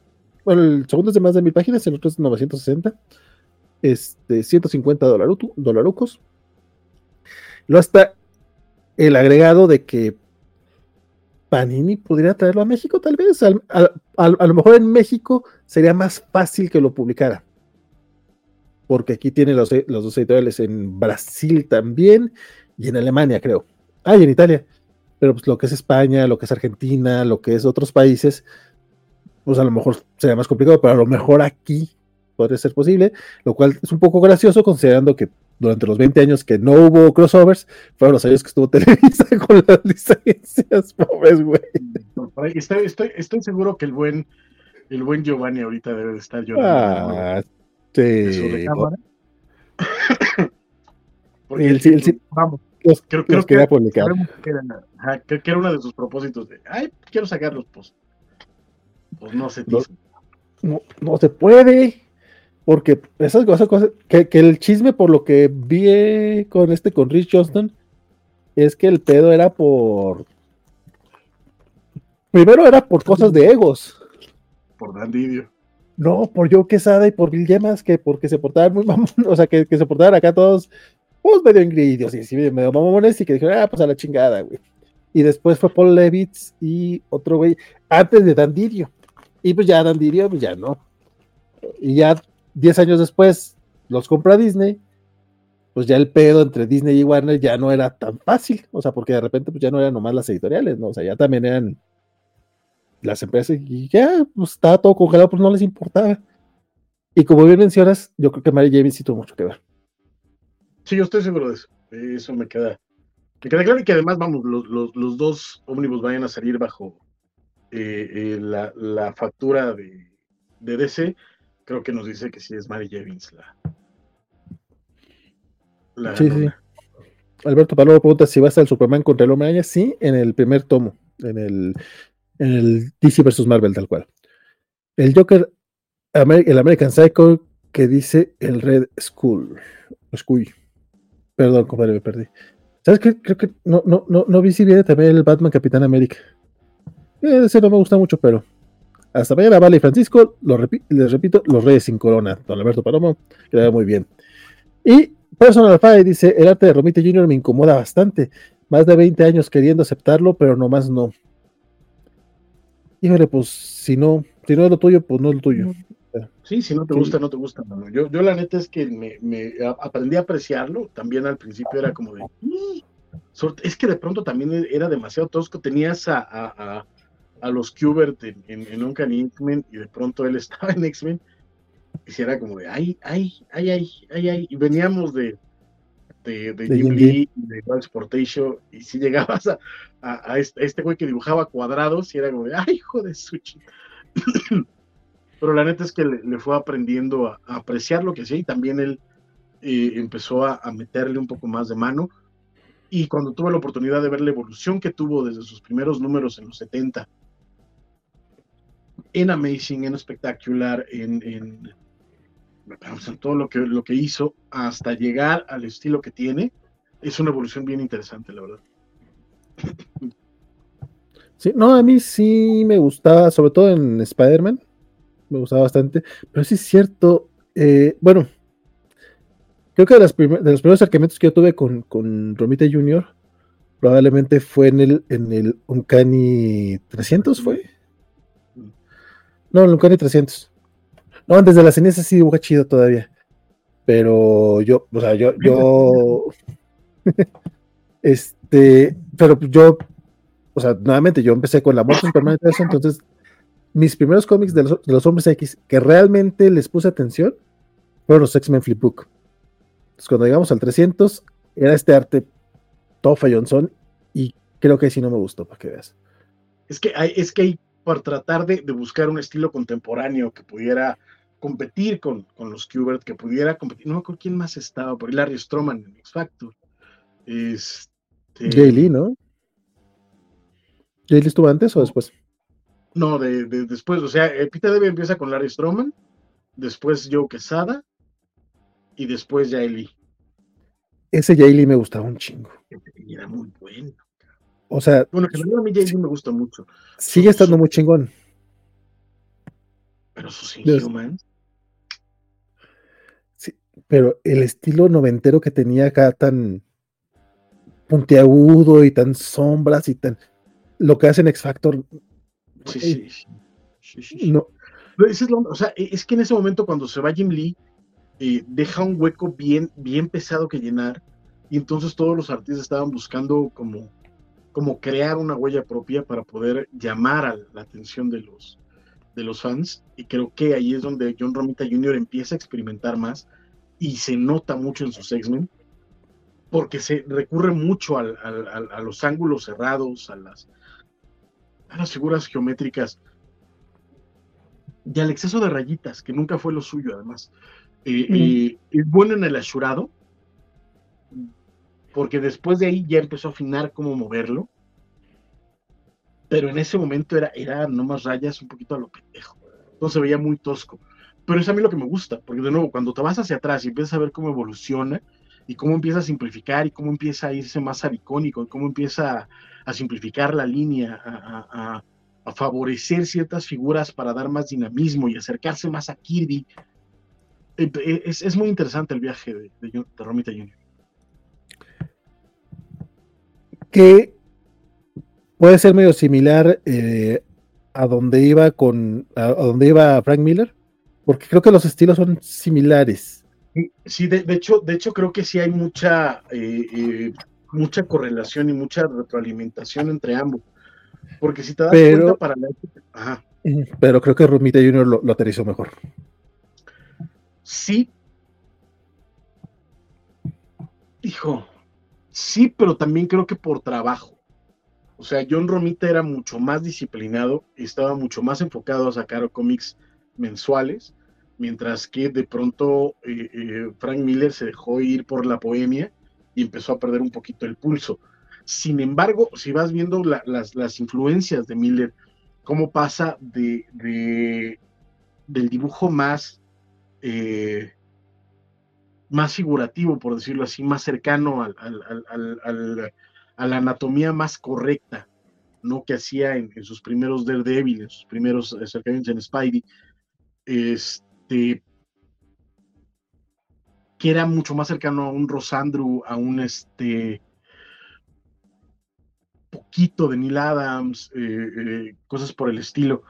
Gil Kane estaba ahí, por supuesto, y empieza a, transformarlo y después cuando empieza a absorber toda la influencia japonesa, que se nota que el Kazuo Koike le voló la cabeza y empezó a tratar de meter estas cosas y de pronto llegas a Ronin, los primeros números de, los últimos números, perdón, de su, de su Daredevil, llegas a Ronin y después descubre a los malditos argentinos y a los italianos y empieza a experimentar con el, con el alto contraste en Sin City, robándose descaradamente a Muñoz y a, y a, y a Brescia y a, esa generación de, de, de artistas italianos y argentinos.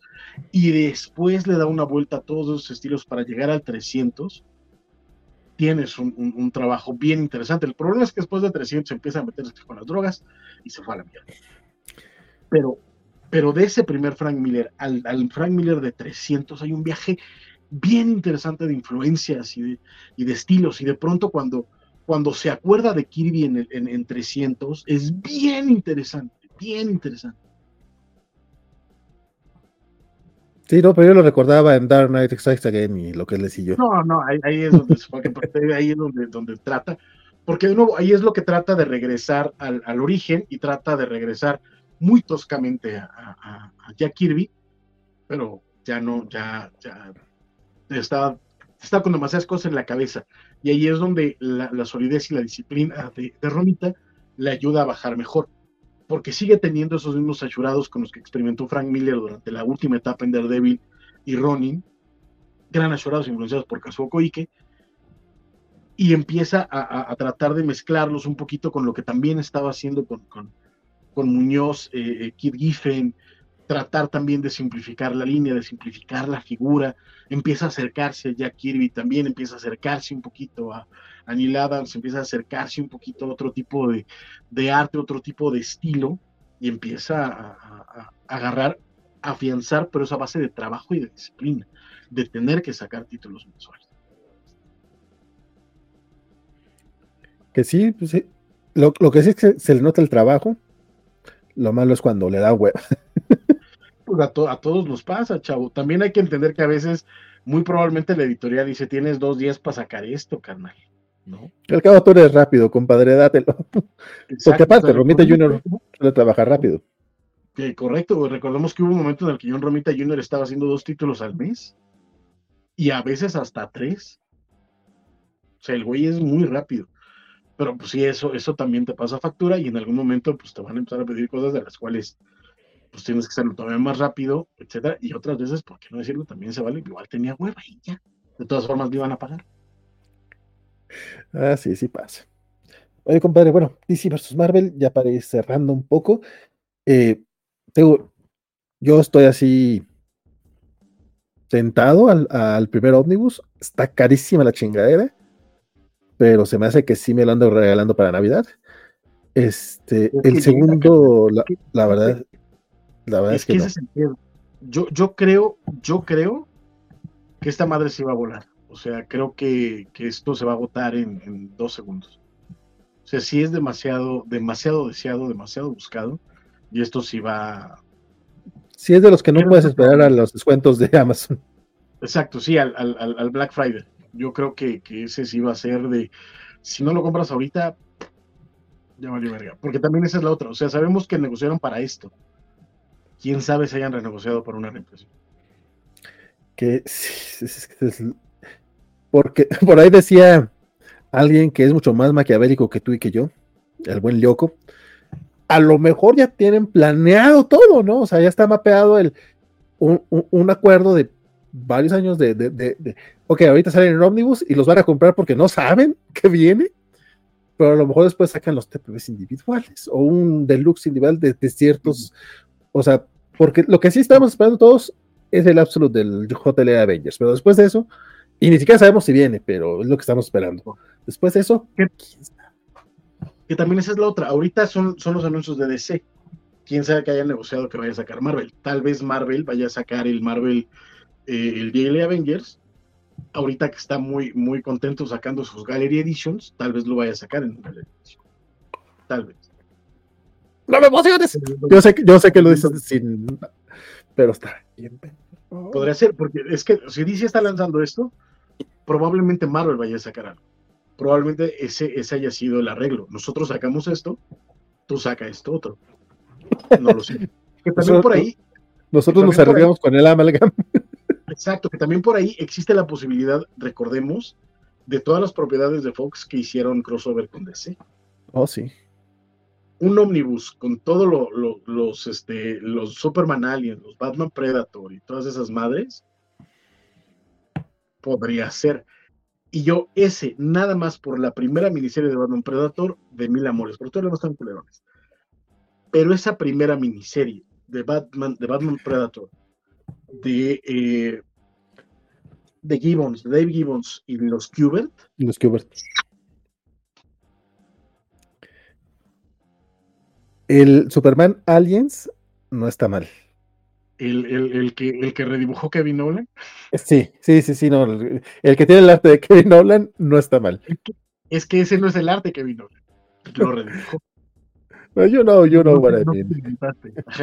Dan Jorgens lo que hace es el, sí, sí, sí, Dan Jorgens lo que hace es nada más el, el los bocetos. No, de, de- bueno, a- el- en créditos aparece como arte, no, no, no, No, aparece como Brenda.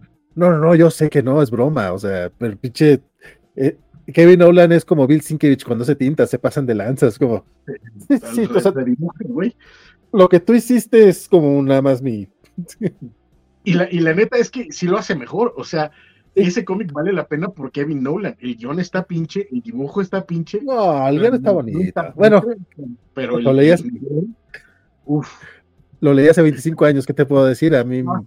está, está pinche. No, no está, no está, no, hay peores, pero, pero no, o sea, pero tampoco es particularmente bueno. Pero el trabajo de Kevin Nolan, ay, papaya de Celaya, man. El Linterna Verde Allen también me gusta. Está, ahí está. Pero no, o sea, hay, hay opciones ahí para cosas que se puedan sacar después. Insisto, si DC está sacando esto, probablemente como parte de la negociación Marvel va a sacar algo. Ya hay que estar pendiente de eso. Pero, eh, pues bueno, de nuevo ahorita toda esa especulación, ya llegaremos a mediados de año a ver qué es lo que ocurre. Pero mientras tanto, yo la neta estoy muy prendido por, por igual que tú por el primer TP, bueno, por el primer Omnibus, lamentablemente me conozco, me voy a dar muchísimo asco, pero me voy a comprar los dos. El segundo está, eh, está culero, está, del, el DC versus Marvel me parece la, la masacre de arbolitos más inútil del mundo. ya ni hablemos de All Access. Este, los amalgan de pronto hay algún titulito por ahí que vale la pena, pero si no viene completo también va a ser complicado, porque Amazon de, de, de John Byrne era de los pocos que valen la pena el, el Superboy eh, and the Legion of Newspaper Boys, o no me acuerdo. No. Spider-Boy and the Legion of, two, of 2099. Bueno, ese. Este, que, El arte de Omar ese- Ladrón.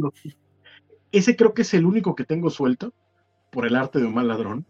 Este, pues la neta es que no, no vale, no vale. El- el- los JLX de Christopher Priest, sin eso no vale la pena esa madre, la verdad. O sea, ¿para qué chingados los quiero? Pero probablemente me dé asco, insisto, yo me compré of Swords, yo me compré, este, me compré el, el deluxe de muerte en la familia porque me hago esas cosas. Este, pero no me voy a comprar el de, el de Superman, no, el de la muerte de Superman. No, la verdad yo Pero tampoco. también no me Los interesa. de, los de Amalgam sí, me los compré. Mira, de Amalgam la verdad es que yo defiendo la mitad de las distintas waves. A mí el Challengers of the Fantastic me gusta mucho. Generation Hex me gusta mucho. Que ese, ese sí está muy. Ese sí jugaba mucho. O sea, era personajes de Generation X y creo que era Jonah Hex, si no estoy mal. Entonces, No, no, no, no. Era western.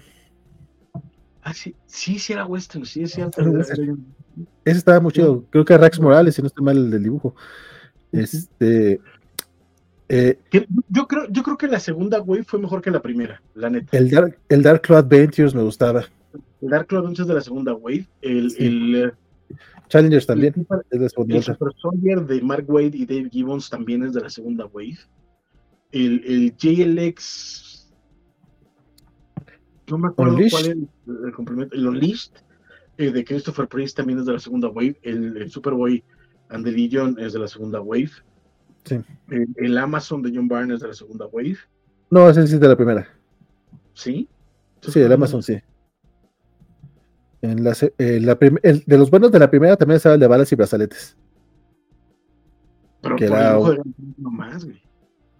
Ah, estaba chido la onda de, de ir este, escalando la, la, la torre Arkham para pelear contra The Big Question. Ah, estaba cagado, estaba chido. Nuevamente, yo hablo de mi recuerdo de veinteñero. O sea, hace un chingo que no leo esos, entonces es lo que me- de los que me acuerdo que me gustaban. Pero incluso en aquella época sí, sí hubo, fíjate, en aquella época que no odiaba tanto a Wolverine ni a Batman, o sea, el Dark Claw no me gustó. El, sea, me el gustaba primero el- el primero era bien cool. Me gustaba el diseño del personaje, pero el cómic no me gustó. El Bruce Wayne también estaba bien culerón. Ese tampoco me gustó. El Eh, primer Super Soldier estaba bien malito. No recuerdo que me gustara, pero ahorita no me acuerdo por Estaba bien qué. malito. El Me gustaba Mag- Me gustaba Magneto y los Magnetic Men.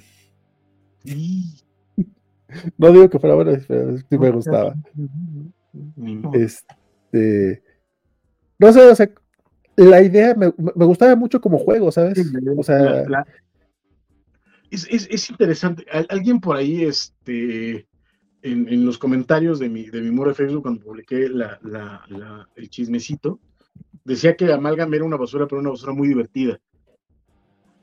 Yo no sé si, si creería tanto eso. O sea, yo no creo que haya basura divertida. Creo que hay cosas mal hechas o tal, pero pueden ser divertidas, pero basura me parece una palabra muy fuerte.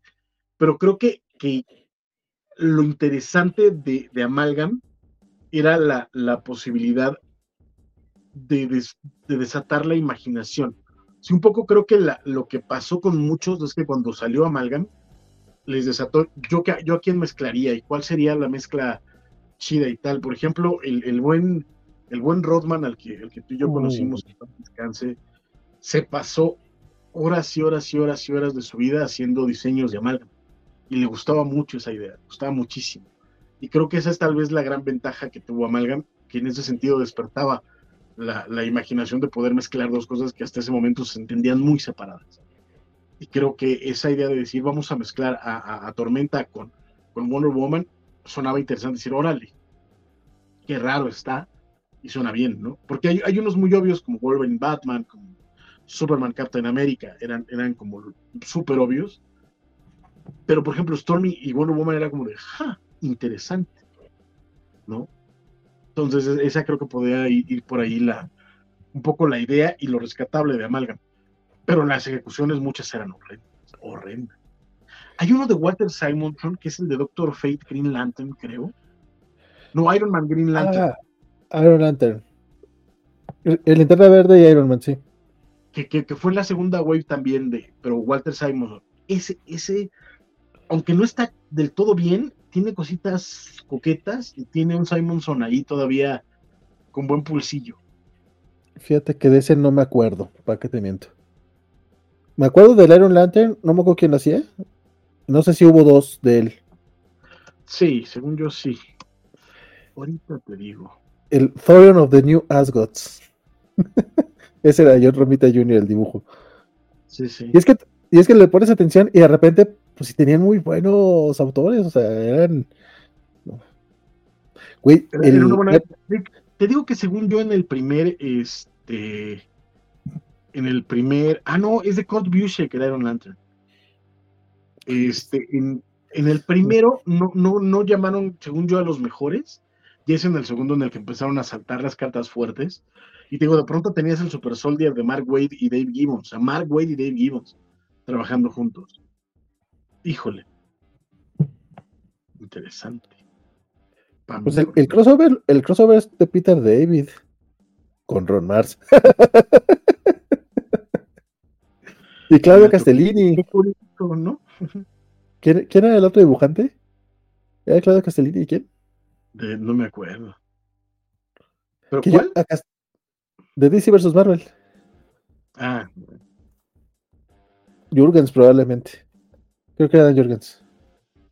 Hasta eso ahí Marvel fue el que mandó a los chidos a Peter David y a Castellini. pero de nuevo, también Peter, Peter David tiene esta onda de que cuando lo presionan mucho no, no rinde. Entonces. Ni modo, man. Pero bueno, yo, yo no lo compraría nada más por lo caro.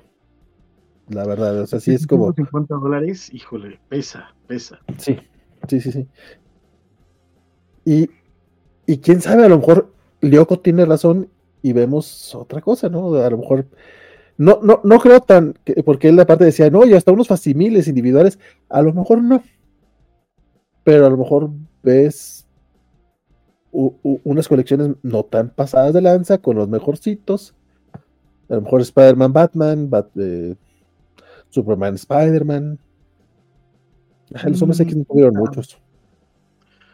Iremos viendo qué es lo que ocurre. También, de nuevo, depende muchísimo de la, de la, de la negociación, de, de cómo hayan logrado ciertas cosas y de qué tan abiertos estén las ambas compañías como para decir, pues mira, ya dejemos el, el, este, el, el berrinche y vamos a tratar de, de- de ver para dónde jalamos. Oye, y Pero, si- si- eh, mande. y si sí es levantar hype rumbo a un nuevo crossover.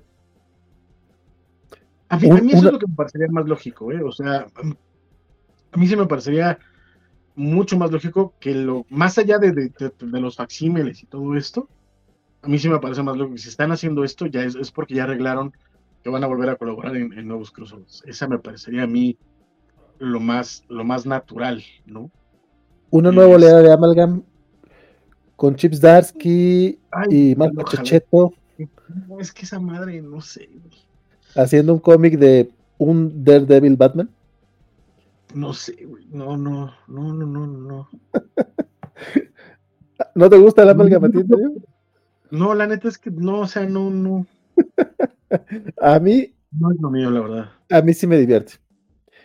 Me Me encanta. está bien y, y se vale, pues, pero Me encantaba un chingo la idea de, de cómo jugaban con este rollo como si fuera un universo que existía. Y es que, no, no sé si te acuerdas que también salieron las tarjetas, güey. sí, claro. No, eso, eso, lo, eso lo exprimieron de todas las maneras posibles. O sea, no salieron figuritas por, por santo y señor, güey. Pero lo exprimieron por todos lados, sacaron. Que que- McFarlane los convence, vámonos con figuras de Amalgam culeros. No sé, güey, porque, es, que, es que ahí no solo tienes a Marvel y DC, tienes a Hasbro. y a- Sí, sí, sí. Entonces ya se vuelve un poquito más complicado. Pero, este, insisto que eh, Lo, lo que sí es que ya en retrospectiva no me gusta que a Cyclops lo hayan ligado con Apolo. Yo no sé. En fin, anyway, este, ya, ya es mucho ya. Pero fíjate que, o sea, la- la- la- las posibilidades ahorita son bien amplias. Incluso lo platicábamos justo con, con- con el buen Lyoko, que tal vez, eh, tomando en cuenta las crisis que están pasando y todo lo demás, tal vez esto involucra también un crossover en, en el MCU o, o en una serie de televisión o en una película. No en un, en un- en un futuro mediano. No creo que para el 2025, porque el 2025 los dos vienen con proyectos bien fuertes, que son los Cuatro Fantásticos y Superman. Pero tal vez para el 27-28 puedan decir, pues vamos a hacer un, crossover y, todo empieza como por acá, ¿no? Irle midiendo el agua a los camotes, ir viendo qué tanto lo recibe la gente, ir viendo si sí funciona y pues empezar a ruido para otras cosas. ¿no? Pero todo esto es elucubración. eh, lo cierto es que ya hay una, ya hay, ya hay una, eh, una petición de- del producto en, en- en la página de, de Penguin. Esto no quiere decir que ya esté firmado hasta que no aparezca. Hay una, hay una lista particular que sí se, se le da a, los, a, lo- a las tiendas y hasta que no aparezca en esa lista no es definitivo, pero ya está, ya está en este primer paso. Esperemos a agosto a ver qué, a ver qué ocurre y, y- pues que cada quien se compre el que más le guste, ¿no? También. Sí, sí. No, y la verdad es que, o sea, uno podrá criticar con razón o sin razón, con mucha razón, eh, DC versus Marvel, los Access y los Amalgam. Los dos de Access son malísimos. Pero, eh, pero también es cierto que es nostalgia. Y mucha Sí, gente que totalmente. según esos los vio, los vivió, los recuerda, probablemente los perdió o simplemente son atascados que también los quieren en una versión más grande. No dudo que también el de Amalgam vaya a vender muy bien. No, pues, eh, los dos, o sea, eh, eh, creo que, que el buen Lyoko tuvo una, una frase muy acertada, es imprimir billetes, man. O sea, la neta creo que esto va a ser un hitazo, tomando en cuenta el ruido que está haciendo eh, hasta ahora. Creo que va, que va a pegar muy fuerte y justo por eso me apuesta ahorita es que en cuanto salga va a tener mi lana, porque si no, no voy a quedar sin ellos, porque yo no, yo no creo que llegue a, a- a noviembre, diciembre en, en disponible, la verdad. Mm, No, yo tampoco creo. Porque lue- luego con los ómnibus son muy conservadores a la hora de hacer tiraje. Dos, tres, ¿eh? Depende, porque por ejemplo, ahorita todavía encuentras el, el Question de hace dos años, todavía encuentras el Green Arrow de hace tres o cuatro, Porque son Este- Question y Binarro. pero es que justo, de- es que depende mucho del título. Los Gallery Edition ahorita están, muchos de los Gallery Edition más bien están juntando polvo en, en las bodegas de Amazon y de, y de Marvel. Sin embargo, el Gallery Edition de Weapon X te encargo, encuéntralo. Quedan los primeritos. Por eso digo que eran conservadores. Ni tanto, ¿eh? Ni tanto, ¿eh? Ni, ni tan de los primeritos. Pero es que ese se fue. El, el Weapon X, según yo, salió después de Contest of Champions y Contest, y Contest of Champions ahí está juntando polvo. ¿Quién chingas quiere un dice Contest of Champions? Esa madre, Qué rara elección, ¿eh? También. no, la neta sí fue de, de, de- o sea, cae la madre, güey. El, el, el, primer, el de los primeritos, ese sí fue de los primeritos Gallery Edition. El de Jim Lee, el de los Uncanny X-Men de Jim Lee, que no tienes una idea de cómo me arrepiento de no haberme lo comprado en su momento. Ese voló en tres meses ya no había. Sí, no, yo, yo confío en que estos que, que sí quiero que están ahorita, pues, se aguanten porque son de estos que se han reimpreso mucho, entonces. Sí, yo también, de, de- de los, lo- los que quiero, eh, creo que todos están todavía disponibles. Este, sobre todo, es que también, güey, o sea, ¿quién si no yo va a comprar el, el, el Gallery Edition de, de The Crest Cruel War? O sea, ¿quién chingado? ¿Quién va a comprar la muerte de Captain Marvel si no soy yo? ¿Quién chinga? Yo, obviamente. Ni pedo. Sí, o no, sea, no, yo voy, yo voy por Blue, Yellow y Devil Guardian. yo también, yo también. Son los que Pero tengo eso es probable que dice- que sí se acabe.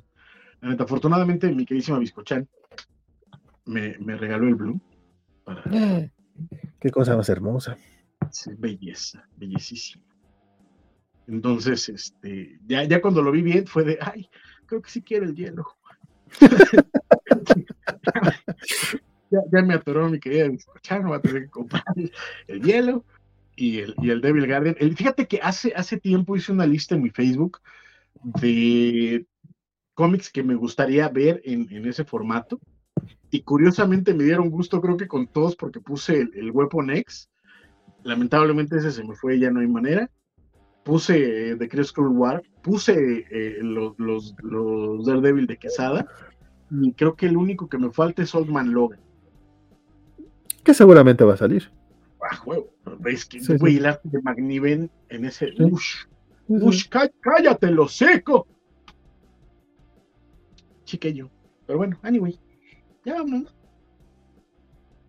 Creo que ya no hay nadie con nosotros. Te trabaste y me trabé. ¿Quién está transmitiendo? ¿Tú y yo? ¿Qué está pasando?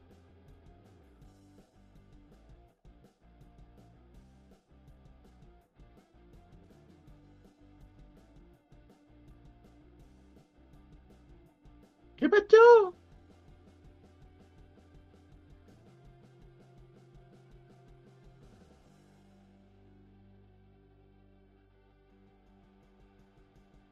Eh, alguien dígame si, si soy yo el que se está moviendo, si es Vale el que se está moviendo, los dos estamos trabados, este, ah caray, creo que, que sí fui yo el que se quedó aquí. Este, pues hola muchachos, este, me gustaría, me gustaría decirles que, que voy a cerrar la transmisión y a despedirme de ustedes, pero no tengo el, el poder de cerrar la transmisión. Entonces esperemos a que Vale regrese, pero pues mientras tanto eh, voy a leer un par de, comentarios de, eh, de la gente. No los puedo mostrar porque de nuevo no tengo el poder de hacerlo, pero este eh, Geeklamp nos pasa a saludar y saludos, mi queridísimo Geeklamp, qué bueno que estés por acá. Y nos propone una amalgam que dice una Batgirl con Spider-Woman.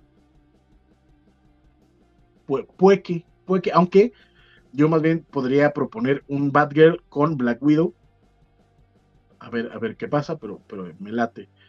Este, eh, en personal FB nos dice que qué tal que se cumple la profecía de Doomsday Clock, donde mencionan una futura Secret Crisis. Creo que por ahí también es algo que se está este, mencionando por ahí, que es lo que abre la puerta para este, eh, para esta, em, para este crossover y que tal vez podría ser el siguiente evento y el crossover que, que vayan a lanzar, ahora llamado Secret Crisis. Y Gingla pregunta, ¿soy nadie? No, señor, claro que no, tú eres, tú eres un- una gran persona y qué bueno que, que sigas con nosotros. Este, y pues bueno, muchísimas gracias por, por estar con nosotros. Y cuéntenos si todavía nos están viendo, me parece ser que en YouTube todavía tenemos eh, 10 personas, eh, por ahí estamos todavía en Twitch, eh, gracias Geekland por estar por ahí. Este, en Facebook también eh, creo que seguimos transmitiendo, entonces cuéntenme aquí, mándenme unos comentarios en lo que llega Valentina a cerrar esta, esta cosa. Este, algún amalgam que se les ocurre, si a ustedes les gustó el universo amalgam, eh, si hay algún, algún amalgam eh, que, que, ustedes digan, este sería interesante, esta idea me, late, podemos comentarla.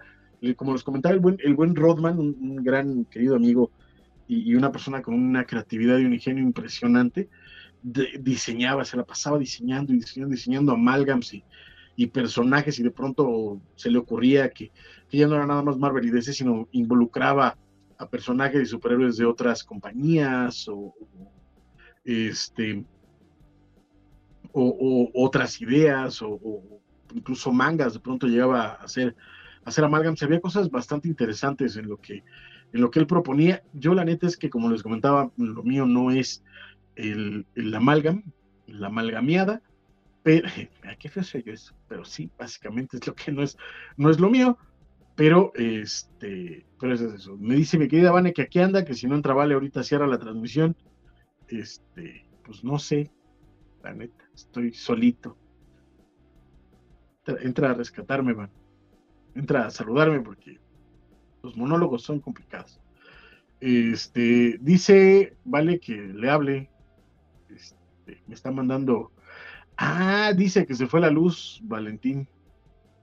Este, ves que no te puedo marcar, carnal. Ojalá, ojalá no sé si puedes ver esto, pero no te puedo marcar porque estoy como en la transmisión, entonces no puedo hacer la, llamada para, para marcarte. Pero dice el buen Vale que se le fue la luz, entonces eso es lo que está pasando. Inglab dice que, sea, que quizás sea mucho pedir, pero un Squad contra algunos villanos de Marvel podría ser. Eh, fíjense que los crossover, ese, sí creo que podría haber cosas interesantes ahorita. Este, creo que, que ambos, eh, ambas editoriales ahorita tienen equipos creativos bien interesantes y muy buenos y que podrían eh, proponer ideas interesantes en crossover. Este, entonces, eso, eso está bastante chido. Ya regresó Valentín de, de, su exilio. Déjenles, déjenles cuento. Muchas gracias, Elizabeth, que ya, ya, ya, ya, va a entrar. Este, ahorita tuve que comprar saldo porque como casi no salgo de la casa, no solo tener saldo en mi celular, se fue la luz. Este, entonces, ando sin luz ahorita en la casa, está bien mamón. Entonces, pues yo creo que cerramos. Vámonos. Vámonos. Este, este, pues rápidamente, muchas gracias a todos los que estén con nosotros. Creo que todavía hay por ahí este, 10 personas, decía yo, en YouTube y en varios lados. Muchas gracias por su atención, por sus mensajes, a la gente que nos escuche eh, después en esta transmisión grabada aquí en YouTube o en cualquiera de las otras plataformas. De verdad, de todo corazón, muchísimas gracias por, por, por, pedir el regreso de las noticias, por pedir el regreso de los cómics de la semana y, muchísimas gracias. Nos vemos. Pues, igual, este, muchas gracias a todos que andan por acá todavía. Muchas gracias, Francisco. Muchas gracias a los que, a los que están echando el cine. Muchas gracias, mi querida Vane. Y pues nos vemos hasta la próxima. Adiós. Que desde el celular es más complicado.